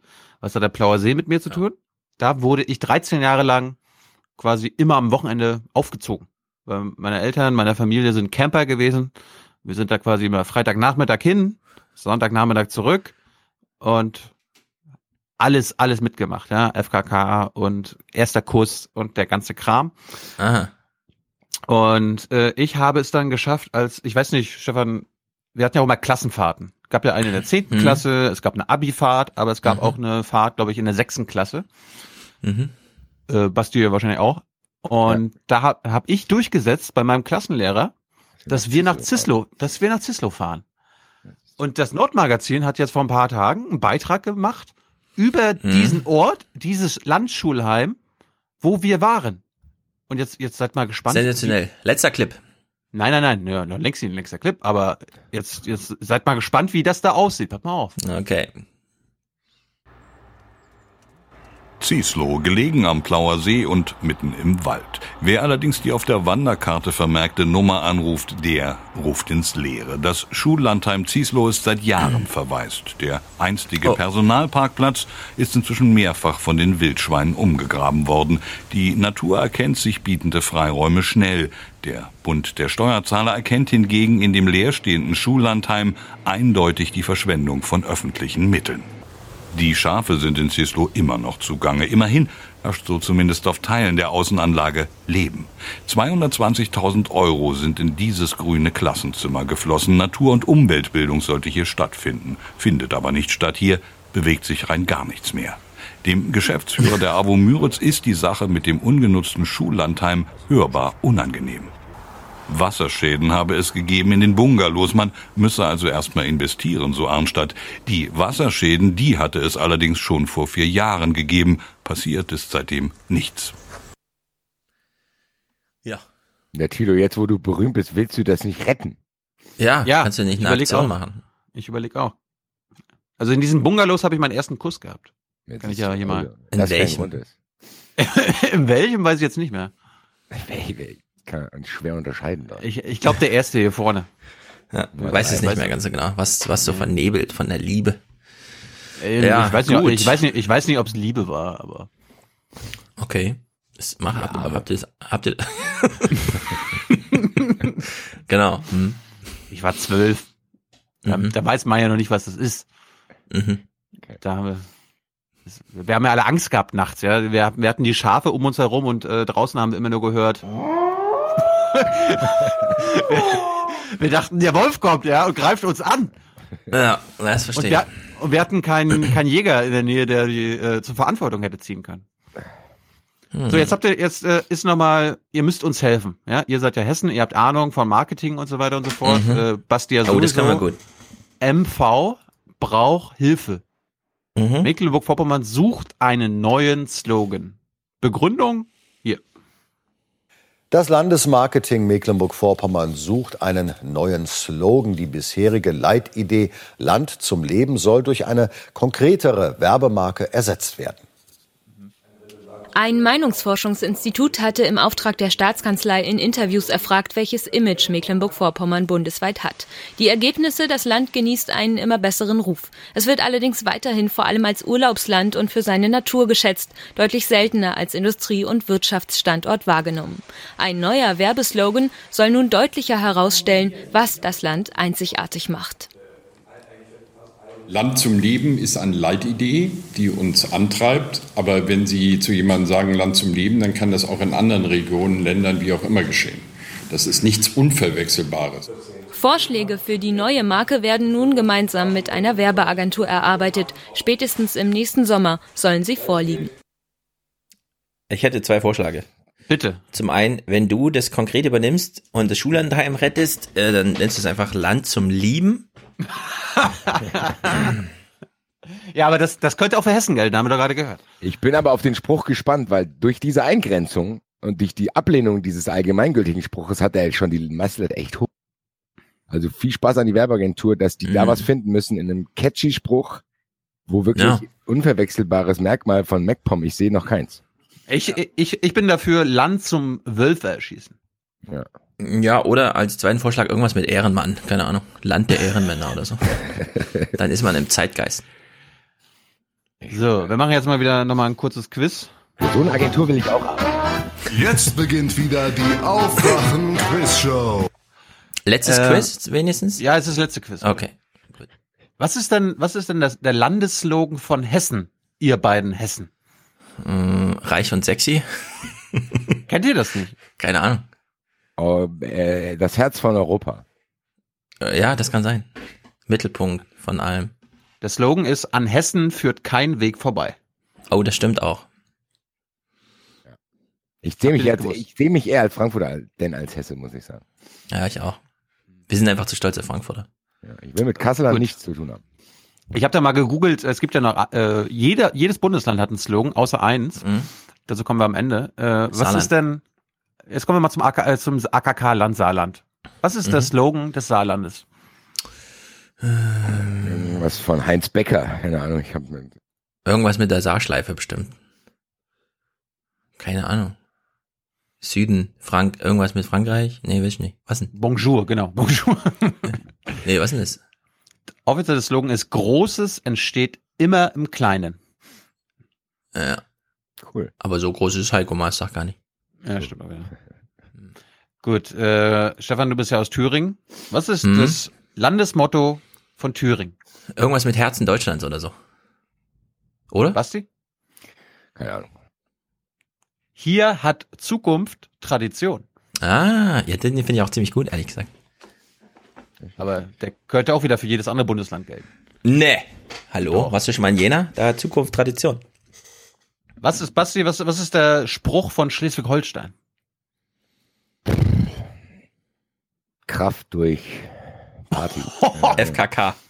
Kraft durch FKK. Nee, ja, was ist äh, Der echte Norden. Der echte Norden. Na, das ist natürlich, das kann das nicht für jedes, das kann nur für eins und das ist blöd. Ich sagen, das ist ein Angriff auch gegen die anderen. genau. Angrenzen. Stefan, was, was ist das, was ist der Slogan von Bremen? Keine Ahnung. Show, Show Nation? Willkommen in Show Nation? ja, das ist der neue. Der alte ist Bremen erleben. Ach, langweilig. Bremen erleben. Schlecht. Basti, was ist der Slogan von Sachsen-Anhalt? Nicht Sachsen. okay, gut, dass du es nochmal gesagt hast. Ähm, ich habe keine Ahnung, mir fallen keine Generic-Sprüche mehr ein. Ursprungsland der Reformation. Ach, ich, Mann, das, das finde ich so albern. Hallo in der Witt, äh, Lutherstadt Wittenberg. Mhm. Braucht niemand. Was ist der Slogan von Baden-Württemberg? Wir können alles außer Hochdeutsch. Nein, wir sind Süden. Mhm. Basti, was ist, der, was ist der Slogan von Hamburg? Uh, Tor zur Welt. Wir sind das Tor ja, zur sowas, Welt. Ja, sowas, ja, glaube ich, Hamburg. Tor zur Welt. Nein, wachsen Nur der HSV. mit, wachsen mit Weitsicht. Mhm. Gottes okay. Leute, ich würde gerne mal zusammengerechnet haben von den ganzen Sprüchen, die der Thilo jetzt genannt hat, ja. wie viele Euros da geflossen sind an die ja. Und an wen? Ja. ja. Stefan, was ist der Spruch von Nordrhein-Westfalen? Ist auf Englisch. Der ist auf Englisch? Ja. Mm, Nordstadt Forever. Dortmund Nordstadt Forever. Wir sind nicht nur Dortmund Nordstadt. Keine Ahnung. Not only. Germany at its best. Mm, das ist schwach. Das ist ganz schwach. Ist Gerade weil da noch Germany drin vorkommt, das ist doch lame, das ist doch komisch zu machen. Basti, was ist der Spruch von Brandenburg? Keine Ahnung. Hm. Neue Perspektiven entdecken. Aha. Das ist ja ganz schwach. Hm. So, jetzt Nimm Stefan, Essen mit, geht nach Brandenburg. Was ist der Spruch von Sachsen? Ähm, Nicht nur David Nazis. Bowie ist auch schon mal drüber geflogen. Nee, das war Thüringen. Keine Ahnung. Leben, Lachen, Welt. Ey, es ist, ja, es ist bestimmt irgendwas mit Dresden oder so. Nein. So geht Sächsisch. Äh, lame. Ja. Basti, was ist der Spruch von, Nied was von Niedersachsen? Freude durchfahren. Zukunft mit, weiß ich nicht, Zukunft erleben. Nee. Ja, Zukunft erleben. Niedersachsen. Punkt. Klar. Punkt. Aha. Das ist keine Satire. Aha. Let ja. Wir haben noch zwei. Rheinland-Pfalz. Hm, tja. Natur und ja. Natur. Nee. Wir machen's einfach. Oh, ja, das, das passt stark, ja stark, stark, stark, stark. Und der letzte Berlin. Kennt man. Kennt man. Berlin. Englisch. Berlin. Keine Ahnung. B Berlin. Okay, B Berlin. Man muss auf jeden Fall festhalten, dieses Marketing, was dahinter steckt, hat auf jeden Fall Früchte getragen, so wie wir diese Fragen beantworten konnten. Ja. Das einzige Bundesland, was kein... ja, genau, ich kann sagen, das ist sehr erfolgreich. habt ihr jetzt, ja. habt ihr jetzt mitgezählt, das einzige Bundesland, das keinen Slogan hat, ist? Ähm, Hamburg. Nee, warte mal, Hamburg war ja da. Äh, es ist, lass mich kurz überlegen. Ähm, Nee, was war es denn jetzt? Bayern. Bayern, Bayern, ja, Bayern. Bayern ist ja ein Fünf-Sterne-Land. Ja. ja. Bayern, Bayern, hat, keinen Spruch. eigenen Slogan. Äh, das finde ich classy, ehrlich gesagt. Das finde ich ziemlich gut. Da bewerbe ich mich jetzt als Agentur für. Weißt du, warum die keinen haben? Nee, ich weiß, warum die keinen haben. Die haben genau das Spiel gemacht wie wir gerade und haben dann überlegt, welchen haben wir? Und dann haben sie gesagt, keinen. Und dann habe ich gesagt, geil. Daheim. Daheim. Finale daheim. Mir san mir. Gut, vorletztes Thema. Vorletztes. Okay, Vorletztes, der Countdown läuft. Vorletztes Thema, weil das ja oh, fünf Minuten. drin war, darum mhm. müssen wir uns damit beschäftigen. Stefan hat es angekündigt. Wir werden ja. diese Woche und wahrscheinlich auch nächste Woche uns noch mit der ARD-Themenwoche beschäftigen namens Gerechtigkeit. Und ich habe da mal ein paar Probleme, aber ich habe auch ein paar Lobesworte dazu. Und in Hallo Niedersachsen hat man sich gedacht, wir machen mal am Montag den Vergleich, den Gerechtigkeitsvergleich mhm. zwischen Wolfsburg und Delmenhorst. Das sind zwei grö größere Städte in Niedersachsen und wir fangen mit den Bürgermeistern an. Wolfsburg und Delmenhorst. Zwei Städte, bei denen man vielleicht schon beim Hindurchfahren bemerken könnte, dass sie etwas unterscheidet. Mhm. Das Geld. Überspitzt gesagt, reich und arm. In diesen beiden kreisfreien Städten geht die Schere in Niedersachsen am weitesten auseinander, wenn man sich anschaut, wie viel Geld durch die Summe aller großen Steuern in die Kasse kommt. Die Steuereinnahmekraft pro Einwohner. In Wolfsburg ist die mit 1990 Euro am höchsten. Dagegen stehen 744 Euro in Delmenhorst, weniger als die Hälfte. Ganz schön ungerecht, oder? Natürlich ist das Portemonnaie auch mal knapp und am 25. überlegst du, was du am 30. noch drin hast. Also ich freue mich für die Stadt Wolfsburg und die, die Menschen in dieser Stadt. Äh, und ich glaube, ein, eine ganz klare Gerechtigkeit wird es nie geben können. Hm. Die beiden Bürgermeister sind übrigens beide von der SPD. Falls man das jetzt äh, hm. nicht gemerkt hat. Äh, Basti, was glaubst du, in welcher Straße, oder nee, wie heißt die Straße, wo das Wolfsburger Rathaus steht? Das ist eine einfache Volk, Frage. Volkswagenallee. Stefan? In der Porsche-Straße, keine Ahnung. Der Bürgermeister von Wolfsburg sitzt mit seinem Rathaus standesgemäß in der Porsche-Straße. Hey. Wow! Applaus, Applaus. Was habe ich jetzt verdient eigentlich? Was kriege ich jetzt? Eine Waschmaschine oder was? Kriegst eine Karte ja. für das Spiel gegen Wolfsburg, Nicht doch logisch. Ja, Jawohl! Uh. Sehr gut. hm? Wir beschäftigen uns jetzt mal mit den Gewerbesteuereinnahmen. Äh, Wolfsburg, da läuft's ja ganz gut, ne? VW hat ja keine Probleme, läuft alles. Delmenhorst, hm, äh, weniger. Wolfsburg ist wie kaum eine andere Stadt geprägt von einem großen Unternehmen mit Weltbedeutung, Volkswagen. Weltbedeutung. Und das spült viel Geld in die Kassen. 146 Millionen Euro im letzten Jahr, so die Stadt. Die Wolfsburger sind schon sehr anspruchsvoll. Sie sind es gewöhnt, gute Arbeit bei Volkswagen zu haben äh, und sie wollen auch ein gutes Leben haben. Delmenhorst schwimmt nicht derart in Gewerbesteuereinnahmen. Wir haben ja auch gelernt zu überleben. Und ähm, wir wissen aber auch dann mit dem Geld umzugehen. Und es ist natürlich schwierig. Und das will ich gar nicht von der Hand weisen. Ja. Ich habe gar nicht gewusst, dass jeder in Wolfsburg bei VW arbeitet. Also so, so hört sich das beim Bürgermeister an. Ja, viele. Du hast halt dieses ganze, da noch eine Pommesbude und so. Dieses Gewerbesteueraufkommen ist jedenfalls super interessant, wer sich dafür mal interessiert. In Rheinland-Pfalz gibt's Orte Weissach, das ist die Porsche Teststrecke und sowas. Unfassbare, um Faktoren höhere äh, Gewerbesteuer pro Nase als Echt, ja? Delmenhorst. ja, in Deutschland ist, klafft das unendlich weit auseinander. Basti, falls du jetzt überlegst, ich ziehe nach Niedersachsen, ich will da mein Kind zur Welt bringen. Nein. Würdest du, würdest du es eher in Wolfsburg zur Welt bringen oder in Delmenhorst? In Delmenhorst. Hm, würde ich nochmal überlegen. Welche Voraussetzungen hat ein Kind, das in Delmenhorst geboren wird, und welche hat ein Kind, das in Wolfsburg zur Welt kommt? Ein Gedankenexperiment, beginnend mit der Geburt. Die Chance, als Kind in eine Hartz-IV-Familie geboren zu werden, ist in Delmenhorst fast dreimal so hoch wie in Wolfsburg. 29 Prozent zu 12 Prozent in Wolfsburg. In Delmenhorst geht laut der Stadt mehr als jeder zweite Euro für die hohen Soziallasten drauf und fehlt für anderes. So, da ist mir jetzt aufgefallen, wir haben ja äh, Elisabeth Wehling vor zwei Wochen hier zu Gast. Habt ihr den letzten Satz gerade gehört? Das Geld, die Hälfte des Geldes in Delmenhorst geht für die Soziallasten drauf. Und dann diese, ah, ja. und diese gezeichneten Hände dazu. Das fand ich ja. super. Ja, aber dass eine Reporterin von Soziallasten spricht, ist ein Unding. Wir müssen das reframen. Die, Ja. Hälfte, die Hälfte des Geldes in Delmenhorst geht für ihre soziale Verantwortung raus. Wäre jetzt zum Beispiel was. Oder für Sozialleistungen. Aber nicht für Soziallasten. Richtig. I agree. Gut. Wie sieht's dann bei den Ausgaben bei Delmenhorst und Wolfsburg für Bildung und Kindergärten aus? Ihr seid ja, Stefan, du bist ja hier auch junger Vater. Pass mal auf. Mhm.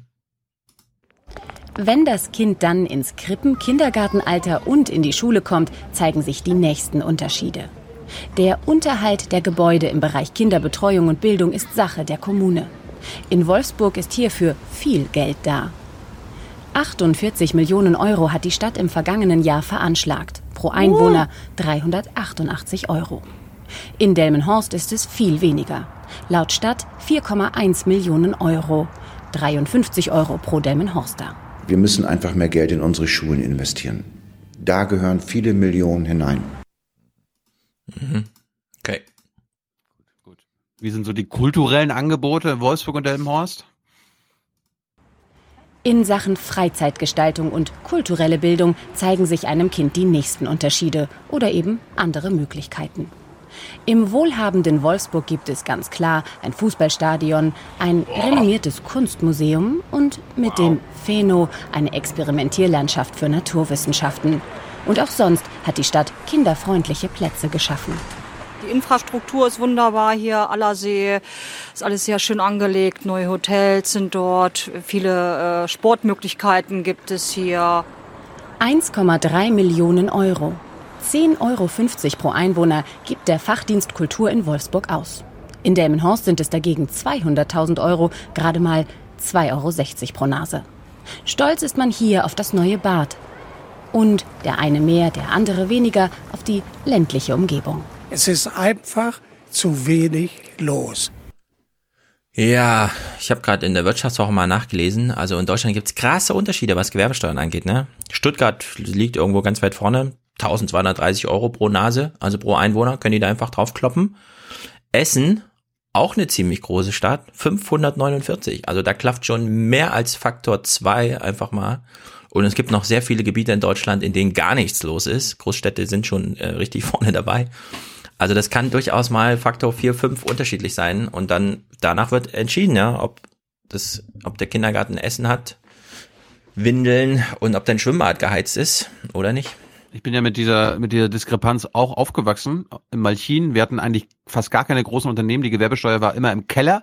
Und gleich nebenan, zehn Kilometer weiter, gab es Staffenhagen. Und die hatten mehrere große Unternehmen. Und die Gewerbesteuer war bei denen zehnmal höher. Ja. Ja, das und ist dann war immer so, äh, und dann, aber wurde immer per Kreis, weil Malchin war mal eine Kreis, Kreisstadt. Ja, Malchin braucht aber das Gymnasium und dann haben die Staffenhagen dann immer gesagt, ey, wir haben hier das Geld. Ja, warum machen wir das nicht bei uns? Warum sollen die, warum kommen die nicht zu uns? Nein. Ja. Das war krass. Aber es gibt Mhm. ja zum Glück einen kommunalen Finanzausgleich. Aber ganz so ungerecht ist es in Niedersachsen dann doch nicht. Der kommunale Finanzausgleich soll dafür sorgen, dass es gerechter zugeht, reiche Kommunen den Ärmeren etwas von ihrem Geld abgeben. Der Finanzausgleich ist das Wichtigste für uns mit. Und da danke ich meinem Kollegen in Wolfsburg sehr.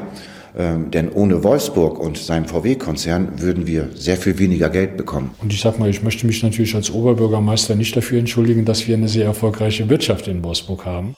Ja, da Als ob er was dafür kann, ey. was dafür zu tun, ja, aber ich gerade sagen. Ja. Obwohl ich Das mich blöde nicht Werk für steht halt da, ich möchte nicht für den gerade Typ bin hier, da muss ich mich nicht entschuldigen. Also, sorry. Was kann man bei so einem Städte, was kann man bei so einem Städtevergleich noch am Ende eines Beitrags über Gerechtigkeit erwarten? Natürlich eine Straßenumfrage Mhm. mit geilen O-Tönen. Natürlich würde ich am liebsten schon äh, in Wolfsburg geboren werden, weil ich einfach finde, äh, das Angebot in dieser Stadt für Familien ist toll. Also, Wolfsburg hier überhöht wird, das irritiert mich. Und die Wolfsburger? Mal nach Delmenhorst? Ach, mit der, nö, da möchte ich nicht, da bleibe ich hier. Äh, nee, lieber hier. In Wolfsburg. In Wolfsburg. Die Frage stellt sich mir nicht, Delmenhorst. Findet der Chef und finden die Delmenhorster auch. Nee, ich kann nicht, ja, ich kann nicht meckern. Bin zufrieden, mir geht's gut. Es ist eigentlich eine Stadt, die viel schlecht geredet wird, aber die im Grunde genommen viel besser ist als ihr Ruf. Hm, Damit kann ich jetzt auch mal das Intro, ich habe ein bisschen geflunkert. Im Intro kam es so rüber, als ob die alle nur über Wolfsburg geredet haben. Wie ihr seht, ist es nicht ganz so. Was ich also Mhm. aber problematisch fand an diesem Beitrag, ist das Ende, beziehungsweise das Fazit der Reporterin. Und Stefan, bin mal gespannt, ob dir das auch auffällt. Gerecht oder ungerecht ist eben auch nicht alles im Leben. Zum Glück gibt es ja immer noch das Gefühl. Ja, finde ich gut, während sie so einen Straßenmusiker zeigt. Was ist denn das? Es geht um, es geht um Gerechtigkeit in der ARD und am Ende, Ja. Geht geht's darum gar nicht. Wir machen, So eine Gefühlssache. neue- wir machen eine neue Doku über Gefühle. ja, wir, wirtschaftliche Ungleichheit, soziale Ungleichheit in Deutschland ist doch, ist doch im Grunde alles Gefühlssache. Ja, wir dürfen die Medien jetzt nicht überfordern in dieser schwierigen Zeit. Aber hallo. Ihr habt völlig recht. Gut, letztes Thema. Sehr gut, ich freue mich. Letztes Thema, ähm, Afrika. Rauschmeißer. Rauschmeißer-Thema. Basti, ich weiß nicht, äh, hast du schon mal mit Uganda beschäftigt? Nee, aber genauso wie Stefan auch nicht. Gut. Gut, dann seid ihr beiden die perfekten Zuschauer, weil wir gucken uns jetzt mal äh, einen Beitrag an über die Bildung in Uganda und wie da so ein Alltag in einer Boarding School aussieht. Und ich weiß, dass ihr das beide noch nie gesehen habt. Darum viel Spaß. Danke. Alter, wo sind wir jetzt hier? Äh, wir sind im Don Bosco Training Center, das heißt also eine Berufsschule quasi. Eine Kuh. Da kann man Friseur lernen oder Computertechniker oder Bauer. Oder Bauer? Nee, eine Bauernschule ist nicht ein Beruf. Milchbauer? Weiß ich nicht, warte, ich kann es dir vorlesen. Ich hab's, äh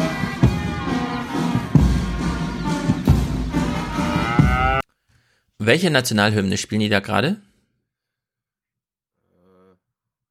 Weiß man Keine, nicht so genau. es ne? ist keine Hymne. Achso. Ah, ich dachte. Also Elektriker kann man hier lernen. Ja. Plumbing, also äh, Gas, Wasser, Scheiße. Carpentry, also Teppichknüpfen, glaube ich. Hairdressing, also Locken drehen. Tailoring, weiß ich nicht, aber irgendwie. Leider. Nee, nee, Tailoring, Tailoring, also für mich kann man mich lernen. Mhm. Und Computer. Gehen wir mal gucken. Vielleicht kann ich ja was lernen. Nach der Willkommensshow haben wir uns dann mal umgeschaut, wie die Kinder dort untergebracht sind. Oder was die Kinder jeden Tag zu essen bekommen. Das ist nämlich von Montag bis Samstag Haferschleim. Mittag, Frühstück und Abendbrot. Nur sonntags gibt es Reis und Bohnen. So, hier lernen die Bauarbeiter Straßenbau und Häuserbau. Ja? Keine Baustelle, sondern eine work. But they practice for being uh, constructor, builder, yeah. Dieser Modus.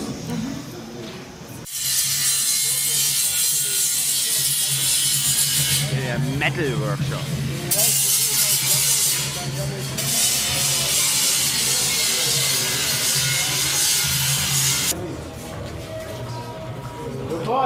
Furniture Class. Äh, ich bin der Lukas aus Mainz. Ich bin 20 Jahre alt, habe gerade meine Schule fertig gemacht und äh, mache jetzt hier ein FSJ. Erklär uns mal, wie der Alltag hier aussieht. Ja, also man muss unterscheiden zwischen den Schülern, die im Boarding leben und den was, was heißt Boarding? Ja, ich bin halt sehr im Englischen Kein Problem. drin. Boarding ist sowas wie ein Internat einfach, ja. Und ähm, die Schüler, die jeden Tag von außerhalb kommen. Also die Schüler, die von außerhalb kommen, haben eigentlich einen relativ normalen Alltag. Das ist halt eine Ganztagsschule im Prinzip für die Schüler. Es geht von 8 bis 16 Uhr und es gibt eine, eine Mittagspause, eine Stunde lang und eine kleine Pause morgens, so von 10 bis 10.30 Uhr. Und ansonsten sind die halt dann immer in ihren Unterrichtsstunden. Und äh, die Schüler, die im Boarding leben, das ist eigentlich ganz schön hart, kann man sagen. Ja, die stehen jeden Morgen so um 4 Uhr auf. Hast du gerade vier gesagt? Ja, 4 Uhr. Okay. Ja, die stehen jeden Morgen um 4 Uhr auf und dann... Äh, Alle oder die Freiwilligen? Nee, alle. Die müssen aufstehen. Okay. Ja. Warum? Ähm, Oh und dann... Gott. Um acht geht doch erst die Schule los. Ja, aber die haben ja, weil die hier im Boarding leben und sich natürlich auch äh, nach, nach den Vorstellungen hier auf die Schule vorbereiten müssen und da sie nicht zu Hause leben, gibt es keine Eltern, die die dazu zwingen. Also äh, muss man hier die Schüler mehr oder weniger dazu zwingen, sich vorzubereiten. Wobei viele das auch freiwillig machen. Und viele stehen auch vor 4 Uhr auf. Also jetzt gerade sind Examen und wirklich ein Mädchen hat mir erzählt, dass sie um 12 Uhr nachts, sie hat zwei Stunden geschlafen, ist um 10 ins Bett gegangen, um 12 aufgestanden und hat dann bis in den Morgen gelernt, ja. Ist nicht vorstellbar für unsere Verhältnisse. Und äh, gut, dann haben die noch so eins, zwei komische Fächer, wo wir uns dann fragen als Deutsche, so ja, muss man das wirklich in der Schule lernen? Welche? Also so Hauswirtschaft zum Beispiel, wo die dann halt irgendwie lernen, was man beachten muss, wenn man einen Kühlschrank kauft oder wie man einen Kuchen, also keine Ahnung, so Sachen, wie man einen Kuchen backt oder so. so. Schon lustige Sachen. Es gibt auch irgendwas mit... Äh, Hätte ich gerne gelernt. ja, ich, äh, Ich habe immer die falschen Kühlschränke gekauft. ja, da weißt du nicht, dass man darauf achten muss, dass die Tür wirklich zugeht und äh, da, dass man darauf achten muss, dass viel Platz im Kühlschrank ist. So Sachen lernen die da. Ja, finde ich gut. Ja. Aber dem Mädel, das nur zwei Stunden schläft, muss man noch mal sagen, das bringt jetzt nichts. Vor allen Dingen, warum lernen die denn nicht abends? Wer Weiß weiß? auch nicht. Hm. Weiß ich auch nicht. Ja, gut. Gilt das jetzt als, ich habe Uganda gesehen oder? Nein, wir werden uns die nächsten Wochen nach und nach mit allen Themen beschäftigen. Damit ein Stefan Schulz nicht mehr sagen kann, er hat es nicht gesehen und unsere Hörer Basti auch nicht. freut sich. Basti Aha. kann, kann sich die nächsten Wochen auch drauf freuen, auch wenn er nicht dabei ist. Ja. Obwohl, obwohl wir dich natürlich öfter mal dabei haben möchten. Wenn du, ich, ich spreche hiermit eine ständige Einladung aus. Beehre uns alle paar Monate mal. Sag das nicht zu laut, ja. Du meldest dich einfach, wenn ihr das Gefühl habt, ihr seid wieder bereit für mich. Ja, wenn ich mal wieder Dave Meltzer dabei habe. Und dann reden wir über Uh. Saudi-Arabien. Saudi-Arabien. Mhm, mhm, mhm. Gut, das war's von mir, Stefan. Sehr gut, ja, von mir auch. Sonntagsfrage, Hörerkommentar. Kram, hör mal später. Oh, ist, ist sehr gut, äh, eine Stunde geht es noch. Wir haben auch heute wieder Musik von Matthias mit anekdotischer, editorischer Notiz. Kann ich Es nochmal einmal gibt den Clip mit dem Nachmittag hören? Sir? Hab ich vergessen. Ja, der kommt, der kommt gleich, aber der war wirklich toll mit dir. Ein toller Nachmittag, der allen Beteiligten richtig Spaß gemacht hat. Ja, genau. Jetzt müssen wir uns aber wirklich verabschieden. Ich muss hier mal aufstehen. Gut, viel Spaß mit den Hörerkommentaren. Wir brauchen für Folge 340 noch zum Beispiel Ansagen. Ja, wir haben ja heute mit 339 zum ersten Mal das gemacht. Eins habe ich festgestellt, Männer beteiligen sich wie bekloppt an meinem Aufruf. Ich möchte aber, das Ziel ist zumindestens, dass ich das immer abwechselnd mache. Gerade Folgenzahlen Frauen, ungerade äh, Folgenzahlen Oh, das ist Männer. gut. Hm? Habe ich jetzt, schlage ich jetzt mal vor, Stefan kann ja dagegen sein. Nein, ist dafür. Das Problem ist, ich brauche dann auch mal Einsendung von Frauen. Das Problem ist, von, ich sage mal jetzt so zehn Einsendungen waren fünf in so schlechter Audioqualität, dass Stefan die wahrscheinlich sogar noch nie mal als Audiokommentar das abgespielt hätte. Leute, das, Äh, ich spiele ja ehrlich gesagt alles als Autokommentar. Die sind dann halt nur weiter hinten. Was ist natürlich für ein Intro blöd. ja, für, ja, lieber Leute, fürs Intro, da muss da, die Audioqualität schon sehr gut sein, weil ich, wir wollen ja nicht, dass irgendwelche Leute sagen, ey, was ist denn das jetzt hier, äh, gleich mal wegschalten. Also, für Folge 340, liebe Frauen, schickt mir doch mal eure Interpretation von Folge 340 vom Aufwärm-Podcast wird präsentiert von. Ich habe ein Beispiel heute mit 339 Mhm. abgespielt. Viel, viel Spaß damit. Wir brauchen für Folge 340 noch äh, Unterstützung. Wir brauchen Produzenten und Produzentinnen und vielleicht sogar wieder einen Präsentatorin oder eine Präsentatorin, die wir auch lange nicht hatten. Ja. Das wäre es von mir. Ansonsten bitte guckt nicht die aktuelle Junge Naiv Folge. Dafür gibt es äh, am Sonntag die längste Junge Naiv Folge ever. Für mich vielleicht sogar die relevanteste. Dazu am Freitag mehr.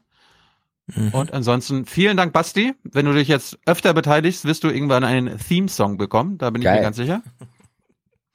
Hervorragend. Ja, wenn ihr Jung und Naiv nicht schauen dürft, dann könnt ihr gerne Fußball Genau, sag uns noch mal alle deine Fußball-Podcasts. Äh, 93, also 93 ist der Fußball-Podcast, der ist für alle da. Eintracht-Podcast ist nur für Eintracht-Fans. Und Fußball 2000 ist für die YouTube-Generation. Da bin ich sogar zu sehen, nicht nur zu hören. Gut, alles drei Grüße. verlinkt. Sehr gut, ich gucke auch rein. Ich will mich Gut. ja vorbereiten auf, Ja, auf den zweiten Zwölften. Gut, dann vielen Dank. Ciao, ciao. Herzlichen Dank Haut rein. und Ihnen und Ihren Zuschauerinnen und Zuschauern einen schönen Abend. Herzlichen Dank und äh, Deutschland alles Gute. So viel heute von uns. Ihnen noch einen schönen Abend bei uns im Ersten. Selbstverständlich werden Sie die Tagesschau und die Tagesthemen auf dem Laufenden halten.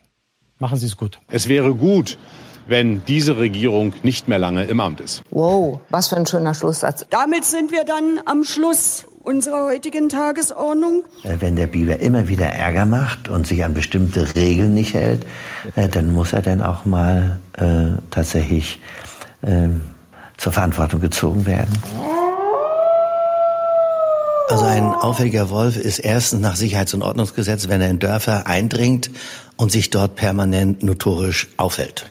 Dann kann er nur getötet werden. Herr Budin, wir als Dresdner schätzen Sie sehr. Kommen Sie nach Dresden und räumen Sie hier auf für ganz, für ganz Deutschland. Die Merkel, die hat das deutsche Ra- Deutschland und Europa zunichte gerammelt, hat die das mit ihrer Politik. Es waren so 45 Euro über den Schnitt. Bereut? Na, überhaupt nicht. Wir haben Riesenrad gegessen und haben schön Puffjes gefahren. Wir haben so viel geleistet und es ist einfach so mega viel Arbeit, die dahinter steckt. Nicht nur von uns, sondern auch von äh, Hilde und Philipp. Und ich finde es Hilde. einfach toll, wie wir das jetzt hier erreicht haben. Und es ist einfach ein Meilenstein für die Zukunft. Jetzt geht's nur noch bergauf. Es müsste vielleicht irgendwie mal ein bisschen mehr Schwung rein.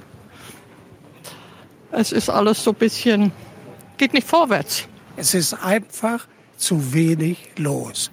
Weil ich gerne Zeitungen lese, die Ostsee-Zeitung, die Lübecker Nachrichten.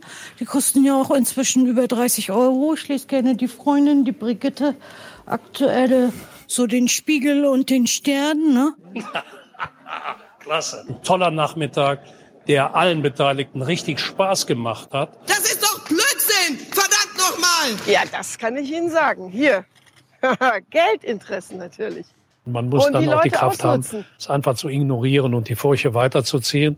Nee, ich kann nicht, ja, ich kann nicht meckern. Bin zufrieden. Mir geht's gut. Entschuldigung. Sorgen Sie dafür, dass wir draußen weiterhin arbeiten können, unsere Familien da draußen leben können, unsere Kinder und Enkelkinder eine Zukunft da draußen haben. Machen Sie uns das nicht kaputt. Ich glaube, dann kriegen Sie Gegenwind. Den haben Sie noch nicht gesehen. Tschüss zusammen. Wiedersehen. Ciao, vielen Dank.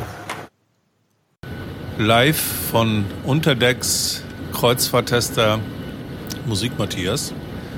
Heute auf dem Programm Lilly Marleen aus dem Jahre 1939. Ein millionenfacher Bestseller damals, gesungen von Lale Andersen initial, später auch Marlene Dietrich. Der eine oder andere kennt es vielleicht noch. Unter der Laterne, da, da, da, da, da. Aber um die Version geht's heute nicht, sondern um eine Version von Lucy Mannheim, die das im Jahre 1944 für die BBC aufgenommen hat. Und wir hören jetzt eine Collage von durchaus sinnvoller Propaganda. The letter of Lily Marlene, written to her young sentry on the Eastern Front.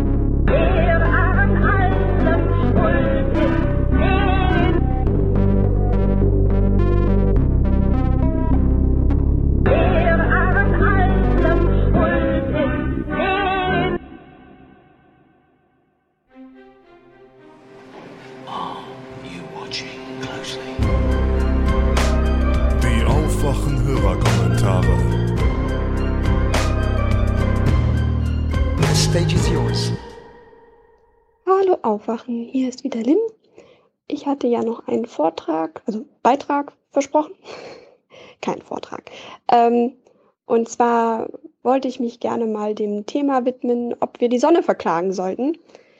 Ähm, zum einen, weil es ja auch in den Audiokommentaren die Diskussion gab, dass man ähm, trotzdem versuchen sollte, mit der AfD zu argumentieren. So, also ich habe gerade auch Habecks Buch gelesen, so, der auch versucht, eine Sprache zu entwickeln, ähm, in der man also die Diskussionskultur nicht erstickt, also dass man weiterhin immer noch miteinander spricht. Aber bei der AfD ist es natürlich manchmal schwierig, gerade bei solchen Kommentaren wie wir sollten die Sonne verklagen, weil man da nur so steht und denkt, so, okay, das ist so falsch, dass nicht mal das Gegenteil war. Ich weiß nicht mehr, von wem das Zitat ist. Ähm, aber, ähm, Moment, mein Laptop ausgegangen. So. Ähm, ich möchte das gerne trotzdem mal probieren. Denn eigentlich liegt ja an dieser Aussage eine durchaus intelligente Frage zugrunde. Nämlich, ob die Sonne vielleicht in ihrer Wechselhaftigkeit auch Einfluss auf unser Klima hat. So, also die Sonne scheint nicht immer gleich stark. So, das ist nicht so allgemein bekannt, aber das ist tatsächlich so. Und man kann natürlich dem Ganzen sich auch irgendwie erstmal juristisch nähern und sagen, kann man überhaupt eine Sonne verklagen? So, ist das eine juristische Person? Also ich habe in Umweltrecht nicht so viel aufgepasst, aber zum Beispiel kann ein Tier seinen Halter nicht wegen Verstoß gegen Haltungsbedingungen verklagen, ähm, weil ein Tier keine juristische Person ist. Aber zum Beispiel eine Umweltorganisation kann einen Halter wegen schlechter oder Verstoß gegen die Haltungsbedingungen verklagen. So. Ähm, dann könnt ihr natürlich auch fragen, hat es überhaupt Sinn, eine Sonne zu verklagen? Ich meine, das ist kein lebender Organismus, der wird sich jetzt nicht ändern, nur weil wir ihn irgendein Blatt Papier vor die Nase halten. Ich meine, das ist eine riesige, komprimierte, brennende Gaswolke. So, der ist ziemlich scheißegal, was wir hier auf der Erde machen. Ähm, aber was ähm, hat das nun mit der Sonne auf sich? So, manche hat vielleicht schon mal von Sonnenflecken gehört. Und ähm, die Sonnenflecken entstehen aufgrund Veränderungen im Magnetfeld. Das werde ich jetzt nicht erklären. Das ist nämlich ziemlich kompliziert. Ich sage nur, ein Magnetfeld eingefroren im Plasma, das sich dreht. Also das, da habe selbst ich meine liebe Mühe mit. Ähm, aber dort bilden sich so quasi Magnetfeldwirbel, so kann man sich das vorstellen. Und dort bildet sich ein Punkt, der kühler ist ähm, also weniger als so 6000 Grad hat. Und dort bildet sich dann quasi eine Kruste und das können wir als Flecken von der Erde aus sehen.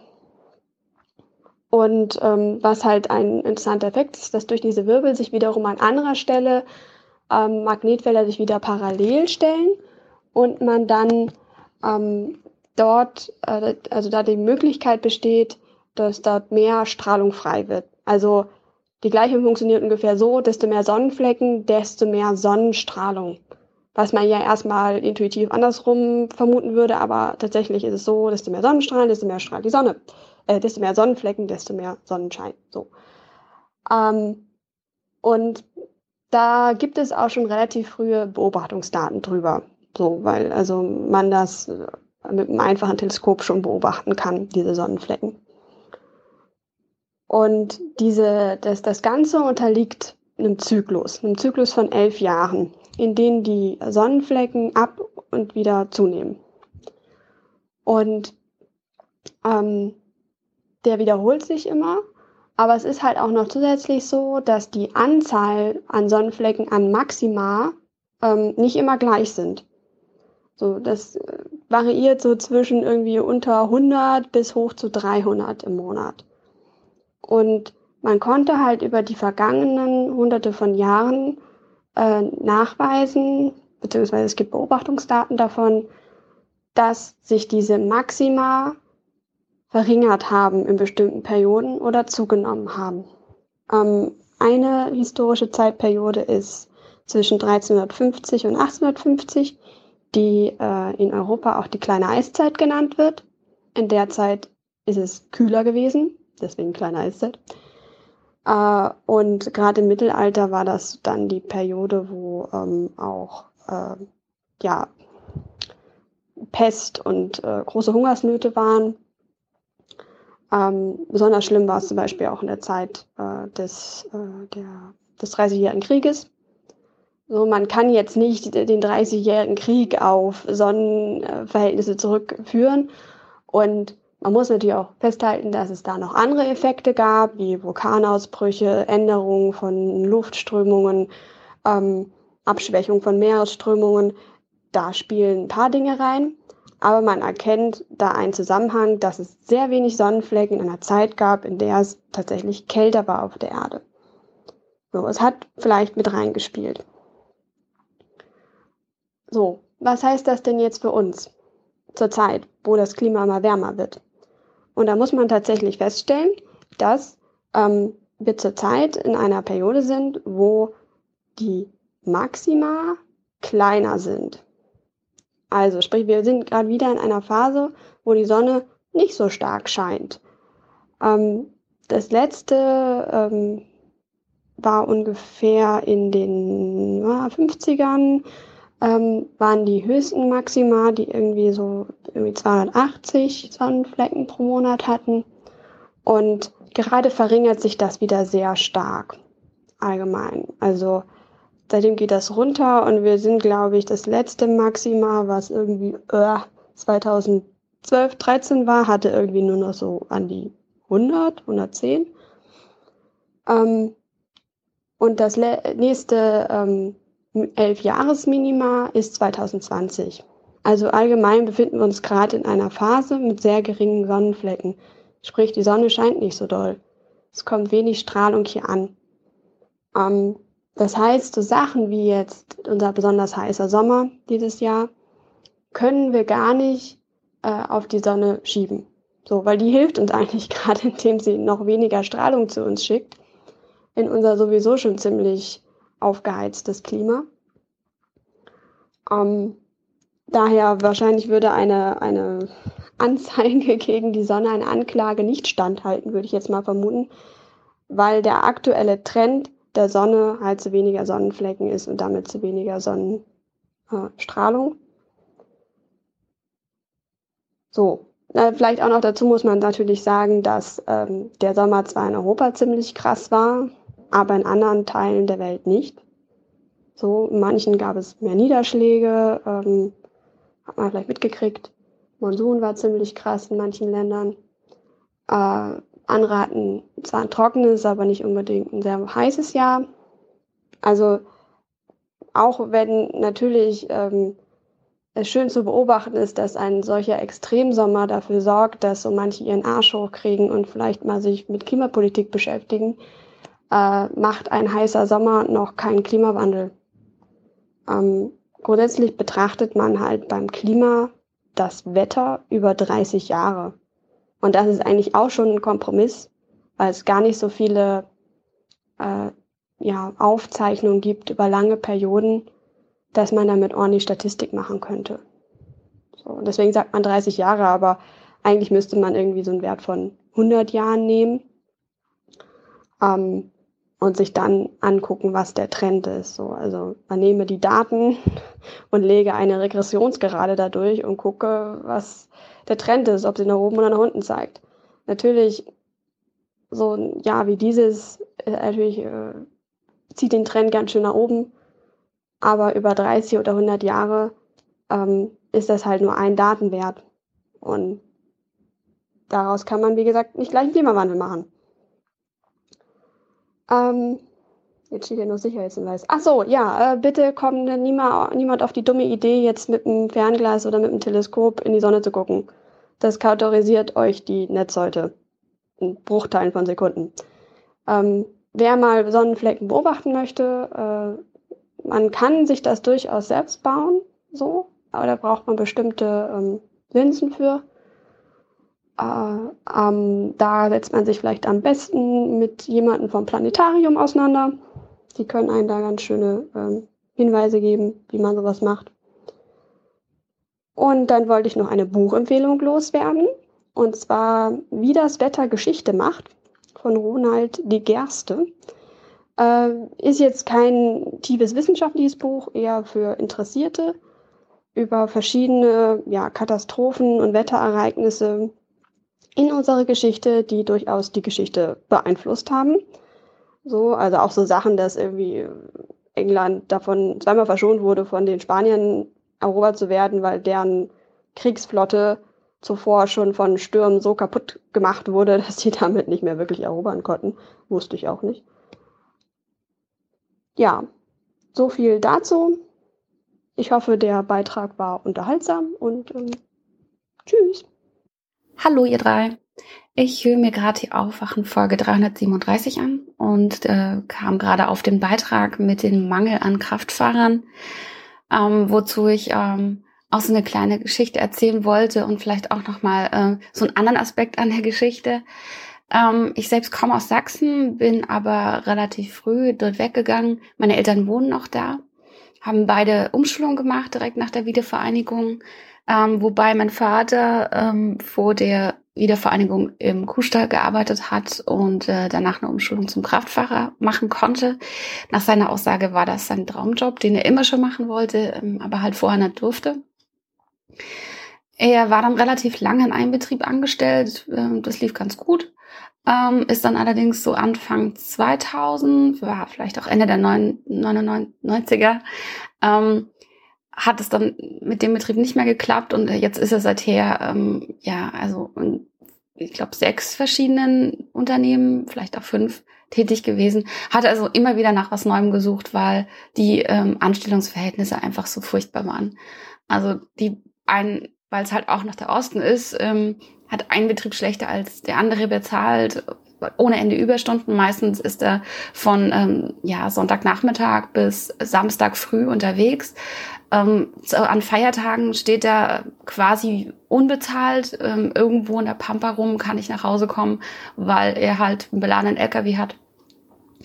Ja, und äh, da ist eben auch insbesondere die Konkurrenz aus den osteuropäischen Ländern in aller Munde. Zumindest früher war das noch Thema Nummer eins. Inzwischen ist es tatsächlich ähm, die Flüchtlingsproblematik ähm, gewesen, äh, geworden dabei äh, insbesondere halt auch wirklich so krasse Geschichten, die er auch erzählt, die ihm persönlich passiert sind. Ähm, um mal nur ein Beispiel zu nennen, ist er mal auf einem Rasthof ähm, nach seiner eigenen Aussage natürlich ähm, stundenlang äh, von einem dunkelhäutigen Mann auf einem Klappstuhl äh, sitzend beobachtet worden. Ähm, er ist auch immer wieder dann ähm, um sein LKW rumgegangen, weil er gesagt hat, dass er öfter die Geschichte gehört hat, dass dann irgendwelche Leute aufsteigen ähm, in den LKW, dass er aufgebrochen wird oder ähnliches. Ist dann ähm, irgendwann ein Stückchen vom LKW weggegangen, um sich die Füße zu vertreten und hat dann in diesem angrenzenden Wald, an diesem Rasthof, ähm, meint er, Unmengen an Menschen da ähm, sitzen sehen, wo er dann natürlich davon ausging, dass äh, ja dieser Mann er hat ihn dann eben für einen Schlepper gehalten oder so, der dann halt dafür sorgen sollte, dass die halt irgendwo auf irgendeinen LKW aufspringen können. Ähm, das war nur eine Geschichte. Ob dem jetzt wirklich so war, sei mal dahingestellt. Ähm, ich finde es nur ein ziemlich krasses Zeugnis dafür, ähm, dass im Prinzip insbesondere dieser Berufsstand ähm, ja durchweg ähm, nach dem Aussagen meines Vaters diese Erfahrung gemacht hat. Ähm, so zum Beispiel, dass Lkw-Fahrer, die von Deutschland aus äh, Richtung Großbritannien gefahren sind, ähm, deren LKW äh, aufgeschnitten wurde und, und da sind die Leute einfach von oben reingesprungen und ähnliches während der Fahrt. Jedenfalls ist es äh, echt schwierig, jetzt auch für mich, die äh, eher linksgerichtet ist, ähm, ich studiere selbst äh, sogar Politikwissenschaften und Soziologie, ähm, dagegen zu argumentieren, weil das einfach persönliche Erfahrungen sind, die ich ihm nicht absprechen kann. Ich kann natürlich versuchen, ihn auf, auf die größeren Zusammenhänge aufmerksam zu machen und eben nicht immer alle über einen Kamm zu scheren, aber es ist eben äh, eher als Familienvater mit eigenem Haus und äh, der sich ja wirklich abgestrampelt hat, unglaublich schwierig, ähm, ihm das Gegenteil zu argumentieren und das eben nicht auf diese ähm, einzelnen Menschen zu beschränken. Ähm, ich finde es einfach, dass es sehr gut zeigt, dass ähm, eine ganze Gruppe und, und ähm, so wie er erzählt, es ist tatsächlich die ganze Gruppe der Kraftfahrer um ihn herum, die dann derart rechtsgerichtet denkt, dass äh, mein Vater mir selbst sogar gesagt hat, dass er es extrem krass findet, wie ich überhaupt so denken kann, wenn da er niemandem, und äh, ich, ich zitiere ihn damit, niemanden kennt in seinem gewöhnlichen Umfeld, in seinem alltäglichen Umfeld, der so denkt wie ich. Und das äh, finde ich sehr erschreckend. Ähm, ist hier nur ein kleines Beispiel, sicherlich. Gut, alles klar. Äh, dann Dankeschön für euren tollen Podcast und macht weiter so. Ich wünsche euch was. Ciao. Hallo Stefan, hallo Tino, liebe Zuhörer und Zuhörerinnen des Aufwachen-Podcasts. Ich will kurz noch was sagen zum ähm, zum ähm, öffentlichen Dienst und der Partei Die Linken wollen. Das war, habt ihr dazu aufgerufen und ich kann jetzt nur von Bayern reden. In Bayern war bis vor drei bis fünf Jahren circa die Linke ähm, noch auf dieser Liste drauf. Also wenn man die bei die Linke war oder bei sie irgendwie supported hat in irgendeiner ähm, Art und Weise, dann war das ein Grund, einen Test durchzuführen, ob man es wirklich eine Verfassung, ob man wirklich der Verfassungstreu ist. Ähm, und das wurde erst abgeschafft, als unser Spitzenkandidat aus Bayern von Die Linke ähm, wohl individuelles Gespräch mit ähm, Hermann, unserem Innenminister, geführt hat. Also ich, ich selber habe davon nichts gehört und man liest auch in den Medien dazu nichts. Ich habe das nur, also ich selber bin nicht bei die Linke, aber ich habe ein paar Leute, die da sind. Und da spricht man wohl so, dass es so ein One-on-One-Deal war. Ob das stimmt, ich weiß es nicht. Jedenfalls war es eine sehr individuell geregelte Sache und auch die Linksjugend ist zum Beispiel immer noch drauf, also Solid ist immer noch drauf und der Studentenverbund, der SDS, ist bis heute auch immer noch drauf. Also da gäbe es vielleicht immer noch ein bisschen Nachholbedarf. Und noch kurz zum allgemeinen Prozedere. Wenn man in Bayern zumindest, ich weiß nicht, wie es in anderen Bundesländern ist, ähm, im öffentlichen Dienst arbeiten will, also das heißt Abhiwi-Stelle, aber natürlich auch als wissenschaftlicher Mitarbeiter insgesamt ähm, oder als Lehrer. Man kriegt immer noch ein paar Extralisten zum Vertrag und da muss man dann eben sagen, oh, war man Teil von einem dieser Vereine, die da draufstehen, Vereine, Parteien, Organisationen. Und wenn man die unterstützt hat oder Teil davon war, müsste man das angeben. Wenn man das nicht angibt und dabei war, ist man, hat man, ist das ein Grund zur fristlosen Kündigung. Ähm, aber wenn man es angibt, dann war das so aus den Unikreisen, aus denen ich gehört habe, ziemlich sicher, dass man keinen Job kriegt. Also es war so, ja, also entweder man macht den Unijob nicht oder man gibt es nicht an und lebt mit dem Risiko, dass man seinen Job verliert. Ähm, das ist halt so ein bisschen ungünstig, finde ich. Und ähm, der andere Punkt, den man, die, eine andere Liste, die man auch immer noch dazu kriegt, wo zum Beispiel André Holm aus Berlin drüber gestolpert ist, ähm, ist so eine, ob man Mitglied bei der SED oder bei der Stasi war oder der Stasi unterstützt hat oder so. Und da ist ja der André Holm hat in diesem Teil des Berichts gelesen, äh, gelogen, wollen, soweit ich weiß, hat Berlin diesen, diese erste Liste, die wir in Bayern haben, haben die gar nicht, aber diesen SED-Teil, den haben sie irgendwie. Also ich bin mir da nicht sicher, wie das landesweit geregelt ist, aber in Bayern gibt es diese zwei Dinge, die man aus, ausfüllen muss. Und wenn man bei einer davon lügt, eben, dann ähm, ist man halt automatisch raus. Also insofern ja. Es war bis vor wenigen Jahren in Bayern noch so, dass wenn man bei der Partei Die Linke war, dann musste man sich entscheiden und wenn man Lehrer werden wollte, lüge ich und sage, ich bin nicht bei Die Linke oder ich war nicht bei Die Linke oder ich habe sie nicht unterstützt oder ich habe sie nicht unterstützt. Oder man sagt es und riskiert damit, dass man gar nicht den Job kriegt. Und so, was ich gehört habe, ist dieses, man kriegt dann gar nicht den Job relativ wahrscheinlich. Und wie gesagt, Pi mal da um fünf Jahren, man findet, ich habe einen Zeitartikel gefunden, der jetzt sechs Jahre alt ist, wo das noch so war. Also in den letzten fünf Jahren hat sich das verändert. Es ist also relativ, relativ neu noch.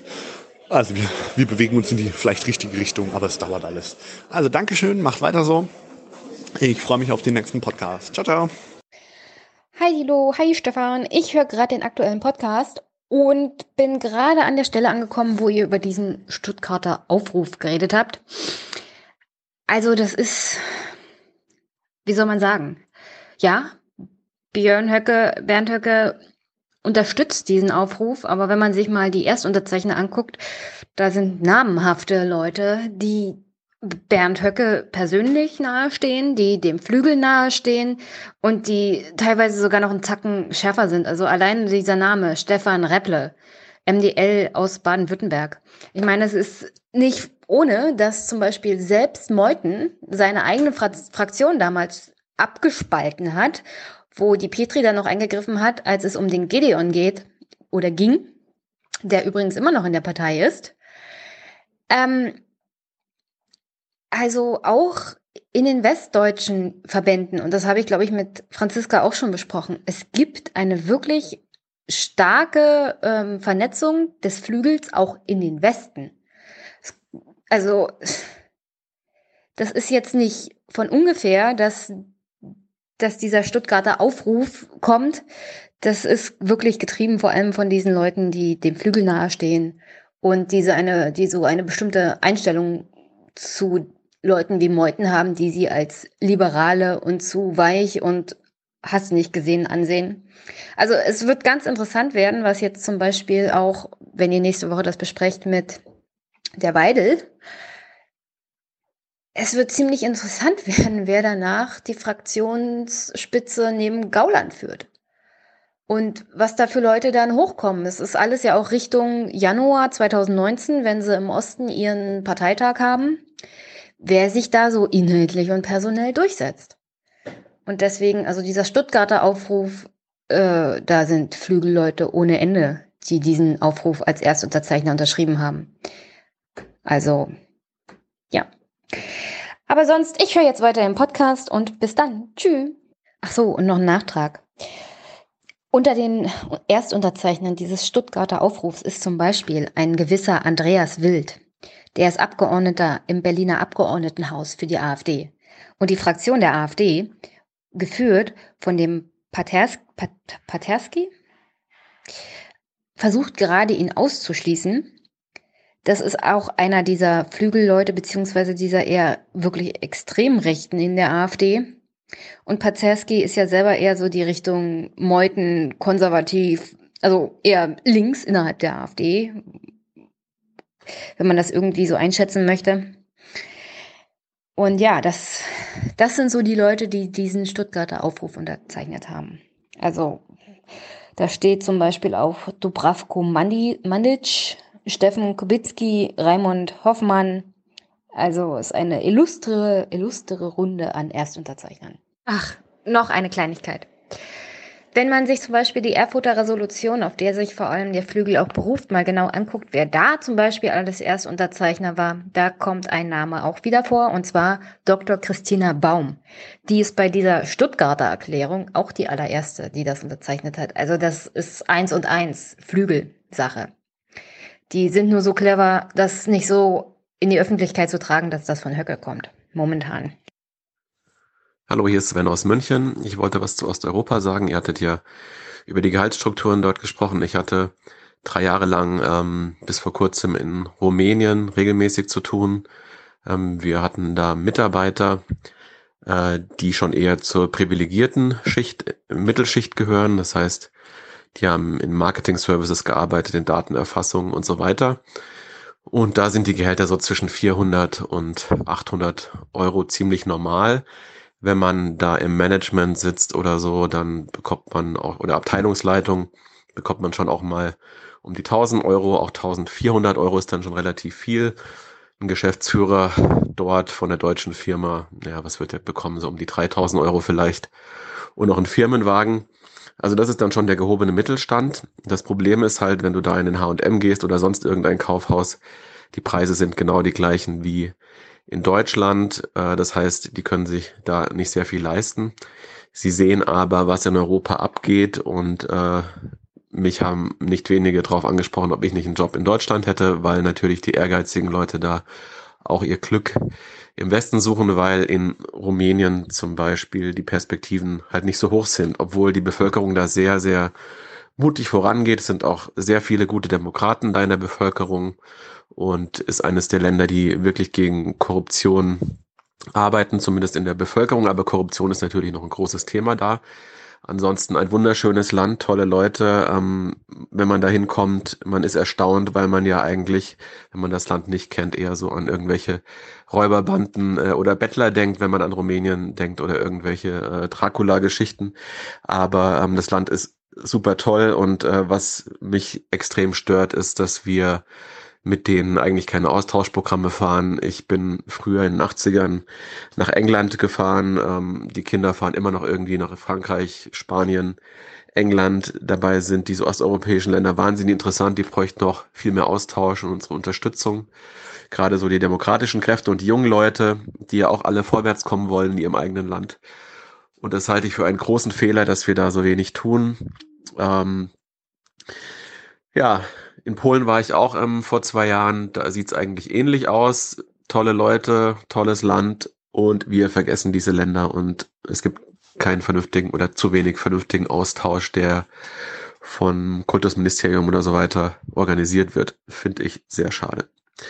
Gut, das war mein Eindruck und macht so weiter. Bis dann. Tschüss. Hallo, liebe Aufwachenhörer. Hier ist Jonathan. Äh, ich konnte es mir jetzt nicht mehr nehmen lassen, auch mal ein Sprachmomentar zu schicken, da ich gerade angefangen habe, Folge 337 äh, zu hören und da ein anderer Jonathan äh, aus Chennai in Indien Grüße gesendet hat. Das hat mich äh, verwundert, da ich selbst seit äh, etwa mehr als zwei Monaten in Indien unterwegs bin und auch nicht weit weg von Chennai mittlerweile. Ich bin in Pondicherry. Ich bin jetzt zwei Monate durchs Land gereist und bin jetzt noch einen Monat hier und arbeite jetzt im letzten Monat in einem Heim für arme, junge Kinder. Äh, zum Teil Waisen, zum Teil äh, können sich die Eltern einfach nicht leisten, ähm, für die Schulbildung zu bezahlen etc. Und äh, da ihr euch gefragt habt, was denn in Indien so los ist, habe ich gedacht, ich kann auch mal meinen Senf dazugeben. Äh, wie Stefan schon richtig gesagt hat, gibt es hier unglaublich viele verschiedene Sprachen. Die Kultur ändert sich äh, massiv, je nachdem, wo man ist. Also ich bin im Norden gestartet, ich bin nach Delhi geflogen, bin im Norden und im Nordwesten rumgereist und habe mich dann nach Süden begeben. Und je nach Region ist es sehr unterschiedlich. Äh, zum Beispiel äh, gibt es Regionen, wo sich Menschen viel unfreier verhalten können, was zum Beispiel Beziehungen angeht. Ähm, also es ist absolut ungewöhnlich, dass eine Frau mit einem Mann auf der Straße läuft und Händchen hält in den meisten Orten. Äh, der einzige Ort, wo ich das konkret gesehen habe, wo das nicht so war, war zum Beispiel in Mumbai am Strand, wo ich zum ersten Mal in Indien Pärchen gesehen haben, die da saßen und frei äh, Händchen hielten, sich küssen konnten, sich lieben konnten, ohne dass sie äh, komisch angesehen wurden. Das ist aber nur ein Aspekt. Es gibt sehr viel bereichernde Dinge natürlich auch in Indien zu sehen. Ähm, gerade was die kulturelle Diversität angeht und auch das Zusammenleben der verschiedenen Religionen, das im Großen und Ganzen sehr gut zu funktionieren scheint. Wobei man da auch immer abwägen muss, da es äh, auch zu religiösen und politischen Spannungen kommt, regelmäßig in Indien. Das kann man auch nachsehen. Ich habe mich schon selbst mal schlau gemacht. Also es gibt bis heute noch äh, fast jedes Jahr ein Massaker, äh, das einige Menschenleben bis viele Menschenleben einschließen kann, weil über irgendwo über die Nachrichten zum Beispiel verbreitet wurde, äh, keine Ahnung, ein Muslim hat eine Frau vergewaltigt. Und dann werden Hindus irgendwo in Indien darauf aufmerksam und werden die Muslime, die bei ihnen in der Stadt wohnen oder im Dorf wohnen, durch die Stadt treiben, eventuell ermorden. Ähm, diese Zustände haben sich leider verschlechtert, seit die Regierung von Narendra Modi an der Macht ist. Das ist äh, die BJP. Das ist eine hindu-nationalistische Partei. Äh, das wird aber von Leuten in Indien nicht immer so betrachtet. Also ich habe mich mit vielen Leuten unterhalten hier, auch über die politischen Umstände, die kulturellen Umstände. Ähm, und im Norden gibt es viele Leute, die dieser Partei sehr anhängig sind, die sagen, die sind gut für uns, weil man muss wissen, in Indien gibt es zwei große dominierende Parteien äh, auf nationalem Niveau. Das ist die Kongresspartei, die äh, Partei von Gandhi und äh, dessen Nachfolger. Also die, die auch die Familie Gandhi ist nach wie vor sehr dominant ähm, in dieser Kongresspartei und deswegen wird sie von vielen Indern halt auch als elitäres mafiöses Familienunternehmen angesehen. Deswegen hat die BJP äh, massiv einen Zuwachs gewonnen, um eben der Korruption von dem Kongress ein Ende zu setzen, wobei man dazu sagen muss, dass die BJP auch äh, in keinster Weise wirklich mehr für die Leute eintritt, sondern lieber unglaublich viele Gelder äh, verschwendet, zum Beispiel für irgendwelche religiösen Statuen zu bauen, während hier in Indien viele Menschen sehr, sehr arm sind. Also äh, es ist schwer. Es war am Anfang besonders schwer. Man sieht Leute auf der Straße, die in absolut desolatem Zustand sind, ja, von dem man nicht weiß, ob sie am nächsten Tag noch leben. Genauso geht es den Tieren, äh, die misshandelt werden. Ich meine, überall sind Kühe laufen herum und obwohl die als heilig gelten, werden auch die mit Stöcken geschlagen. Es gibt Hunde, die werden misshandelt. Das ganze Land ist äh, trotz seiner Vielfalt auch gewissermaßen einem riesigen Chaos ausgeliefert. Und die Frage, die mich immer wieder beschäftigt, ist, wie man es schaffen kann, dass eine solche riesige, die größte Demokratie der Welt überhaupt funktioniert. Ähm, dazu muss man wissen, es gibt 26 Bundesstaaten in Indien und äh, noch paar Unionsterritorien. Ich weiß, Anzahl weiß ich gerade nicht genau.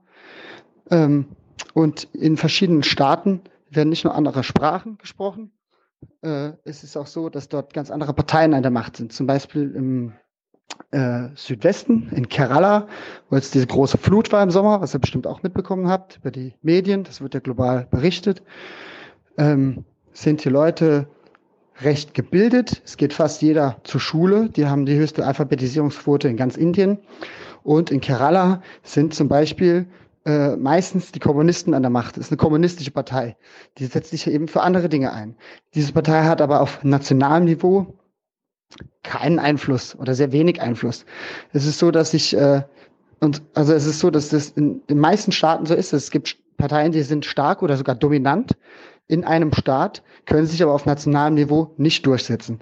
Deswegen werden auf nationalem Niveau gewissermaßen Koalitionen gebildet von verschiedenen Parteien, die aus ganz unterschiedlichen politischen Ecken kommen und zum Teil überhaupt nicht zusammenpassen von den Ideen. Aber da es so ein riesiges Land ist und alles so divers ist, versucht man das halt irgendwie zusammenzufassen und äh, auf einen Nenner zu bringen.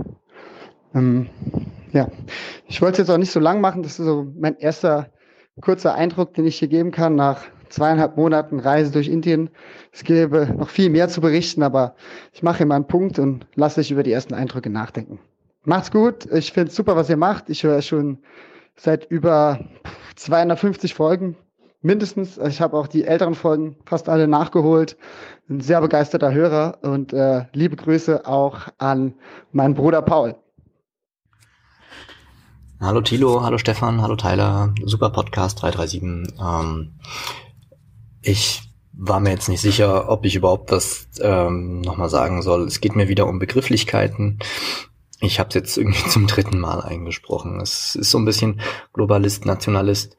Ne, wird schon wieder, werden eigentlich Begriffe entwendet aus einer anderen Diskussion ähm, und eben ein Zweck entfremdet. Im Endeffekt äh, der Globalist, ja, das sind jetzt die bösen Grünen. Ähm, da macht man sich zunutze, dass der Begriff der Globalisierung einfach schon lange als Protestbegriff negativ belegt ist und wendet das jetzt auf die Grünen an. Das sind jetzt die, die Leute, die jetzt quasi unsere Lebensgrundlage, unser Ökosystem retten wollen. Das sind jetzt die Bösen, die, äh, ja, die eben die Globalisierung gut finden. Ähm, ich bin selber auch grüner Globalist. Ähm, und ernte in meiner linksgrünen Ecke immer verwunderte Blicke, ähm, wenn ich erklären muss, naja, dass ich totaler Globalisierungsfan bin, ähm, wie sie bisher nur einfach, ja, dass man einfach total krass die Chancen verpasst hat, eine ordentliche, ja, ordentlich, eine ordentliche Globalisierung durchzuführen. Denn die Wirtschaft ist wahnsinnig schnell und hat alle Chancen der Globalisierung für sich erkannt, während die Politik ähm, zu, der Nationalisten eben völlig hinterherhängt und lokale Gesetze mit lokalen Gesetzen versucht, Global Player irgendwie in den Griff zu bekommen, was nicht funktioniert. Die Wirtschaft lacht sich da einfach kaputt. Genau, ähm, zum Thema auch Begrifflichkeit beim Wasserverbrauch. Na, natürlich verbrauchst du Wasser mit allem. Ähm, ja, die Jeans 7000 Liter, das ist, ah, das ist ja schlimm, ja, das kann man sich vorstellen, aber jedes Kilo Rindfleisch verbraucht 22.000 Liter Wasser ähm, in der Zucht, bis es dann mal irgendwie bei uns auf dem Teller landet. Mm, das ist tatsächlich verbrauchtes Wasser, denn es wird Wasser umgewandelt. Es wird von Grundwasser zu Oberflächenwasser zu Atmosphärenwasser gemacht. Ähm, ist auch so das Thema mit Avocados zum Beispiel. Unsere Bio-Avocados, die sind ganz bio, aber eben nicht öko, weil das ein, eine totale Umweltkatastrophe ist, in welchem Maße die eben äh, die, die, dem, dem Boden das Wasser entziehen ähm, ja, alle Daten haben wir, jetzt müssen wir was draus machen. Und noch, noch mal dazu, also auch Umweltschutz beziehungsweise Klimaschutz. Wir haben Klimaziele, wir haben, wir müssen Klimaschutz betreiben. Ja, das ist totaler Bullshit als Begrifflichkeit mal wieder, weil es lenkt davon ab, dass es darum geht, den Menschen zu schützen und zwar vor den Auswirkungen der, der ja, vor den Auswirkungen der Klimaveränderung, die wir nicht verursachen, aber ganz krass beschleunigen. Also ähm, der globale Trend momentan ging sowieso nach oben und wir geben da nochmal richtig Feuer drunter. Also wir verkürzen die Zeit, in der wir uns auf den sowieso kommenden Klimawandel äh, vorbereiten hätten können. Ich habe gestern einen ganz witzigen Zeitungsartikel von 1912 gesehen. Da ging's, äh, da ging's genau darum, ähm, ja, wir verbrennen so viel Kohle, äh, irgendwie zwei Milliarden Tonnen oder, oder so waren's Und äh, das sorgt für so und so viele Milliarden Tonnen äh, CO2, was dann eben dafür sorgt, dass unsere Erde sich erwärmt. Das haben die vor 100 Jahren geschrieben, in so einer kleinen äh, Gazette, ja, irgendwie in USA, glaube ich, oder so. Ja, ähm, genau. Und tja, 100 Jahre später geht's immer noch darum, oh ja, hm, ah, wie schlimm wird das jetzt, wenn wir aus der Kohle aussteigen? Ja, alles, es geht alles nur darum, dass wir die fossilen Brennstoffe äh, nicht reduzieren, sondern komplett kappen. Also wir müssen uns überlegen, wie wir unser Leben, unsere Industrie, unser Dasein ohne fossile Brennstoffe äh, irgendwie durchkriegen. Denn wir werden noch mehr Menschen und das heißt, wenn wir weiterhin den, den Prozentsatz halten, oh ja gut, es ist eh alles da, muss ich nicht noch erklären. Ähm, kleine Anekdote dazu. In den 90ern ähm, also so in meiner äh, T-Nager-Zeit, in den 90ern, ähm, da ich Verwandtschaft in Polen habe, äh, sind meine Mutter und ich sehr viel nach Polen gefahren, nach Oberschlesien. Und dort war es so, dass äh, die ganzen Busse, die man hatte, also es gab halt eine äh, Rohstoffknappheit, es gab keine, äh, ja, Benzin war teuer, Benzin war richtig teuer und die Polen waren richtig arm. Und das hat halt zum Beispiel dazu geführt, dass die Busse, mit denen viele Polen gefahren sind, äh, um in ihre Grube zur Arbeit sonst wohin zu kommen, ähm, die Busse, die waren alle oberleitungselektrifiziert. Das heißt, es waren Elektrobusse. So, und heute geht's drum, dass man jeden, jedes blöde Auto und jedes blöde, jeden blöden Bus mit irgendeiner fetten Batterie versehen muss, damit er da durch die Gegend fahren kann. Das war einfach vor 30 Jahren überhaupt kein Thema. Da hast du eine hässliche Oberleitung gehabt, weil der Bus ja sowieso immer die gleichen Strecken fährt. Und die Strecken waren auf der Straße vom Bus auch markiert und die Autos, die fuhren, die mussten Platz machen und der Bus ist da halt durchgefahren. Und der hatte da seinen Rüssel nach oben und hat sich den Strom von der Oberleitung geholt.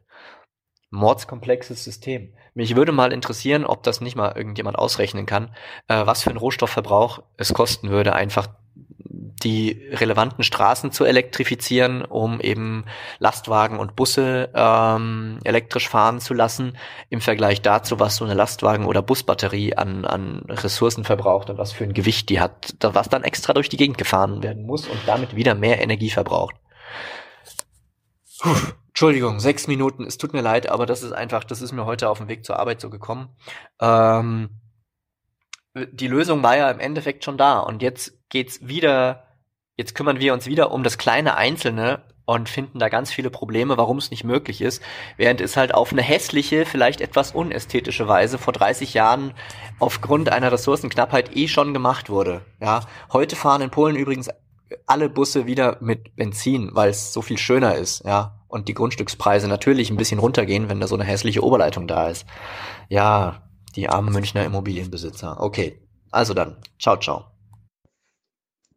Ähm, ja, hallo, mein Name ist Josephine und ich möchte auf den Beitrag von Christine in 335 antworten, wo sie das Thema Gender und geschlechtergerechte Sprache aufbringt. Das ist ein Thema, was mich schon seit langem beschäftigt, wo ich mich auch engagiere.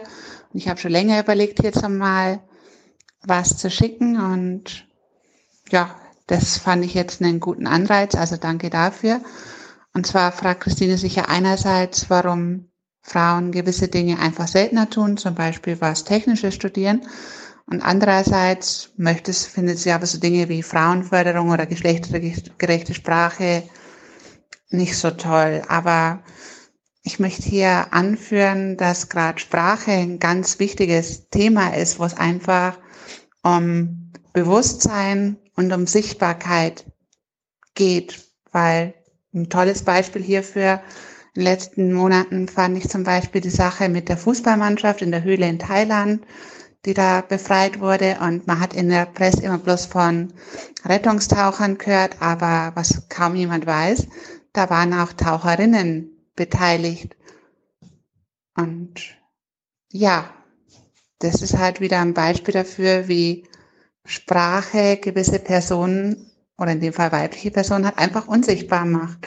Weil es hat sich bestimmt danach kein Mädchen gedacht, wow, cool, ich werde Rettungstaucherin, sondern es hat niemand gewusst, dass das nicht nur Kerle waren. Ich erwische mich ja selber dabei, wie ich mir in der, bei der Situation nur Männer vorgestellt habe, die sowas machen. Das ist wiederum ein Beispiel dafür, dass Frauen sich sowas gar nicht zutrauen. Und genau das Gleiche ist es mit vielen Berufen, gerade mit den technischen Sachen, wo halt das gängige Rollenbild einfach ist, das machen nur Männer und das machst du als Frau halt einfach später nicht. Aber genau das ist das Problem. Und genau deswegen ist geschlechtergerechte Sprache ein ganz wichtiges Thema. Und das nächste ist ja äh, die Förderung für Frauen. Und da geht es nicht drum dass Frauen dumm sind oder spezielle Förderung brauchen, sondern da geht es halt wirklich darum, Führungskräfte nachzuziehen. Halt nicht bloß Absolventen, sondern halt wirklich gezielt Personen, die dann später mal Management- oder Aufsichtsratspositionen einnehmen könnten.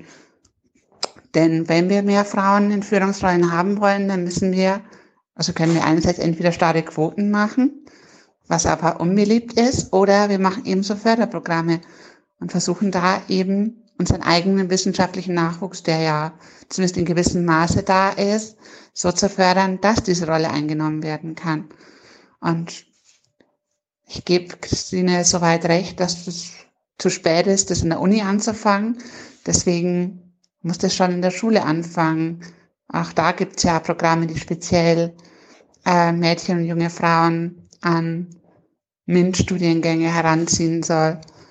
Aber klar, wenn unsere ganze Gesellschaft jetzt da was ändern würde, zum Beispiel über das Thema Sprache, dann ähm, könnte man sich so Aktionen gegebenenfalls auch sparen, weil sich niemand äh, oder weil niemand sich auf die Idee kommen würde, dass gewisse Berufe halt eben nur von Männern gemacht werden. Und um das gerne im Ganzen jetzt noch mal einen zusätzlichen Aspekt zu geben, ist es ja, ist diese Männer-Frauen-Diskussion ja eher ein bisschen kurz gegriffen, weil wir Ende diesen Jahres ja die Umsetzung eines Beschlusses vom Bundesverfassungsgericht kriegen, dass es nicht nur zwei Geschlechter, also männlich-weiblich, sondern auch noch einen dritten Personenstand geben sollen, wo eben alle Personen reinfallen, die nicht, äh, die sich nicht in äh, die anderen beiden Geschlechter in diese zwei Kategorien passen. Der Personenstand soll dann divers heißen und wenn hier Interesse besteht, kann ich dazu auch noch mehr erzählen, weil da ist gerade vor Seite von sich auf das Bundesinnenministerium einige, ich sage es mal, Scheiße passiert, wie man das Ganze umgesetzt hat. Und deswegen wäre es auch hier die, Ab äh, die Anregung, mit der ich den, das Ganze beenden möchte, um uns diese Debatte zwischen Hörerinnen und Hörer, also immer diese zwei Geschlechter zu ersparen, nehmen wir doch einen Begriff, der alle drei Personenstände mit einspricht, so nämlich was mal neutral ist. Also statt Hörerinnen und Hörer zum Beispiel Hörende. Oder ähm, zum Beispiel ähm, für die Spenden, dass man dann Unterstützende, Produzierende und Präsentierende ist kürzer, schließt alle mit ein, sind alle glücklich. Dankeschön, macht weiter so. Hallo, hier ist wieder der kleine Prinz. Ich hoffe, ich schaffe wieder dieses, dieses sprechende Denken. Das ist immer so ansteckend. Aber okay, ich komme gleich zum Punkt. Ich habe gerade, ich höre gerade die Folge Aufwachen 336 und wir sind gerade so in der Mitte mit der FDP-Doku. Und da kommt so dieser Satz von Stefan, der mich so aufregt, weil er sagt, ne, Doppelspitze und Linda will, dass die Doppelspitze erst nach ihm kommt. Das kann er sich erlauben, weil er hat ja die Partei, die FDP, wieder in den Bundestag geführt. Und dann sage ich nein. Weil mir gleich dieser Satz wieder eingefallen ist von äh, Bertolt Brecht. Äh, Cäsar hat ganz Gallien erobert. Und dann fragt Brecht, äh, wirklich nur Cäsar oder hat er, er keinen Koch bei sich? Genauso ist es, glaube ich, auch ähm, bei, bei der FDP, weil bei der FDP dieses, ähm, die, die, die, diese Wahrnehmung, ne, Lindner ist jetzt dafür verantwortlich, dass die, F dass die FDP gewonnen hat. Teil der Story der FDP ist, die sie an die Leute verkaufen wollen. Ne? Der Lindner hat sie wieder nach oben gebracht. Lindner ist ein Synonym für Erfolg und ich bin, ich bin absolut dagegen, diese Geschichte so stehen zu lassen, weil ich glaube sie wirklich absolut gar nicht. Also eine Person alleine kann diese Partei nicht wieder in den Bundestag führen. Das geht einfach nicht. Und wenn man es sich auch genau anguckt, ich habe vor einer Weile mal äh, quasi die, den Durchschnittswert, den die FDP immer bei den Wahlen bekommt, genommen. Und das ist, das sind neun Pro, das sind neun Prozent. Das heißt, eigentlich vom Durchschnitt her gesehen hat die FDP nur ein leicht überdurchschnittliches Ergebnis gehabt. Das bedeutet, das ist eigentlich gar nicht die große, äh, quasi die große Errungenschaft.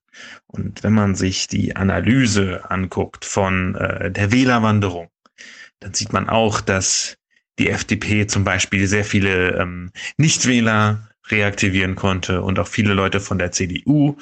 Ähm, und das kann quasi auf der einen Seite einfach daran liegen, dass, also ich mache jetzt so eine Gegenthese auf, das ist einfach nur, das Mobilisierungspotenzial war höher und das hat der FDP erstmal einen höheren Erfolg verschafft. Dann war es so, dass vielleicht die FDP-Wähler auch enttäuscht waren von der CDU in der GroKo. Also einige FDP-Wähler, die vorher die CDU gewählt haben und sind dann wieder zur FDP gekommen. Das sind die beiden großen Ströme, die überhaupt äh, quasi den FDP-Gewinn ausmachen.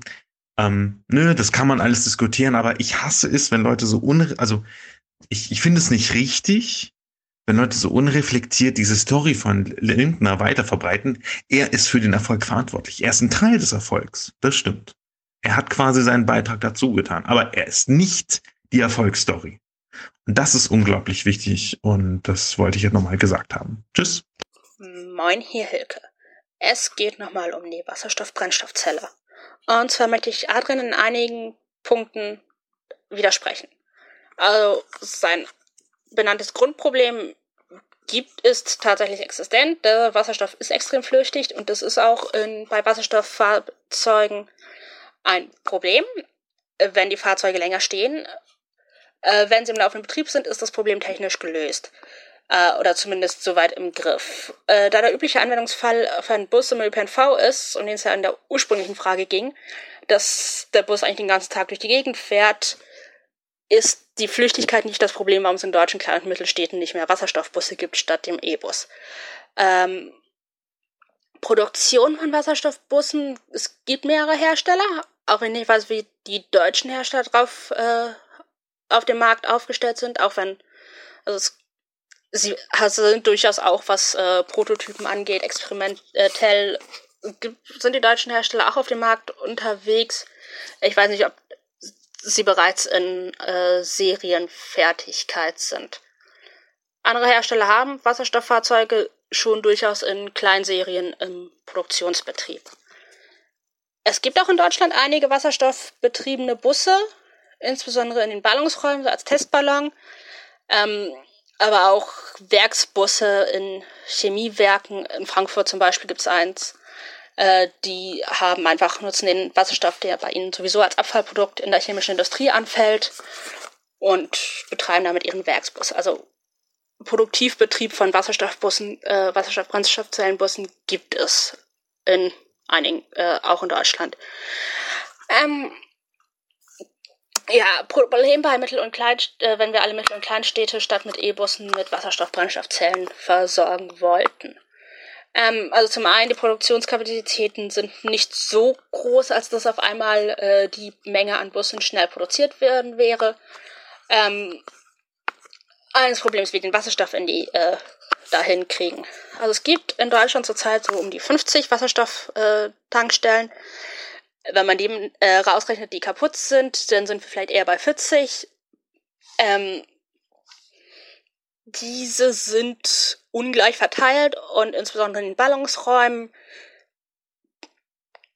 da aber tendenziell mehr, äh, auf dem weiten Land dafür, äh, dafür keine. Äh, Wasserstofftankstellen sind dann auch noch in dem im Aufbau erstmal relativ teuer, weswegen die Kleinstadt jetzt nicht sagen kann, weil wir uns einen Bus umstellen wollen, können wir mal eben das Geld in die Hand nehmen und eine äh, Tankstelle bauen. Das ist schon eine etwas größere Investition. Ähm, zumal halt, wenn wir wieder den Vergleich mit dem B-Bus haben, äh, Steckdosen, äh, ja, Stromleitungen haben, sind einfach schon vorhanden. Das ist dann auch das nächste Thema. Wie kommt der Wasserstoff zur Wasserstofftankstelle? Äh, da gibt es im Wesentlichen drei Möglichkeiten, von denen zurzeit nur zwei äh, praktikabel sind. Also die eine ist, die äh, bis zur Tankstelle kommt Strom und an der Tankstelle selbst wird Elektrolyse vorgenommen, um den Wasserstoff aus dem Strom zu gewinnen hat er den Fall, dass der Wasserstoff nicht durch die Gegend transportiert werden muss. Und in jedem Fall muss Wasserstoff an einer Wasserstoffstelle in gewissen Mengen äh, zwischengelagert werden. Die andere Variante ist, dass Wasserstoff in Tanklastern äh, durch die Gegend gekarrt wird. Da ist ja natürlich, wenn wir dann in Energiebilanzen rechnen, muss auch die, äh, der äh, Lastwagen wieder äh, mit in, einkalkuliert werden oder der Tanklaster ja. Die dritte Variante ist Pipelines. Es gibt in Deutschland nur im Ruhrport nennenswerte äh, dedizierte Wasserstoffpipelines. Ob jetzt einzelne Wasserstoffpipelines äh, äh, oder einzelne Wasserstofftankstellen über kurze Pipelines an nahegelegene Chemiewerke angeschlossen sind, weiß ich nicht. Da müsste jemand, der äh, vielleicht doch mehr Ahnung hatte, noch was zu sagen. Ähm, Grundsätzlich ist es auch möglich, Wasserstoff in den Erdgasleitungen mitzutransportieren. Da gibt es verschiedene Studien.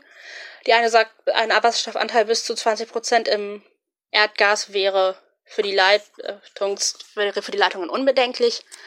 Andere Studien argumentieren, dass äh, bevor unser jetziges Erdgas transportiert wurde, in, diese, in den gleichen Pipeline-Netzen Stadtgas transportiert wurde, was Wasserstoffanteile hatte von teilweise über 50 Prozent. Ähm, das sind dann tatsächlich Fragen, die nochmal genauer nachgeguckt werden muss. In den Pipelines aber geschlossene Systeme ist der Austritt von Wasserstoff erstmal, also auch das Flüchtigkeitsproblem eigentlich nicht vorhanden. Das Problem ist vielmehr, wenn man den Wasserstoff über die äh, Erdgaspipelines mittransportieren wollen würde, dass man äh, die beiden Gase nicht mehr gescheit wieder auseinandergefiltert kriegt. Das ist noch immer ein Thema, an dem wird geforscht. Ja. Und dann ist die Frage der Wasserstoffproduktion. Also zurzeit Wasserstoff fällt in größeren Mengen als Abfallprodukt in der chemischen Industrie weg. Wird, wie gesagt, als eine Chemie, äh, einige Chemiewerke betreiben dann direkt ihre Werksbusse damit. Häufig wird es dann auch direkt wieder verheizt. Ähm, ja, wenn's, äh, also insbesondere auch, äh, wenn man es chemisch synthetisieren würde, würde man meistens, äh, wird meistens Spaltung von Methan genutzt. Da sind wir jetzt wieder bei dem Energieeffizienz-Argument. Also wenn wir Methan spalten, um das Wasserstoff rauszukriegen, macht es ja Sinn, äh, direkt einen Erdgasbus zu nutzen. Die Hoffnung, wenn man über Wasserstoff, äh, Mobilität, Wasserstoffgesellschaft nachdenkt, ist die Elektrolyse. Es ist bekannt, äh, ja, also man nehme Strom und bastelt daraus Wasserstoff. Auch hier wieder äh, energieeffizient, äh, Fragen, ja, also Wälder abzuholzen für, äh, oder Wälder abzubaggern, damit man Gra äh, Braunkohle abbaggern kann. Um das dann zu nutzen, um Wasserstoff herzustellen, ist nicht unbedingt das Sinnvollste aus Umweltgesichtspunkten. Hoffnung ist ja bekannt, ist aber eher, dass man, ja, wir haben jetzt mal wieder Herbst, Herbststürme, Überschüsse aus erneuerbaren Energien, die man ja, direkt verwenden muss, äh, nutzt für die Elektrolyse, um das dann in Gasform, die ja, einfach beständiger ist, zwischenzulagern und dann zu verbrauchen oder eben weiter zu transportieren. Ähm, da ist, also es gibt, ähm, insbesondere wenn das das Szenario ist, gibt es durchaus zwei Debatten, ob man dann noch dezentrale Energie, äh, Elektrolyse an den Tankstellen oder Verbraucherknoten haben möchte oder zentral in der Nähe der Windparks. Was äh, und dann ist das Problem, wenn man größere Wasser Mengen Wasserstoff hat, wie kriegt man den auch längerfristig zwischengelagert? Nicht nur in einer, äh, und das sowohl in der technisch machbaren Frage als auch in der für die Menschen in der Nähe äh, akzeptable Art und Weise. Ähm, wir kennen ja Protestkultur, ähm, wenn es um Gas in der Erde pumpen geht, durchaus auch teilweise aus sehr verständlichen Gründen. Ähm, ja, also was spricht für eine Elektrolyse direkt an den Windparks? Äh, ja, in den Pipelines, wenn die Pipeline sicher geht, ist es ein geschlossenes, äh, sehr relativ geschlossenes System. Wir haben eigentlich quasi keine Energieverluste, während einfach Übertragungsverluste von Strom in Pipelines, äh, äh, von Strom in äh, Dings, Stromkabeln. Sorry, ich rede jetzt so viel schon über die Pipelines, da war der Wortdreh aus Versehen drinne. Ähm, ja, also Übertragungsverluste sind halt einfach äh, deutlich größer als die Energie, äh, als die Wasserstoffverluste in den Pipelines. Ähm, außerdem Skaleneffekte, größere Anlagen äh, sind tendenziell energieeffizienter als kleinere Anlagen. Ähm, oder einfach generell effizienter. Ja, zur Effizienz der Anlagen generell, also gibt es auch wieder verschiedene Studien die allerdings eher, äh, allerdings ist da wohl eher die Einschätzung, dass das Problem der Kosten von den Elektrolyseanlagen weniger die Beherrschung der Technik ist, als vielmehr, dass es so wenig Anlagen gibt und so wenig Anlagen gebaut wird und deswegen einfach Skaleneffekte noch nicht zum Tragen kommen. Äh, Empfehlung der Forscher, wobei ich nicht weiß, ob die Studie, auf die ich mich da beziehe, Interessen geleitet ist. Einfach, ja, die Kapazitäten müssten ausgebaut werden, dann würde sich die Preisfrage der Elektrolyse auch ganz von alleine günstiger werden. Ja, so, das ganz grob einfach mal als Hintergrund. Was da natürlich nicht drin ist, ist die Frage, wieso die, äh, ob da ob wie kommunale Entscheider äh, drauf sind, wenn es um die Frage, was für einen alternativen Busantrieb haben, wollen wir haben, geht. Ja, ich glaube, so die wesentlichen Punkte habe ich abgedeckt. Ja, und wenn doch noch jemand kommt, der noch mehr Ahnung hat als ich, dann lasse ich mich auch gerne äh, korrigieren. Äh, man lernt ja auch immer was Neues denn dabei mit. Ansonsten, ja, macht weiter so. Tschüss. Äh, durch diesen Gedanken, auf diesen Gedanken bin ich gekommen, als ich in der Folge 324 einen über überlangen Kommentar gehört habe, wo es darum geht, wie wir ähm, selbst Medien schauen, wie wir die wahrnehmen. Ähm, ich mache das so, wenn ein Kommentar derart lang ist und es kommt was Spannendes, dann stoppe ich das und äh, mache mir dann Gedanken dazu. Manchmal sage ich sie auf, so wie jetzt. Und zwar äh, habe ich eine Verbindung gezogen zwischen dem, was der Kommentar sagt und das, was ähm, Thiel und Stefan ja oft bemängeln, nämlich dass wichtige Themen ähm, so in Kurzmeldungen abgefrühstückt werden oder verpackt werden. Und ähm, der Bezug, den ich gemacht habe, ist, dass ähm, hier nicht nur sozusagen die Wahrnehmung dieser Themen dadurch ähm, marginalisiert oder verhindert wird, dass sie kurz sind. Das ist ja nur ein Punkt, dass man sich denen ganz kurz widmet, sondern ähm, das viel perfidere an den Ganzen, wie ich finde, ist, dass äh, viele solche interessanter Themen und viele kontroverse Themen in ähm, quasi in so Kurzversionen abgefrühstückt werden, so dass wir ein ganzes Potpourri von wichtigen Themen haben, die aber nur so vorkommen.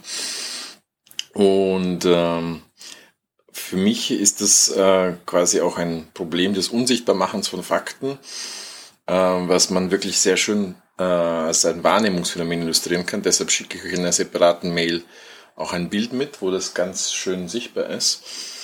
Und zwar geht es darum, in diesem Wahrnehmungsphänomen, dass man isolierte geometrische Elemente wahrnimmt und ohne einen Bedeutungszusammenhang der Fragmente als solchen erkennen zu können.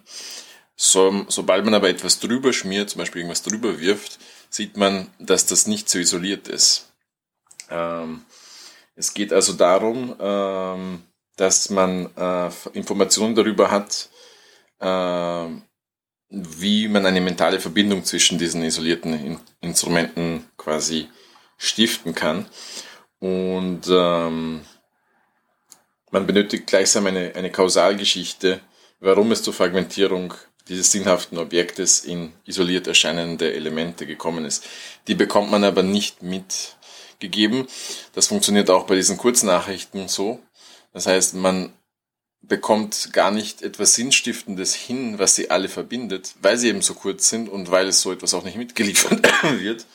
Und ähm, für mich ist sozusagen auch ein großer Teil der Leistung des Podcasts, warum ich ihn schätze und warum ähm, er uns, glaube ich, zum kritischen Denken anregt, ist, dass Stefan und Thilo und äh, Hans Hessen oder Tyler genau diesen kritischen äh, Film liefern, diesen kritischen Filz quasi, der diese untereinander so nicht verbunden wirkenden Fragmente von Nachrichten dann verbindet und uns quasi ein größeres Bild aufzeigt, ähm, ohne dass man da jetzt Richtung Verschwörungstheorien hingehen muss, dass alles miteinander verbunden ist, ist ja viel mehr, sozusagen sind viele Sachen äh, miteinander verknüpft äh, oder mehr miteinander verknüpft, als uns sozusagen das äh, dargelegt wird durch diese Fragmentarisierung von Nachrichten, durch diese nicht in Bezug setzen von Nachrichten, äh, wie sie sozusagen äh, uns die Medien als Konsumenten vorsetzen und das, glaube ich, auch absichtlich vorsetzen, weil äh, wenn man keinen Bezug herstellen kann, dann nimmt man, wie der Kommentator das sagt, dann nimmt man das alles so hin, dann nimmt man es in sich auf, aber es gibt keinen sinnstiftenden Zusammenhang und es gibt nichts, das wirklich hängen bleibt und man schaltet dann einfach quasi innerlich ab. Vielen Dank hoffe, der Kommentar wird gespielt und sonst wünsche ich euch viel Erfolg und freue mich immer auf neue Folgen, wobei ich leider nicht so schnell mitkomme wie die anderen. Also wie gesagt, ich war jetzt bei der Folge 324. Hallo, hier ist Jan Ole. Ich wollte mal eine Antwort auf den Audiokommentar von Max äh, verfassen. Äh, er hat nämlich Englischhausaufgaben gemacht und ähm, seine Klausur korrigiert und dabei nach dem Wort especially in Google gesucht und hat sich darüber gewundert, dass er nur ES eingeben musste, damit especially ähm, dann als erster Treffer sozusagen auftaucht. Seine Idee war, dass er das ähm, ausgesprochen hat vorher und Google dadurch darauf gekommen ist, äh, dass er nach Especially suchen würde. Ähm, ich denke, das könnte noch an anderen Dingen liegen. Ähm, und zwar eher daran, dass Google vielleicht ähm, schon ein Persönlichkeitsprofil von dir angelegt hat. Ähm, also du bist vielleicht äh, 14 Jahre oder äh, und äh, gehst noch zur Schule und so weiter. Und vielleicht weiß Google auch, wann du Hausaufgaben machst. Ähm, und dadurch äh, verändern sich dann vielleicht die Treffer, die Google dir anzeigt. Oder was die äh, einfachere Möglichkeit wäre, dass du in letzter Zeit vielleicht äh, schon mal nach englischen Worten gesucht hast. Also vielleicht auch direkt davor oder vielleicht auch vor ein, zwei Wochen oder so, so dass es vielleicht äh, ja wichtiger für Google erscheint, dir especially anzuzeigen als Esprit oder wie auch immer. Guter Aufwachen-Podcast, macht weiter so. Lieber Stefan, lieber Thilo, lieber Tyler, äh, lieber Alexander und natürlich auch einen lieben Gruß an äh, den äh, werten Hans Jessen. Ja, meine erste Meldung, äh, und ich weiß nicht, ob es ein klassischer ähm, Kommentar, also Audiokommentar ist oder ob es halt eher sowas ist für zum Anhören und zum Löschen, weil ich habe so ein paar Dinge und die sind jetzt gar nicht irgendwie besonders spezifisch, sondern eher allgemeiner Natur. Zum einen habt ihr in den letzten Folgen oder Monaten häufiger mal Egon Bar erwähnt und dann äh, dachte ich mir so, ah ja, vielleicht sage ich mal was dazu, äh, weil Egon Bar äh, war nämlich mein Großvater und ich habe viel mit ihm über Politik diskutiert, über Gesellschaft, über Demokratie, über Veränderungsprozesse und es war immer mega spannend und natürlich sehr, sehr wertvoll. Und äh, jedes Mal, wenn irgendwie die Sprache kommt oder ein schönes Zitat von meinem Opa, freue ich mich. Das heißt, wenn ihr mal eine SPD-Gedächtnisfolge machen wollt oder irgendwas in der Richtung, sagt gerne Bescheid. Ähm, Wäre ich sofort dabei. Ich bin ja selber Podcast-Kollege. Ich arbeite freiberuflich im Bereich persönliche Weiterentwicklung, Persönlichkeitsentwicklung, Kommunikation.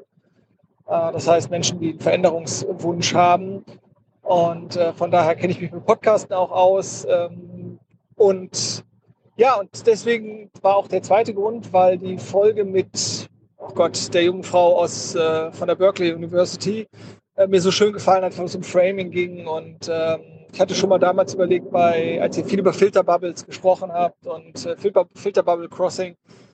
Das sind natürlich auch alles Themen, die äh, bei mir sehr, sehr relevant sind, was Sprache anbelangt, was so die eigene Wahrnehmungsblase anbelangt. Und äh, ja, das passt jetzt einfach gut. Äh, und da habe ich gedacht, komm, jetzt spreche ich die verschiedenen, äh, diese, diese zwei Punkte mal an, ohne mich jetzt auf, speziell auf irgendwelche Inhalte zu beziehen. Abgesehen davon war das natürlich ein großartiges äh, Gespräch. Ich habe den Namen leider vergessen von der guten Frau. Und ähm, habe da äh, ja auch sehr viele schöne äh, kontroverse Positionen und habe da natürlich auch eine Meinung zu. Ähm, und das ist natürlich ähnlich wie bei einer Filterbubble oder einer Wahrnehmungsblase, äh, man da nicht rauskommt. Weil äh, selbst wenn ich sozusagen äh, die erweitere oder, oder da mal vermeintlich ausbreche, entsteht natürlich eine neue. Und genauso ist es natürlich auch beim, beim Framing, dass ähm, die Worte immer die Bedeutung haben, die ich ihnen gebe. Und ähm, genau wie die Bedeutung einer Botschaft immer beim Empfänger entsteht und nie beim Sender. Äh, und das ist ja, fand ich sehr spannend und deswegen fand ich sie als auch sehr guten, ähm, konstruktiven Gast und habe mir natürlich direkt mal das Buch bestellt, um das mal von ihr dann auch zu lesen und da noch ein bisschen tiefer einzutauchen. Das hat mir sehr gut gefallen. Ja, des Weiteren, äh, sollte dies als Audiokommentar gesendet werden, äh, möchte ich noch den Julian grüßen, der nämlich ebenfalls in Köln euren Podcast hört. Und ähm, ja, ich sage vielen Dank, weitermachen und äh, ja, die nächste Unterstützung folgt. Tschüss.